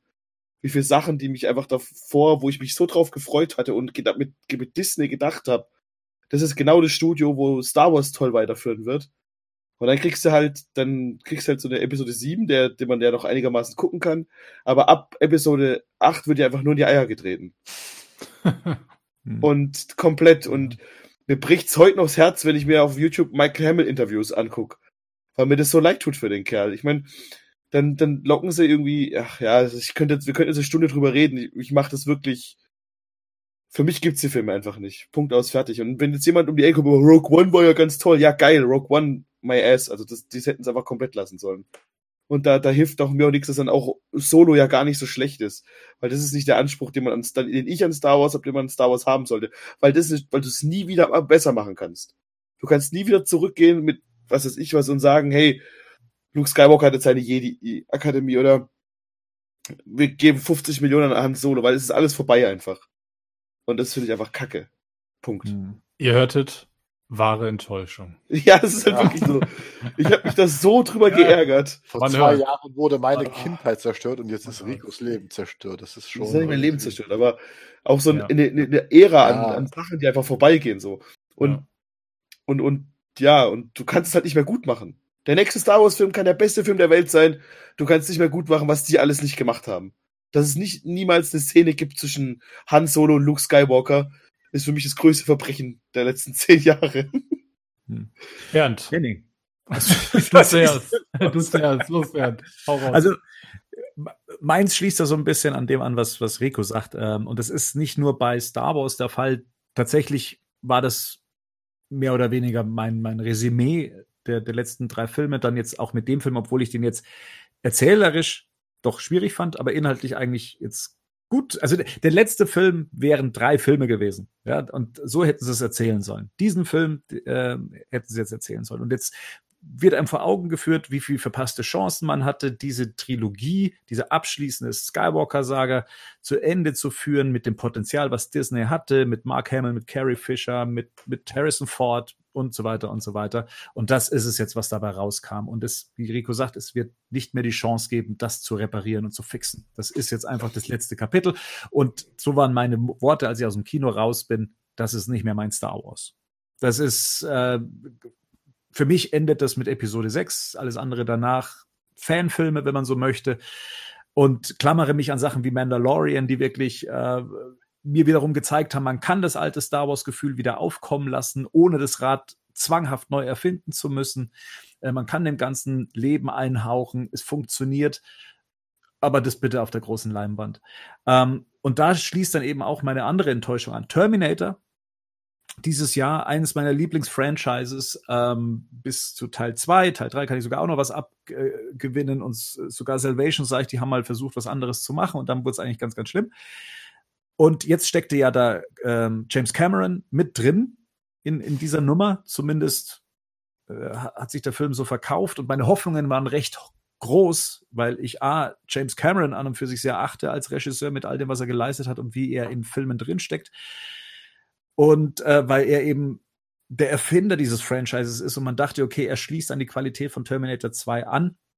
Gut, Deadpool-Regisseur hin, hin oder her, weiß nicht, ob das meine erste Wahl gewesen wäre, aber der hat sich eben auch als Fan verkauft und hat mir dann da auch wieder gezeigt, so einfach ist es anscheinend nicht, sich einfach der alten Werte zu bedienen, ohne zwanghaft das Rad neu erfinden zu müssen anhand von Sachen, die eh schon mal irgendwo anders verbraten. Das heißt, es sind jetzt zwei meiner, meiner Jugend- und Kindheitsfranchises praktisch gegen die Wand gefahren worden. Und das ist so die, die große Enttäuschung eigentlich filmisch gesehen für mich dieses Jahr. So rein von, von Einzelfilmen, da wo ich gesagt habe, was war das denn, was ich da gerade gesehen habe, war Hellboy. Da wo ich einfach gesagt habe, das, das Oh Ding, ja, oh darf Gott. gar nicht sein. Was ist denn, was ist denn das? Den habe ich auch verdrängt. Den habe ich ausgemacht. Ja, Ja, das genau. war auch das Beste, was du machen konntest, Rico. Und, und das, das war so eine filmische Enttäuschung für mich einfach so aus dem, also wo ich einfach sage, das fällt mir jetzt spontan ein, da wo ich einfach nur Kopfschütteln davor saß und mir gedacht habe, was, was gucke ich denn hier gerade? Und das andere ist tatsächlich eher so eine emotionale Enttäuschung über Filmreihen, die 2019 gegen die Wand gefahren wurden. Und ich die Hoffnung habe, dass sie mir jetzt mit dem nächsten Ghostbusters-Film für den es auch nicht so viele Chancen gibt auf diesem Planeten, sich äh, immer wieder neu zu erfinden, nicht dasselbe passiert. Es, die Grundvoraussetzungen sind gut, ähnlich wie bei Terminator. Aber ich hoffe, dass das Ganze irgendwie würdevoll, ja, weitergeht, zumindest. So viel von meiner Enttäuschung. So, jetzt Henning, aber du mit deiner Enttäuschung, komm raus damit. Was ist es? Was ist es? Komm, mir. Also ich kann mich bei ganz vielen Sachen anschließen. Also ich auch Sachen, die ich nicht gut fand, ähm, wobei ich jetzt tatsächlich sagen muss, dass halt für mich die Enttäuschung oder für mich Enttäuschung einfach eine gewisse positive Erwartungshaltung voraussetzt. Und die hatte ich zum Beispiel bei Star Wars jetzt gar nicht. Also, ne, ich sehe das komplett wie Rico, ich kann äh, mich da komplett drin wiederfinden. Aber ähm, also in der, in der Bewertung des Ganzen, aber mir ist die Fallhöhe nicht, nicht, nicht so, nicht so hoch. Ähm, meine größte filmische Enttäuschung 2019 war tatsächlich The Irishman, muss ich tatsächlich sagen. Und zwar Mhm. nicht, weil ich The Irishman schlecht fand, sondern weil meine Erwartung an den Film, an diesen Cast, an das, an die Summe seiner Einzelteile so gigantisch groß war und sich bei mir aus irgendeinem Grund aber nicht das eingestellt hat, was ich irgendwie erwartet habe. Also es hat sich nicht wie Goodfellas angefühlt und es hat sich nicht wie der Pate angefühlt und es hat sich nicht wie irgendwie Scorseses große Werke angefühlt, sondern das war so, ich habe mich zwischendurch dabei ertappt, wo ich dachte, boah, ich finde den an Stellen auch irgendwie zäh und ich bin normalerweise nicht jemand, der sagt, der Film ist zu lang mit 200 Minuten. Ich verliere mich gerne in so langen Filmen. Aber irgendwie hat sich das bei The Irishman für mich nicht eingestellt und der hat mich so ein bisschen zurückgelassen und ich habe da gesessen und so gedacht, Hm. äh, puh, irgendwie, da habe ich, da habe ich einfach deutlich mehr erwartet von mir in meiner Rezeption, glaube ich. Ich würde jetzt, wie gesagt, der Film ist auf gar keinen Fall schlecht, also nicht, dass mich jetzt irgendwann missversteht. Ja, aber man, Aber ich habe den, ich habe den, ich hatte irgendwie erwartet, dass der, ich hatte erwartet und mir auch gewünscht, dass der mich irgendwie anders mitnimmt oder anders trifft und das ist einfach nicht passiert. Ja. da, da, ich finde, Irishman ist ein gutes Beispiel, dass ein Studio vielleicht mal ganz wichtig gewesen, wo man gesagt hat, macht den Film mal eine Stunde kürzer. Weißt du, was ich meine? So ein bisschen, ich finde irgendwie, das war so eine, ich mochte den so, ich kann halt mit dieser Art von Film und Scorsese, aber es war für jemanden, der sich öffentlich hinstellt und sagt, dass ähm, manche immer nur das Gleiche machen und andere Studios, dafür hat er halt auch wirklich komplett das Gleiche gemacht, was man halt auch schon fünfmal gesehen hat. So, also das ist, Aber der Punkt, ich meine, es ist schon auffallend, dass wir uns über Sachen unterhalten, an die wir bestimmte Ansprüche und Erwartungen haben. Weil Klar. man uns damit auch triggert. Ne? Von Ja. Scorsese erwarten wir eine bestimmte Art von Film, von Star Ja. Wars er erwarten wir eine bestimmte Art von Film, vom Terminator erwarte ich irgendwann Mhm. mal oder von Regisseuren einen, einen bestimmten Film. Und wir sind da diesbezüglich dieses Jahr sehr enttäuscht worden. Einerseits versucht man uns zu locken mit, guck mal, guck mal, da gibt's das hier, das eine, was du damals toll fandest. Und hier ist es. Und daran zerbrechen wir selber in unserer Erwartung an. Und ich weiß nicht, ob es oft an uns liegt oder halt eben, dass man es nicht schafft, das einfach simpel zu erfüllen. ich, ich finde, das kann man nicht pauschal sagen, weil zum Beispiel finde ich im Fall von Star Wars, da lag es nicht an uns. Das, da war, ich, ich bin schon, ich bin schon sehr versöhnlich so mit so Sachen. Aber keine Ahnung, also ich weiß schon, was du meinst. So. Ich- ich- ich- ja, ich also- weiß schon, ich weiß, Bernd, ich weiß schon, was du meinst. So. Bei mir geht es ja mittlerweile auch oft so, dass ich mir denke, naja, ich fahre ich meine Erwartungen von vornherein lieber ein Stück weit runter. Ich versuche ja an viele Dinge auch schon gelassener ranzugehen, einfach weil ich schon weiß, dass ich mir ansonsten halt ähm, auch, was ich gerade schon sagte, eine Fallhöhe schaffe. Ähm, das ist so ein bisschen eine selbst, selbsterfüllende Prophezeiung. Ne? So, ich versuche ja mich schon wenig von den Sachen hypen zu lassen. Ich glaube, bei The Irishman ging es mir tatsächlich wieder darum, mir geht es auch nicht darum, dass der Film zu lang ist, oder mir geht es auch nicht darum, dass der, dass der Film äh, nichts Neues macht. Er ist ja, er ist ja irgendwie ein Scorsese-Film, ganz klar. Und auch, ne, der ist ja auch handwerklich top gemacht, das ist gar keine Frage. Aber mein erster Impuls, als der Film zu Ende war, war, boah, jetzt habe ich mir gerade Bock, nochmal Goodfellas anzugucken. Also, Ja, Das ist, das ist vielleicht, beide. Er hat es halt schon Ja. besser gemacht. Genau, und das war so der Punkt. Der Film hat mich einfach nicht gepackt. Und das hätte ich mir tatsächlich gewünscht. Und ich werfe das aber auch gar nicht per se dem Film vor.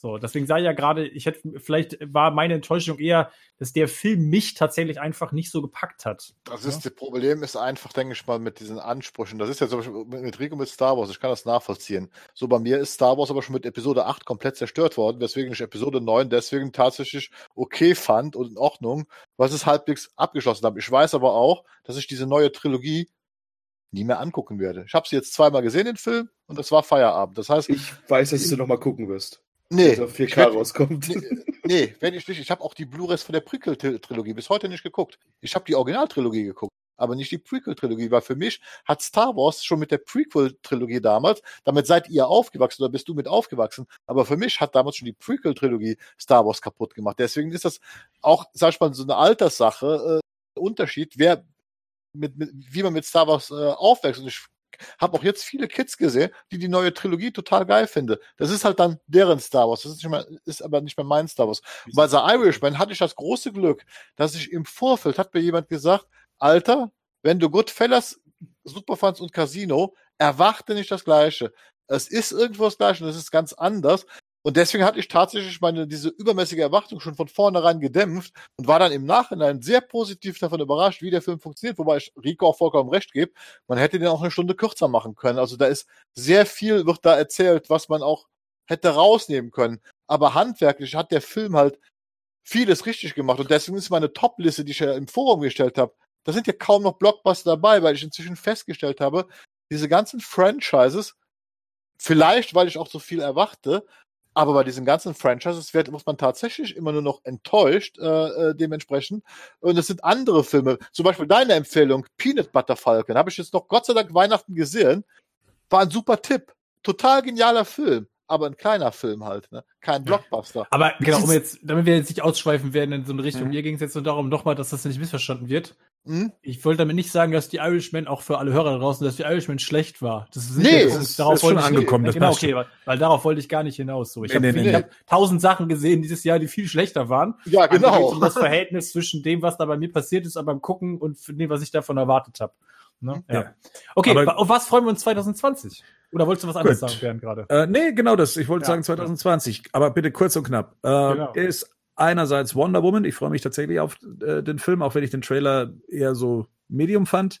Äh, Tenet, der neue Chris Nolan. Ja. Ähm, der neue Bond, ja, der interessiert mich auch. Ähm, mm, Und dann wird's, ja, Ich hack mit Ghostbusters, ab wie grad, gesagt. Ne? Ich hack mit Ja, ab. okay. ähm, Top Gun Ghostbusters- 2. Hm, Ich habe den ersten noch nicht mal gesehen. Echt? Nee. Uh. Das, das wäre ein äh, spannendes Experiment, wie da Auf dieser jeden Nostalgiefaktor. Fall. Das, Gehen wir hier. das mach Ja. das bitte mal und bericht uns mal. Dann würde ich gerne mal interessieren, wie man den, wenn man den heute das erste Mal sieht, wie man den findet.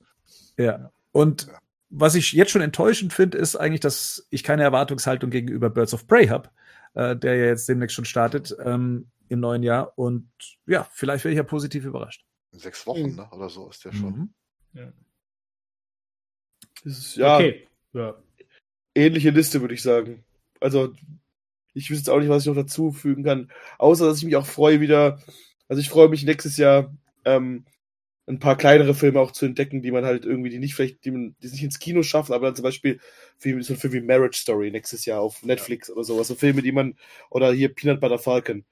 Weil das wirklich super Filme sind und die wurden mir irgendwie durch einen Podcast getragen. Die habe ich dann gesehen und war einfach super glücklich, Ja. den Film dann geguckt zu haben. Okay. Henning, deine? Äh, Ich habe gerade, genau, ich habe die Liste auch mit abgehakt. Ähm, ich würde noch ergänzen Dune. Ähm, der läuft doch auch 2020 an, ne? Dune? Ja, soll 2020 anlaufen. Also genau, wenn er dann, dann nächstes Jahr kommt. Ich bin auf jeden Fall gespannt, was sie daraus machen. Ähm, ich bin auch gespannt, was Villeneuve daraus macht. Ähm, dann habe ich noch äh, Jojo Rabbit. Den habe ich irgendwie den Trailer jetzt letztens gesehen. Ähm, das ist ja von Waikiki, ähm, wo Ja. er so einen imaginären Adolf Hitler spielt. Ähm, da bin ich mal gespannt. Der Trailer war auf jeden Fall interessant. Mhm. Und ähm, was mich auf jeden Fall aber eher auf der Meta-Ebene tatsächlich ein bisschen interessiert ist, was machen sie mit Black Widow? Ich würde gern, bin gespannt, ob das als Solo-Film tatsächlich funktioniert. Ich weiß aber noch nicht, ob ich den mir im Kino deswegen angucken werde. Hm. Ja. Da stehen die ganzen Sachen wie, aber mir steht ganz oben auf der Liste das, was, was Bernd aber gerade alles schon gesagt hat. Von daher wiederhole ich das jetzt nicht nochmal. Gerd. Ja, im Prinzip auch. Also wir haben Bond, Dune, äh, Wonder Woman, sehe ich auch so. Äh, tatsächlich auch äh, Jojo Rabbit werde ich mir auch noch auf jeden Fall anschauen. Fand ich den Trailer auch sehr interessant. Ähm, ja, und am meisten freue ich mich tatsächlich so ein bisschen auf Dune, was aber halt auch daran liegt, dass ich halt jemanden kenne, der daran arbeitet und der mir schon gesagt hat, dass das was Großes werden soll und ich halt Villeneuve's Filme mag. Ähm, Bond sowieso. Wo ich tatsächlich keine Erwartungen habe, ist Birds of Prey. Also da muss ich auch ganz ehrlich sagen, auch der letzte Trailer hat mich in keinster Weise angesprochen. Äh, und tatsächlich äh, auch der Black Widow Trailer, den fand ich jetzt auch eher underwhelming. Ne? Das hat mich auf den Okay. Film wirklich.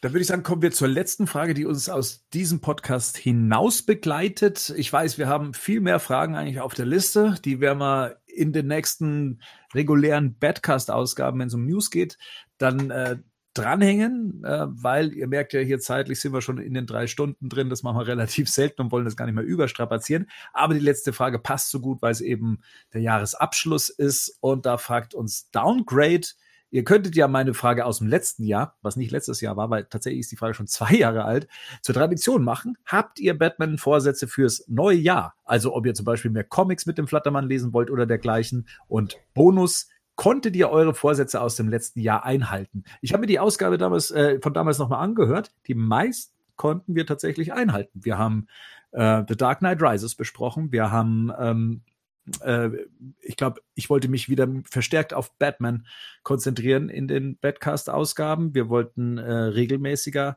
äh, die Ausgaben rausbringen. Also von dem her, da ist, glaube ich, kann man ganz viele Haken setzen. Äh, da waren wir, da waren wir schon gut mit dabei. Und ich habe mich auch gefreut, äh, für, für, dass wir dieses Jahr auch mal einen Videocast machen konnten. Äh, mit, mit Henning zusammen haben wir die Batman 89 äh, Comics- und Filmbesprechung gemacht, äh, dass wir das so weit erweitern konnten. Äh, fand ich super. Und ähm, das möchte ich eben auch im nächsten Jahr fortführen, ähm, da eben verstärkt, sofern es mir zeitlich möglich ist, ja, äh, Energie reinfließen zu lassen, diese Plattform dann eben auch zu stärken und mit Content zu bespielen. Äh, dass wir auch mal wieder eine, eine Live-Aufnahme machen.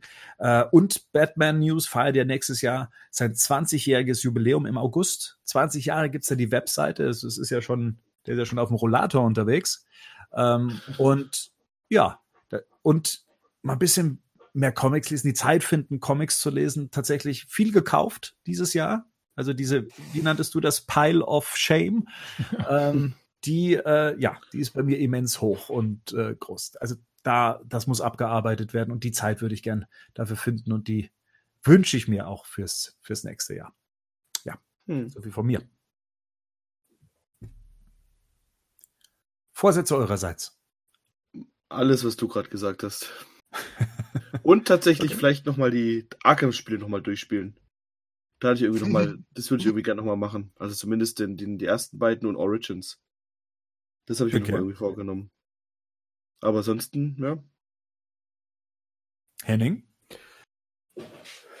Ja, ich glaube tatsächlich auch, das ist so, ich glaube, mein, mein Vorsatz wird sein, ein bisschen weniger kaufen und eher mal das äh, nutzen, was ich eh schon hier stehen habe. Also das ist halt, ich komme einfach nicht damit hinterher. Ich habe viele Sachen, wie du gerade auch schon sagst, dieses Jahr gekauft, die ich noch gar nicht gelesen habe und ich will auch eigentlich seit, habe auch so eine Liste von Sachen, die ich gerne nochmal lesen würde, weil ich die schon lange nicht mehr gelesen habe. Jetzt mir zwischen den Jahren nochmal Year One vorgenommen, äh, Earth One vorgenommen. Year One habe ich mir im Herbst nochmal vorgenommen. Also so Sachen. Mal als nächstes will ich mir gerne Long Halloween und Dark Victory nochmal vornehmen. Die würde ich auch gerne nochmal lesen. Ähm, und dann halt noch 100 Sachen, die ich, die neu sind, die ich noch nicht gelesen habe. Ja. Ähm, ja, genau. Also das ist eher so der Punkt. Bisschen mehr Zeit für Lesen und Comics. Gerd, quick and dirty, die letzten Worte gehören dir, was die Wünsche angeht oder die Vorsätze fürs nächste Jahr. Im Prinzip das Gleiche. Ich habe hier auch jetzt so viel liegen. Also ich hatte letztes Jahr nach Weihnachten, nee, letztes Jahr einen Tag vor Weihnachten war ich noch im Comicladen und habe mir die Batman-Sammelbände von Panini geholt, von den aktuellen Comic-Reihen. Dieses Jahr vor Weihnachten habe ich da weitere Bände von geholt. Und es liegen mir, glaube ich, irgendwie zwölf Batman-Bände rum, die ich noch nicht gelesen habe. Äh, ich überlege immer noch ein Konzept, was ich schon mal angedeutet habe, äh, einen Videocast zu machen für Batca äh, für, für die Batman-News-Seite.de, verwerfe das immer wieder, dann geht die Zeit wieder verloren. Halt das Übliche halt. Ja. Ah, ja. Man möchte viel machen, wir doch alle. wenig Zeit. Mal schauen. Ich möchte gern das Wettbett, äh, das Wettbauen sehen zwischen Henning und Rico, wenn sie das Bettmobil zusammenbauen. Stimmt, weil Ja. für Henning gab's, lag ja das Lego Ja. Batmobil unter Weihnachtsbaum, ne? Das stimmt. Cool. Ja, das stimmt. Wir haben gar keine Bettpicks dieses Jahr, ne? Unsere Bettpicks Oh, dieses ja. Jahr. Und nächstes Jahr will ich noch weniger kaufen, da wird's noch weniger.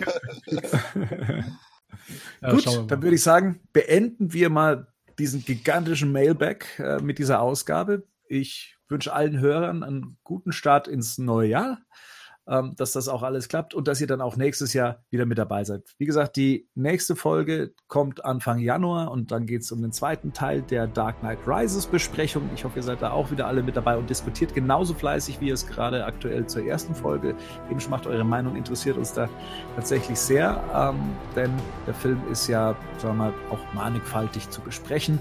Ähm, ich danke in meine Crew mit rein, Rico, Henning, Gerd, vielen Dank, dass ihr jetzt auch euch nochmal diesen Fragen gestellt habt zum Jahresabschluss und ja, würde ich sagen, ja, bis nächstes Jahr. Sehr Macht's gut. Macht's gut. Feiert schön Silvester und guten Rutsch. Ciao. Tschüss. Ciao.